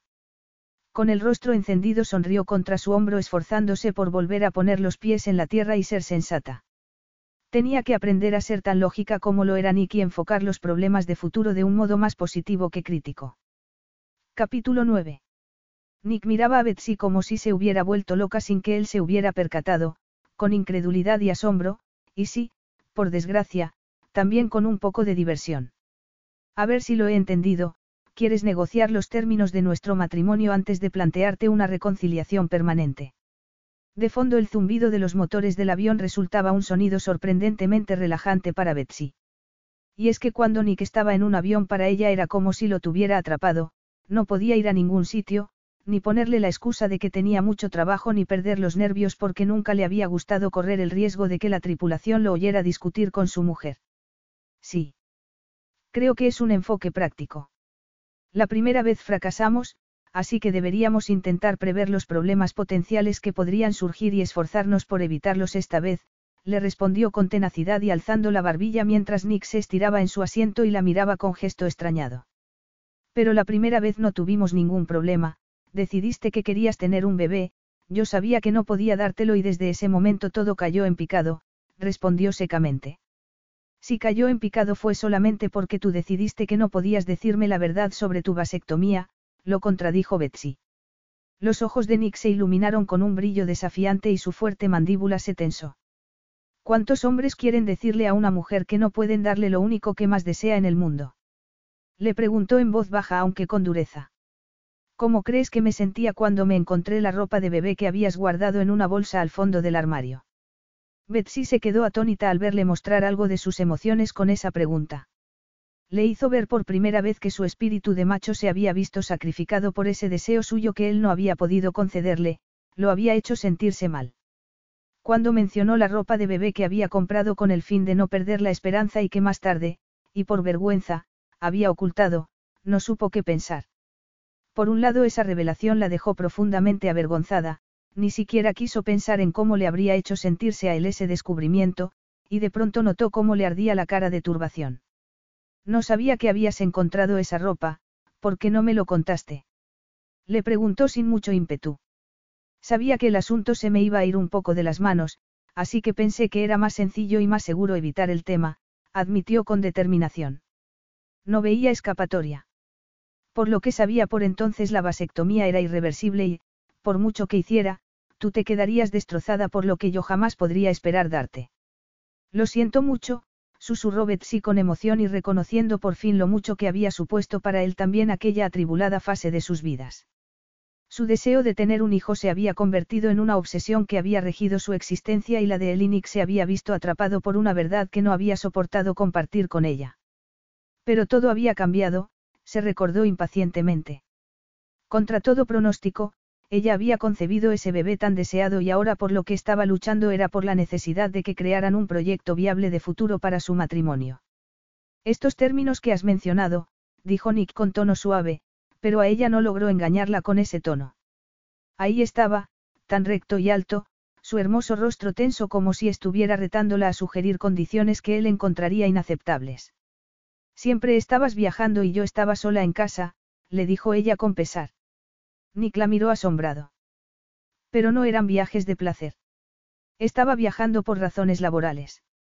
Lo sé, pero nunca estabas en casa y me sentía muy sola, se vio obligada a admitir con atrevida sinceridad. Tenía suerte si lograba verte una semana al mes. Pero eso no era suficiente. Nick estaba desconcertado. Como marido, mi función principal es sin duda darte todo lo que necesites. Eso sonaría muy impresionante, y podría perdonar tus ausencias si tu negocio tuviera problemas o si ya no fueras multimillonario. Pero no tienes ninguna de esas excusas.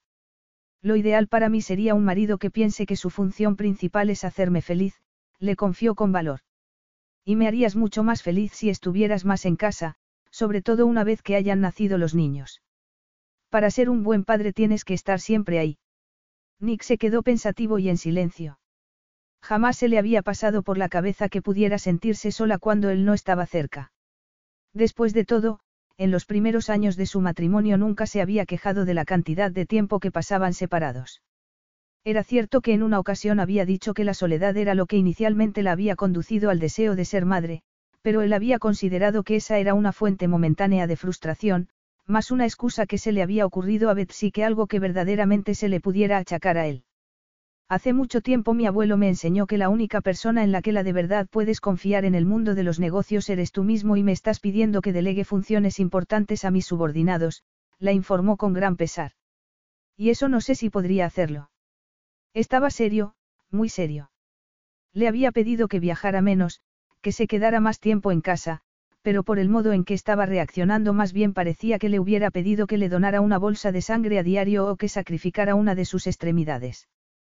Mantuvo las manos bien pegadas a los lados para evitar abrazarlo porque hasta ese momento nunca se había dado cuenta de lo profunda que era su falta de confianza en los demás ni de que esa desconfianza la hubiera generado en él un pariente cercano y a una temprana edad. Pero podrías intentarlo, señaló ella con delicadeza. Prueba a ver cómo funciona porque, si no pruebas otra forma de vida, no entiendo cómo podré llegar a ser feliz contigo. Nick se quedó consternado con esa amenaza. Sabía que cualquier hombre se sentiría agradecido de saber que sus mujeres querían verlos más. Sabía más aún lo agradecido que siempre había estado al volver a casa y reunirse con Betsy, incluso durante la fase de obsesión con la maternidad. Pero entonces, rápidamente, otra idea se apoderó de él. En unos meses tendrían dos hijos en sus vidas y entendía perfectamente dónde debería residir su prioridad a partir de ese momento. No podría proteger a unos hijos a los que apenas vería. No podría ser un buen padre o un buen marido sin hacer concesiones. Pero, como siempre que un cambio amenazaba, Nick se quedó paralizado, lleno de un repentino miedo y desasosiego ante la idea de que su rutina se viera interrumpida. ¿Qué pasa? preguntó Betsy. Nada, respondió él al instante con la mirada velada y tomando aire en un lento y profundo ejercicio de control que le habían enseñado a utilizar a la tierna edad de diez años. Ningún hijo suyo sufriría un daño parecido y solo pensar que haría lo posible para proteger a sus hijos logró calmarlo. Betsy dio un paso adelante, dolorosamente consciente de que Nick estaba sumido en una intensa introspección que se apoderaba de él de vez en cuando y la dejaba al margen. Deslizó las manos sobre la parte delantera de su camisa, regocijándose por el calor y la fortaleza que desprendía, deseando que compartiera con ella lo que le inquietaba. Tú y yo, puede funcionar, le dijo. Podemos hacer que funcione.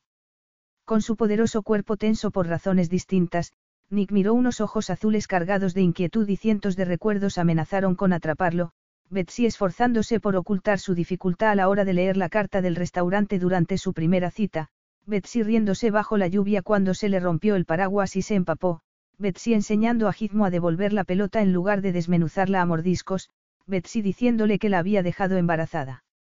Era valiente y franca con esa sinceridad a modo, o lo tomas o lo dejas, que tanto había admirado siempre. Era una pena que él no pudiera equipararse a ella en sinceridad, que no pudiera decirle lo que le había pasado, pero creía que la verdad solo lo haría débil ante sus ojos y que al final la haría asustarse cuando era su deber protegerla. Se veía entre la espada y la pared.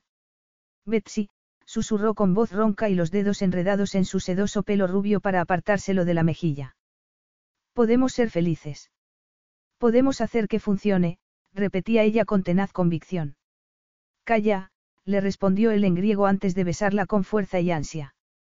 Fue un beso lleno de lujuria y frustración y más ardiente que el fuego que la atravesó como una flecha en llamas y que encendió un intenso deseo entre sus esbeltos muslos. Se dejó caer en ese beso y su interior se iluminó como una estrella. Cuando Nick la tomó en sus brazos y la llevó al dormitorio, ella lo miró con el corazón totalmente reflejado en sus ojos, con calidez, miedo y deseo entremezclados. Sin embargo, no le dio las palabras de amor que antes le había entregado tan confiadamente porque, una vez las pronunciara, no podría retirarlas, no podría imponer ninguna distancia entre los dos y no podría reclamar las mismas cosas. Una vez las pronunciara, no se daría la vuelta para marcharse. Y no porque no quisiera, sino simplemente porque no podría hacerlo. Capítulo 10. Betsy se estremeció al verse en el espejo. Se estaba preparando para la fiesta de Belle, pero sus pensamientos estaban bien alejados de toda frivolidad. Si había amado, estaba convencida de que podría haber enterrado cada átomo de sus inseguridades para siempre. Pero, por triste que pareciera, resultaba que estaba convencida de que su marido solo había vuelto con ella porque estaba embarazada y saber eso suponía una humillación que no haría más que enconarse a cada año que pasara. Sus atribulados ojos azules se llenaron de lágrimas. Parpadeando tremendamente rápido, agarró un pañuelo de papel para secárselas antes de que se le corriera la máscara de pestañas. Pero era un hecho que Nick no la amaba y que nunca lo había hecho. Por otro lado, sí que la deseaba con locura, había una conexión química que evidentemente se había mantenido incluso mientras habían estado separados. Da gracias por lo que tienes en lugar de anhelar lo que no puedes tener, se dijo con frustración. Después de todo, algunos matarían por el poder de encender semejante pasión en su pareja. Con eso debería bastar. Tenía que bastar. Apenas habían pasado 24 horas desde que habían vuelto a la vender Hall y gran parte de ese tiempo lo habían pasado en la cama. Le ardía la cara solo de recordarlo. No podía dejar de desear a Nick, no podía ponerle frenos a esa hambre salvaje y ávida que él le provocaba cada vez que lo miraba. Pero, si seguía mostrándose tan fácilmente disponible, ¿cuánto tardaría Nick en ver que la tenía exactamente donde quería? Comiendo de la palma de su mano para tratarla como le viniera en gana. Una postura de semejante debilidad y vulnerabilidad nunca podía verse como un buen punto de partida, y menos tratándose de una flamante reconciliación. Una melena rubia, recién lavada y secada, caía como en una cascada de seda alrededor de sus hombros mientras salía al dormitorio. Casi al mismo tiempo, Nick salía del vestidor, completamente vestido e inmaculado. Con una chaqueta de diseño a juego con unos pantalones entallados negros que resaltaban su altura, sus estrechas caderas y sus largas y musculosas piernas, estaba absolutamente guapísimo, tan moreno y elegante y desprendiendo puro poder sexual. Un calor se acumuló en la pelvis de Betsy, que luchó contra ese cosquilleo con cada fibra de su cuerpo. Después de todo, de nada servía intentar tomarse las cosas con calma con Nick y mantenerlo a raya al mismo tiempo que se metía con él en la cama a la mínima oportunidad. ¿Por qué no era eso lo que había estado haciendo? Siempre que miraba a Nick, apenas podía quitarle las manos de encima. Nick la miraba sin ocultar su admiración. Sin duda el azul es tu color, Cardou Lamou. El vestido azul medianoche de Betsy se ceñía a su pecho y a su caldera y las mangas y la falda estaban hechas de encaje. Su pálida piel resplandecía con el brillo de una perla a través del encaje y sus brillantes ojos reflejaban ese intenso azul como un espejo. Te agradezco que me acompañes. Sé que no te gustan las fiestas a menos que puedas estar en un rinconcito tranquilo y hablando únicamente de trabajo, señaló Betsy con pesar. Pero tus hermanos te harán compañía. Y todos esos pequeños hermanastros que tengo, le recordó con ironía. Haré un esfuerzo por conocerlos, pero, como no soy de mucho hablar y seguro que Belle ya les ha hablado muy mal de mí, no puedo prometerte nada. Un poco de esfuerzo es lo único que te pido, le aseguró Betsy intentando no sonreír ante su voluntad de darles una oportunidad a los hijos más pequeños de Gaetano Rabelli. Él la había escuchado y estaba preparado para cambiar esa situación y, para ella, eso era más que suficiente para ganarse muchos puntos. Está claro que estoy dispuesto a hacer el esfuerzo que sea necesario, contestó Nick. Betsy lo miró con sus grandes ojos azules. ¿Por qué? Nick rodeó su aún delgada cintura y lentamente llevó su cuerpo hacia sí sin dejar de mirarla con unos ojos verdes que brillaban de deseo como joyas. Quiero que seas feliz conmigo, Betsy. Soy feliz, le aseguró sonrojándose y eróticamente consciente de su gran y poderoso cuerpo y de la erección que no estaba molestándose en ocultar. Lo miraba embelesada por su elegante, oscura y masculina belleza. Saber que en todos los aspectos que importaban seguía siendo suyo a pesar de la separación la llenó de emoción y causó estragos en sus defensas.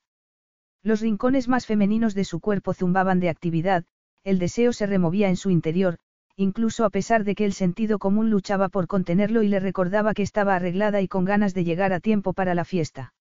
Nick bajó su hermosa cabeza y con un brusco movimiento Betsy giró la suya a un lado, resistiéndose a sus instintos antes de que él pudiera salirse con la suya y arruinarle el pintalabios. Ya estoy arreglada del todo, le explicó con la voz entrecortada y lo miró, desconcertada al reconocer un fugaz brillo de inseguridad en su mirada. El corazón le dio un brinco ante el recuerdo que esa mirada provocó. La había mirado exactamente igual el día que se había marchado, como si no entendiera del todo qué había hecho al ocultarle el tema de su vasectomía, como si no pudiera darle crédito a la reacción que ella había tenido ante la revelación y se sintiera increíblemente humillado por ello. Entonces Betsy no lo había entendido, pero seguía sin ser una expresión con la que se sintiera cómoda. Con un movimiento igual de repentino se separó de sus brazos y se dio la vuelta dándole la espalda. Bájame la cremallera, le dijo. Pero creía que, comenzó a decirle él con aparente estupefacción ante su cambio de opinión. ¿Desde cuándo soy así de quisquillosa?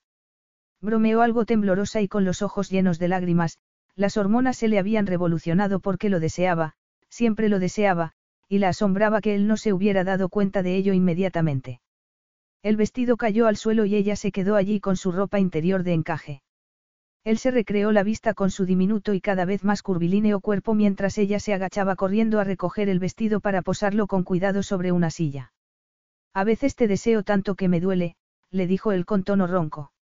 Sonrojada mientras él se quitaba la chaqueta y la camisa sin el cuidado que ella había tenido, caminó hasta él, le desabrochó los pantalones y coló unas delgadas manos por debajo para rodear la larga y tersa evidencia de su excitación y acariciar su aterciopelado miembro hasta que él emitió unas palabras en griego y se arrancó el resto de la ropa con menos paciencia de la que había mostrado un momento antes.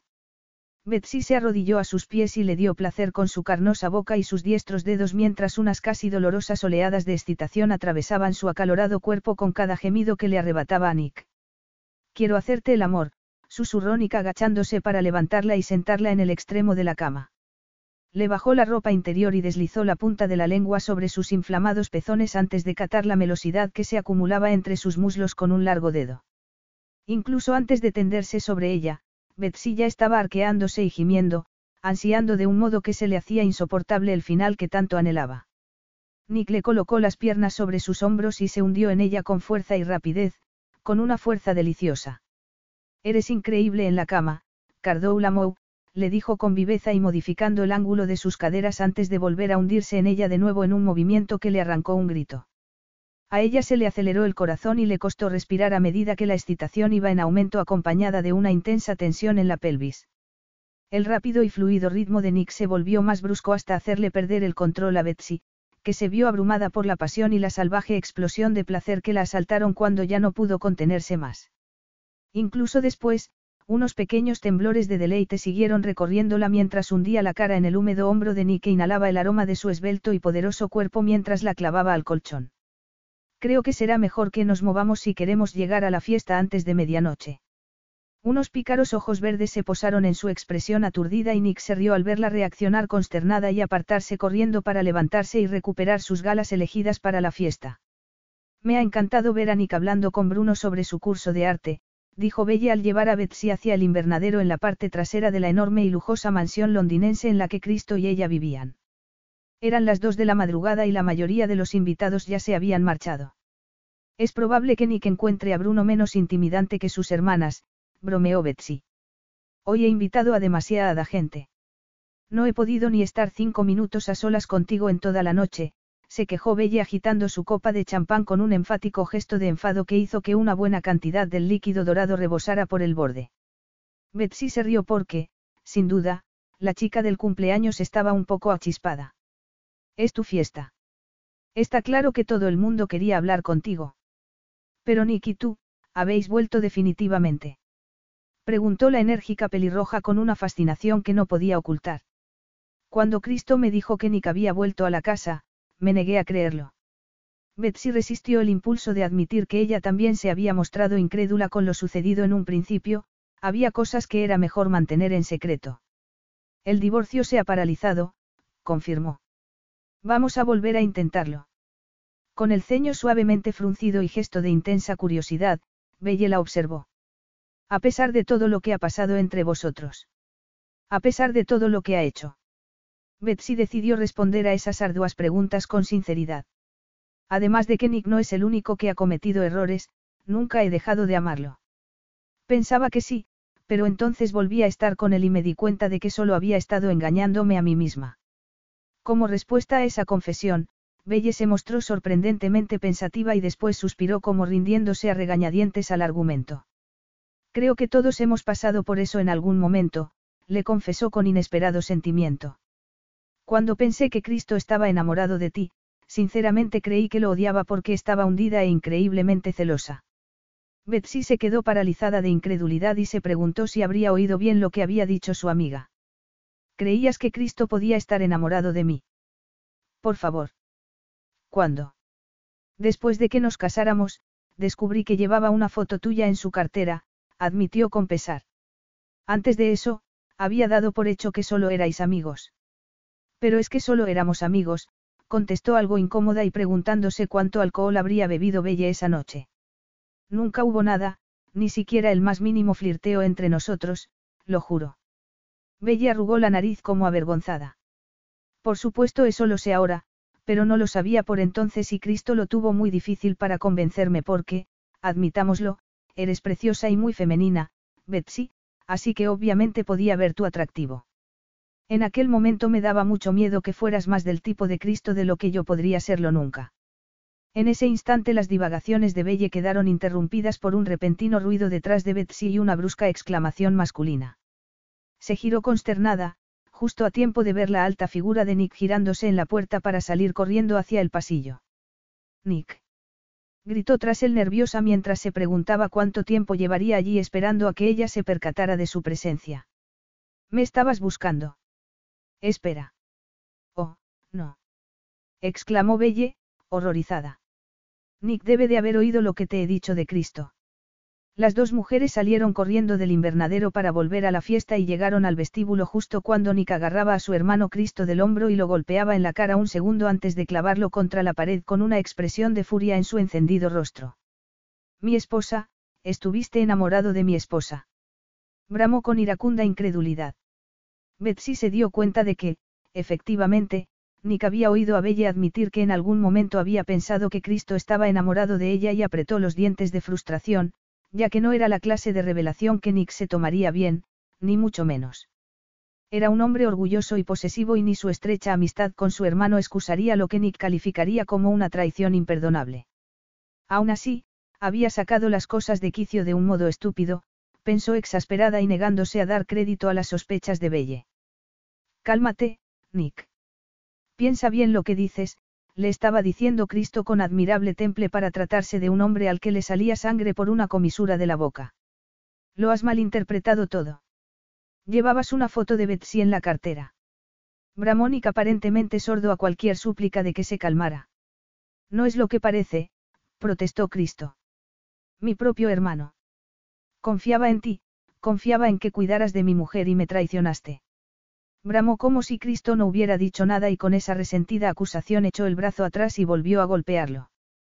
Cuando por fin Cristo se pudo zafar del castigo de su hermano, le soltó una sarta de improperios en un italiano rápido y fluido. Por favor, que alguien los detenga. Gritó Betsy consternada mientras los dos hermanos empezaban a intercambiarse puñetazos, estaban tan equiparados en fuerza que no parecía que la pelea fuera a tener una conclusión rápida. Belle cruzó el vestíbulo hasta el salón en el que aún quedaban un puñado de invitados rezagados y llamó a su cuñado Zarif. Zarif apareció en la puerta, alto e impactantemente guapo con la piel oliva y los ojos muy oscuros, el joven rey de Basir reaccionó de inmediato y se metió entre los hermanos esquivando un golpe que lo habría lanzado volando de no ser tan ágil.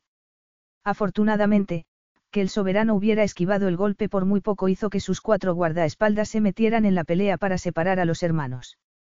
Un intercambio de furiosas palabras en italiano y griego siguieron, pero Zarif abrió la puerta del despacho de Cristo y dijo.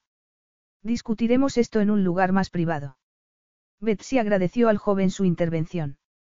Aunque Zarif era técnicamente el hermano pequeño, lo habían criado como un príncipe árabe en un palacio real y, después de haber recibido formación como soldado y haber combatido de verdad, tenía una madurez y una sensatez poco propia para su edad. ¿Pero qué le he hecho a esta familia? Estaba susurrando Belle desconsolada y apartándose su melena caoba de la frente con gesto de nerviosismo. ¿Qué gran problema he creado entre los hermanos? Cristo jamás me perdonará por haber abierto mi bocaza. Independientemente de lo que él sintiera, Nick no debería haber estallado así y haber dado por sentado lo peor, respondió Betsy con la voz entrecortada. Debería haberlo hablado primero con Cristo. Pero lo habría golpeado de todos modos, opinó Belle sin dudarlo. Nick es esa clase de hombre oscuro, celoso y apasionado. Por la razón que fuera Betsy nunca había visto a su marido de ese modo y parpadeó con gesto de confusión. Y Cristo me explicó una vez que a Nick no se le dan bien las emociones, lo cual supongo que explica por qué habéis estado a punto de divorciaros antes de que por fin se haya dado cuenta de que sigue siendo la persona más importante de su mundo. Yo no lo expresaría del todo así, murmuró Betsy incómoda y deseando poder colarse en el despacho de Cristo para saber exactamente qué estaba pasando entre los tres hermanos. Era la primera vez que había visto a Nick perder los nervios y el control hasta ese punto y seguía impactada, las piernas le temblaban un poco tras haber presenciado la clase de violencia que detestaba, y sobre todo cuando surgía entre miembros de la misma familia. El intercambio de golpes había roto la estrecha relación de los hermanos y esa realidad la había dejado hundida. Nick está absolutamente loco por ti. Protestó Belle. Y Cristo dice que siempre lo ha estado, desde el momento en que te vio. A Betsy se le hizo un nudo en la garganta. Era posible que Nick de verdad sintiera algo por ella. Que se hubiera engañado con sus sentimientos al igual que lo había hecho ella. Después de todo, no había creído durante un tiempo que lo odiaba. No había sido esa su forma de asumir la vida sin él. Su modo de salir adelante y sobrevivir sin tenerlo a su lado. Cristo me va a matar por todo esto, murmuró Belle con lágrimas de culpabilidad en sus preciosos ojos. No siempre pienso antes de hablar. En el fondo nunca he llegado a olvidar aquella época en la que creía que Cristo tal vez sentía más por ti que por mí. No creo que eso haya pasado nunca, respondió Betsy con firmeza. Tal vez quería probarte, ver cómo reaccionabas, admitió Bella avergonzada. Cristo nunca me ha parecido atractivo, y al captar la mirada de disgusto de Belle, sonrió y añadió, para mí nunca ha existido nadie más que Nick.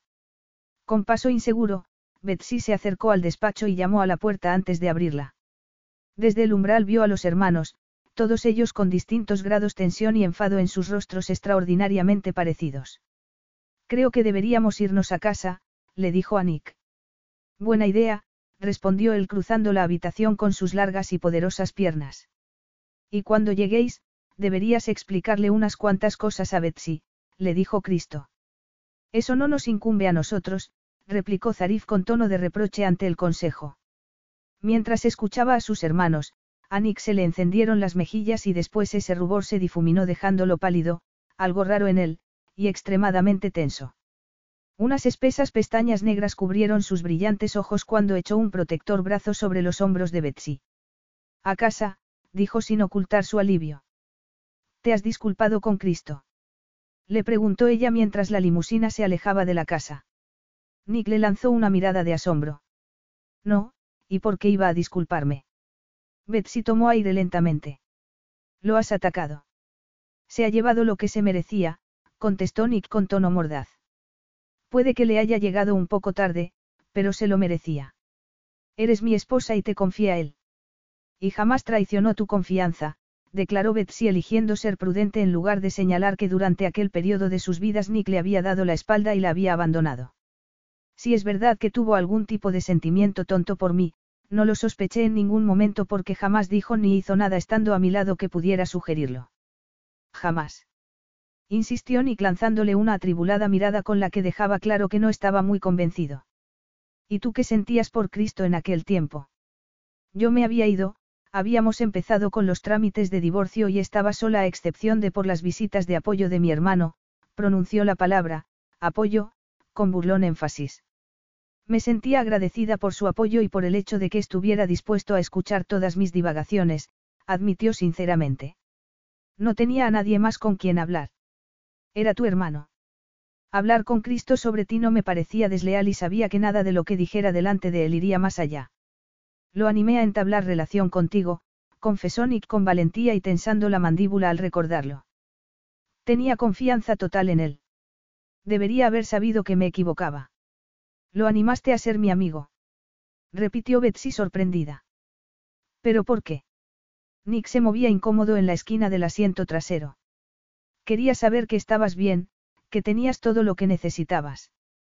Pero no estaba bien, respondió con voz tensa y comedimiento. ¿Cómo iba a estarlo? Te habías negado a contarme siquiera lo de tu vasectomía y por qué lo habías hecho, y después te habías marchado y le habías dado la espalda a nuestro matrimonio. Nick frunció el ceño pensando que ese comentario le parecía una evaluación injusta. Si me marché fue porque me dijiste que me marchara. Me dijiste que jamás podrías perdonarme, que no volverías a mirarme nunca y que había matado tu amor. Dijiste que nuestro matrimonio estaba acabado, respondió. Betsy observó su hermoso rostro atónita por haber vuelto a oír las palabras que le había lanzado meses atrás ahora, cuando menos se lo esperaba. Pero eso es lo que dice la gente cuando está enfadada y dolida y confundida. Pero conmigo no te puedes permitir decir esas cosas porque me lo tomé en plan literal y creí que hablabas totalmente en serio, admitió Nick con tono bajo. En aquel momento deberíamos haber hablado con más calma. Había temas que no estaba preparado para discutir contigo, soltó con energía. Soy nulo para hablar de temas emocionales. Ni siquiera sé lo que siento, así que ¿cómo voy a saber lo que sienten los demás? La frustración y la amargura marcaron el ceño fruncido de Nick y ella giró la cabeza, bajó la mirada preguntándose a qué se estaría refiriendo, pero negándose a presionarlo después de la noche tan desagradable que habían tenido. ¿Has arreglado las cosas con Cristo? Le preguntó sin rodeos. ¿Te sentías, te sientes atraída por él? Preguntó Nick bruscamente, con sus ojos brillantes en la penumbra del interior del coche. La mayoría de las mujeres lo preferirían a él antes que a mí. Yo soy más sombrío, más rudo, mucho menos delicado. Betsy tragó saliva pasmada de que Nick aún pudiera sentirse tan inseguro y asombrada de que siguiera afectado por la revelación de Belle lo suficiente como para seguir sospechando. Lo único que puedo decirte es que os conocí a los dos el mismo día en el restaurante y que en ningún momento me fijé en él.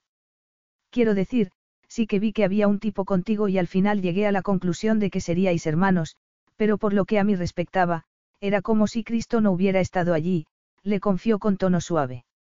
Fuiste tú en quien me fijé, fuiste tú de quien no podía apartar la mirada. Y, después. Insistió agarrándola de la mano. ¿Qué sentiste después de que nuestro matrimonio fracasara? Sentí que era mi único amigo porque me escuchaba y no me juzgaba. Por estar ahí cuando necesitaba un hombro sobre el que llorar. Fue muy bueno conmigo. Me ha dicho que fui un asco de marido, que no te traté como debía y que lo sentía por ti, contestó él con la respiración acelerada. Es verdad. Te traté mal. Viajabas mucho y eras muy, despegado. Nunca me contabas nada. Pero, exceptuando el hecho de que me ocultaras lo de la vasectomía, no habría dicho que fuiste un asco de marido, dijo sinceramente. Fui feliz contigo la mayor parte del tiempo. Pero debería haber sido todo el tiempo, respondió con determinación. Te decepcioné. Sin embargo, exceptuando tu deseo de tener un hijo, de verdad pensé que estaba actuando bien como marido. Por desgracia, no soy perfecto, es más, tengo muchos defectos y he hecho todo lo posible para ponerles remedio. Pero tú tampoco eres perfecta. Cuando me enteré de que tenías dislexia, me sentí muy cómodo contigo. Al principio lo que sentí por ti fue una explosiva atracción física, pero una vez llegué a conocerte y me di cuenta de que tú tenías tus limitaciones también, me pareciste perfecta. La limusina se detuvo frente a la casa y durante un segundo Betsy se quedó ahí sentada, sin más, mirándolo fijamente. Tú tenías tus limitaciones también. Esas palabras no dejaban de resonar por su cabeza, en especial la última. Cuando has dicho que tenías muchos defectos, ¿a qué te referías? La puerta del copiloto se abrió y un frío aire nocturno se coló dentro. Sin soltarla de la mano, Nick la sacó del coche para subir con ella las escaleras. Te debo la verdad, entonó con una amargura que no logró ocultar. Pero es una verdad que jamás habría elegido compartir contigo. Un agorero cosquilleo recorrió la espalda de Betsy e hizo que se le pusiera la carne de gallina. Miró su bronceado perfil y quedó consternada por la tensión que pudo advertir. No sé de qué estás hablando, susurró con tono de disculpa. Nick abrió la puerta del salón y se dispuso a servirles algo de beber. En silencio, a ella le sirvió un zumo de naranja y Betsy agarró con fuerza el vaso incapaz de dejar de mirarlo. ¿No pensaste nunca que en algunos momentos te resultaba un poco raro? Le preguntó con un tono algo sardónico. Sin responder, Betsy lo vio tomarse un brandy y se fijó en la tensión que estaba esforzándose por controlar. ¿Y bien? Le preguntó de nuevo con determinación. Eres un poco diferente, de vez en cuando, admitió con reticencia y pensando en la proposición matrimonial que había salido como de la nada y la reconciliación sobre la que él había decidido no discutir antes de mudarse. Pero nada que no pueda soportar. Pues vamos a verlo, le dijo Nick con una oscura mofa en el tenso gesto de su boca. No se me da bien la empatía. Me cuesta saber qué está pensando la gente. No confío en casi nadie. Y por si eso fuera poco, no me gusta jugar en las relaciones. Aún así, mis defectos no han hecho más que causarme problemas en el terreno de las relaciones personales. Betsy estaba atónita. Empezaba a notar el palpitar de un dolor de cabeza porque lo que él estaba intentando decirle era mucho más importante que nada que podría haberse imaginado. De niño sufrí malos tratos de un modo muy severo, admitió Nick secamente y observándola con unos preciosos ojos verdes como si de pronto estuviera esperando que se pusiera a chillar o a gritarle. Mi madre fue la autora. Tú, madre. exclamó Betsy horrorizada. Mi madre, sí. Las mujeres también pueden ser violentas, añadió enérgicamente. Siempre he sospechado que sufría algún desorden de personalidad. Era muy violenta. Para empezar, nunca quiso tener hijos y lo peor de todo era que le recordaba a Gaetano, a quien odiaba. Mi padre la había engañado al dejar embarazada también a la Madre de Cristo y ella centró todo su odio y su rencor en mí porque me parecía a él. Betsy estaba aturdida e impactada. No tenía ni idea, Nick. ¿Por qué no me lo contaste nunca? Esas pesadillas que solías tener. Recuerdos de infancia, también empezaron a invadirme imágenes de los maltratos, confesó con tono reticente. Me cuesta mucho comprender los asuntos emocionales, como ha pasado esta noche con Cristo. Me he descontrolado porque estaba muy furioso y molesto. Me he sentido traicionado. Temía que tú sintieras algo por el que no deberías, sentimientos que no podías reconocer porque sabías que no debías tenerlos.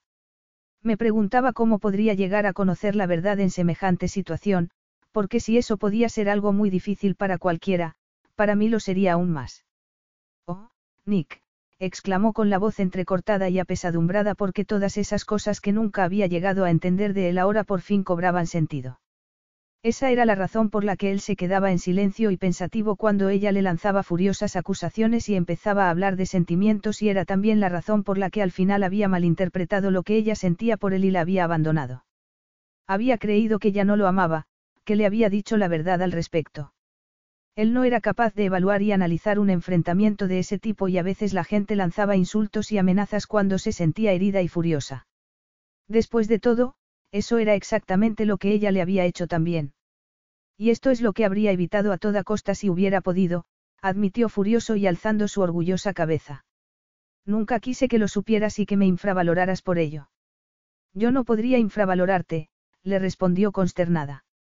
No quería que me vieras como un ser dañado y ahora ni quiero ni tu lástima ni tu compasión, le dijo secamente y mirándola con gesto desafiante. Creías que era perfecto y yo deseaba desesperadamente ser perfecto para ti. Quería que me admiraras, que me respetaras. Y lo sigo haciendo, por el amor de Dios. Le juró refutando apasionadamente su obvia preocupación. Eres diez veces más inteligente que yo y un empresario brillante y de éxito. Por supuesto que te respeto y jamás podría infravalorarte.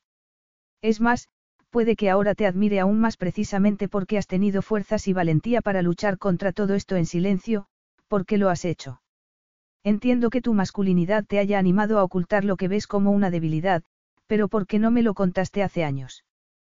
Quiero decir, estábamos casados, por favor.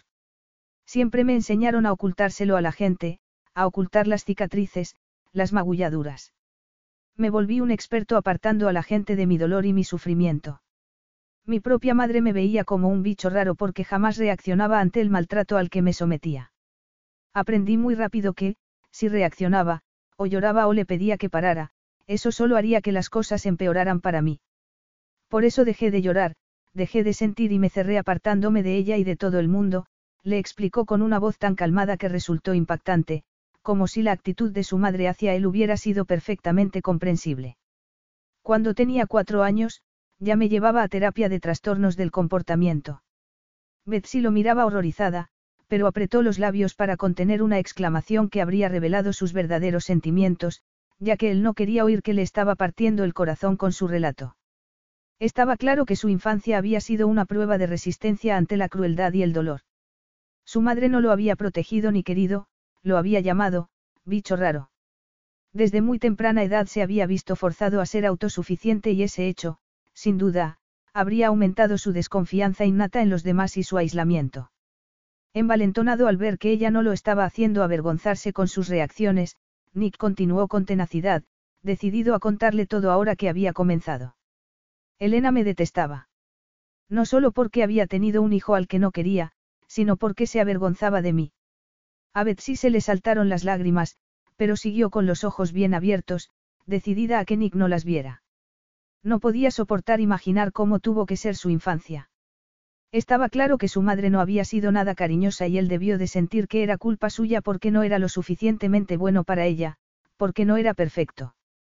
Qué confundido y perdido debía de haberse sentido al no entenderlo, pensó angustiada ante la idea de toda esa desdicha que habría sufrido. Mi madre me maltrataba físicamente, admitió con brusquedad. Pero las pesadillas comenzaron poco después de conocerte. Había contenido todos los recuerdos de su crueldad, era mi forma de enfrentarme a ello. No había olvidado lo que me hizo, pero tampoco quería ahondar en esas vivencias. Pero cuando te conocí me abría sentir cosas por primera vez y, después, sin previo aviso, empecé a tener pesadillas y me invadieron imágenes de violencia. Betsy respiró hondo y entonces ya no pudo contener más sus sentimientos. Cruzó la distancia que lo separaba y rodeó su esbelto y poderoso cuerpo como si no fuera a soltarlo jamás. No debiste haber permitido que tu madre viniera a nuestra boda, espetó a falta de algo mejor que decir, temerosa de revelar su compasión y herir su orgullo, ya que era consciente de que semejante sinceridad, que desnudar así su alma, debía de ser muy duro para un hombre tan reservado y discreto como él. ¿Por qué no te protegió tu abuelo? Vivíamos en un ala de la casa completamente separada. Nunca vio ni oyó nada sospechoso y dio por sentado que me hacía los moretones en el colegio, que me acosaban allí porque no se me daba bien jugar con los demás niños, explicó sin una pizca de emoción. Betsy apoyó la frente en la parte delantera de su camisa, ahí pudo sentir el reconfortante golpeteo de su corazón y también su calidez, que se coló en sus huesos helados. ¿Y por qué no le contaste lo que te estaba haciendo tu madre? Creía que me lo merecía por no ser el hijo que ella quería. Rodeándolo por la cintura, Betsy tragó saliva tan fuerte que se hizo daño en la garganta. Era un hombre de acero forjado a fuego y ella jamás lo había valorado de ese modo. Era duro porque había tenido que ser duro para sobrevivir, duro porque sabía que esa debilidad se traducía en vulnerabilidad y desconfiado porque demasiada gente le había dado la espalda. Los maltratos que sufrí fueron la razón de que me sometiera a una vasectomía, dijo con tono grave.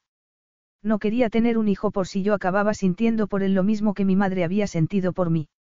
No podía soportar la idea de hacer pasar a un niño por el mismo dolor que había sufrido yo. Sin embargo, ahora sé que no soy como mi madre y por eso decidí que la vasectomía había sido una exageración por mi parte. Su explicación, por muy sencilla que fue, la sacudió con fuerza, la impactó, porque jamás se le había ocurrido que Nick hubiera tenido una buena razón para hacer esa elección cuando aún era tan joven. A ella se le habían ocurrido motivaciones más egoístas como, por ejemplo, que se negara a ver su libertad limitada por la responsabilidad que conllevaba convertirse en padre. Presionó su redondeado vientre contra su poderoso cuerpo y se apoyó en él. Eres un hombre bueno y considerado. Sé que protegerás y cuidarás a los bebés con tu vida. No te pareces en nada a tu madre, ni siquiera lo pienses, dijo con la voz entrecortada. Nick le agarró la barbilla con delicadeza y le alzó la cara para mirarla. Me daba miedo contarte la verdad y que me odiaras por haberte dejado embarazada. Yo jamás podría odiarte, susurró con sus ojos azules clavados en sus hermosos rasgos. Te quiero demasiado como para odiarte y querré a nuestros hijos del mismo modo.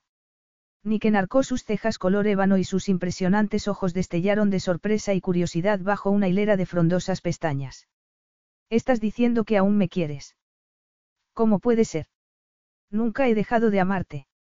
Cuando te dije que habías matado mi amor el día que te eché de casa, estaba dejándome llevar por la furia, le confió con culpabilidad. Estaba furiosa, pero no hablaba en serio. No me digas esas cosas nunca más, le pidió Nick acariciando su delicada mandíbula. Creí que te había perdido para siempre. Fui a ver a un terapeuta para consultarle el tema de las pesadillas cuando empeoraron, admitió con brusquedad. Ser sincero sobre mi infancia aligeró el peso que arrastraba y me ayudó a asumirlo. La dejé enterrada y ya no miro atrás, excepto en lo que a ti concierne.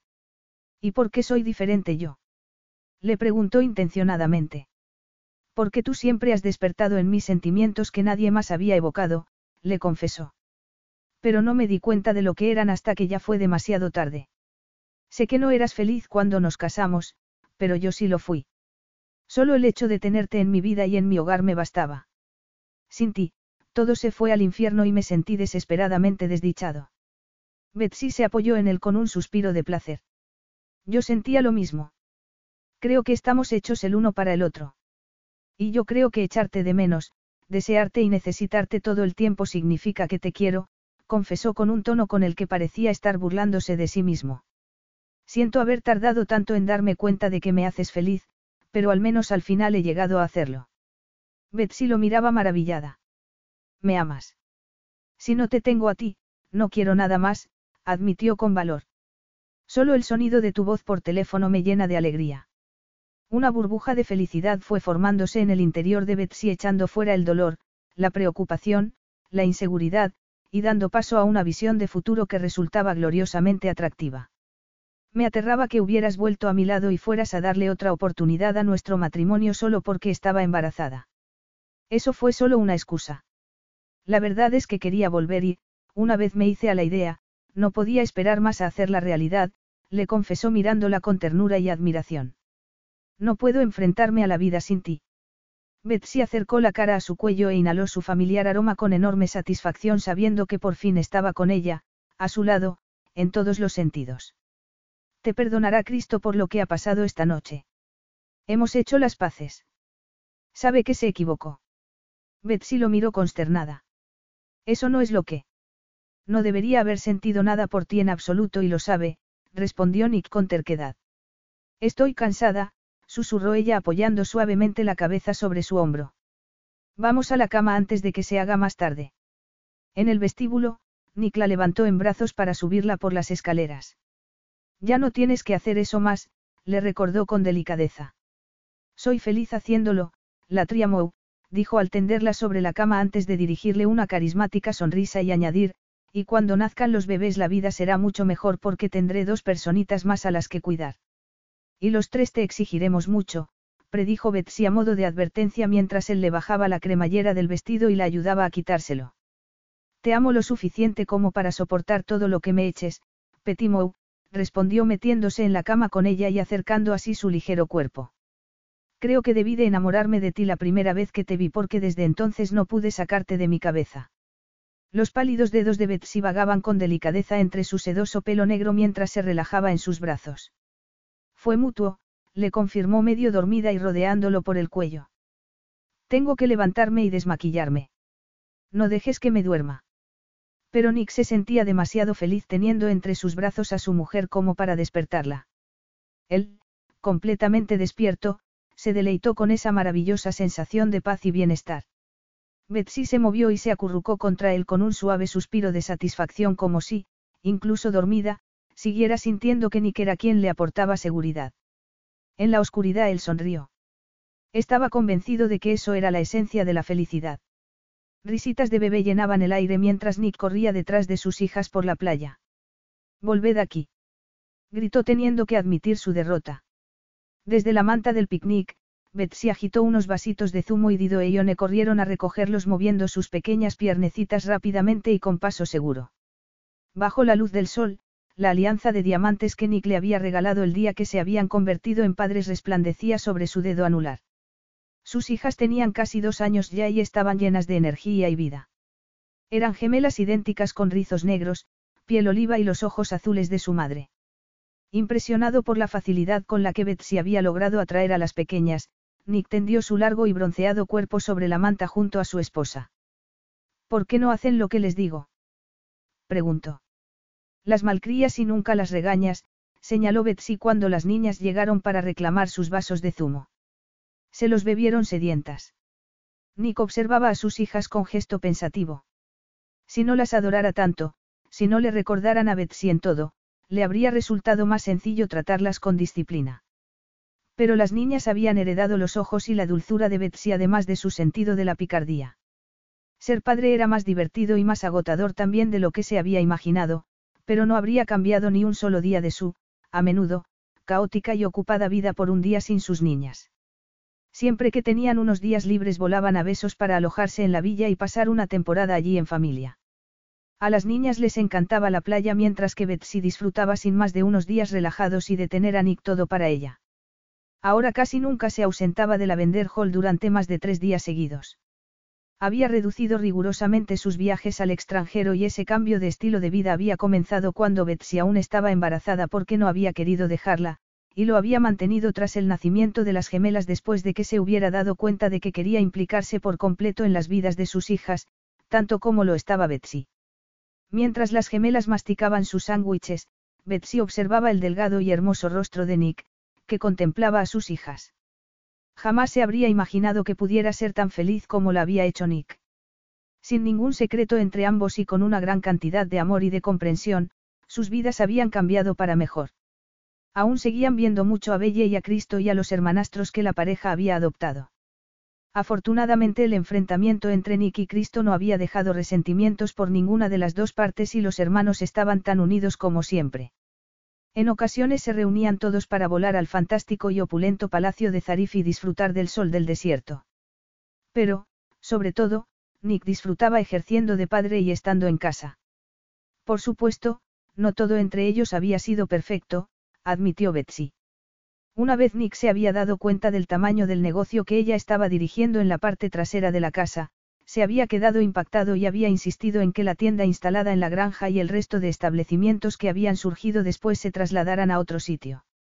Antes de que ese traslado hubiera tenido lugar finalmente y Nick hubiera comprado una granja vecina para instalar el negocio, se habían producido varias discusiones acaloradas. Ahora Betsy tenía que desplazarse en coche para ir a trabajar, pero había tenido que admitir que, dada la proximidad del nuevo emplazamiento a una carretera principal muy transitada, las ventas habían aumentado de manera exponencial. Gracias a la perspicacia de Nick para los negocios, no había nadie que pudiera superarlo como socio capitalista. Cuando todos habían terminado de almorzar, la niñera de sus hijas bajó a la playa para recogerlas y llevarlas a la villa, donde se echarían la siesta de la tarde. Ha llegado la hora de los adultos, suspiró Nick con satisfacción girándose sobre la manta con presteza para mirar a Betsy, que estaba tomando el sol en un bikini rojo compuesto de tres pequeños triángulos. ¿Cuánto vas a tardar en quitártelo? No me lo pienso quitar. Podrían vernos desde algún barco que pase por aquí, señaló Betsy con las mejillas encendidas ante la idea y el riesgo que correrían. Nick soltó una carcajada y tiró del lazo de la braguita del bikini mientras le robaba el aliento con un hambriento beso que hizo que se le encogieran los dedos de los pies. Es usted una belleza y además una mujer increíble, pero también puede llegar a ser una auténtica mojigata, señora Christakis. Lo admito, pero te quiero mucho, le dijo a su favor mientras ansiaba tener de nuevo su sensual boca sobre sus labios. Notaba cómo se le encendía la piel según la mano de él se deslizaba por su cintura y con elegantes y largos dedos iba acercándose provocativamente hacia sus pechos. Yo también te quiero, susurró Nick con esos ojos color esmeralda resplandeciendo mientras la admiraba. No me basta estar contigo para siempre. Volvió a besarla y una sensación de deleite y absoluta felicidad encendieron todo su ser. Cuando finalmente le quitó el bikini, ella hizo como si no se hubiera dado cuenta, aunque pasó mucho, mucho tiempo, hasta que volvieron a la villa. Fin.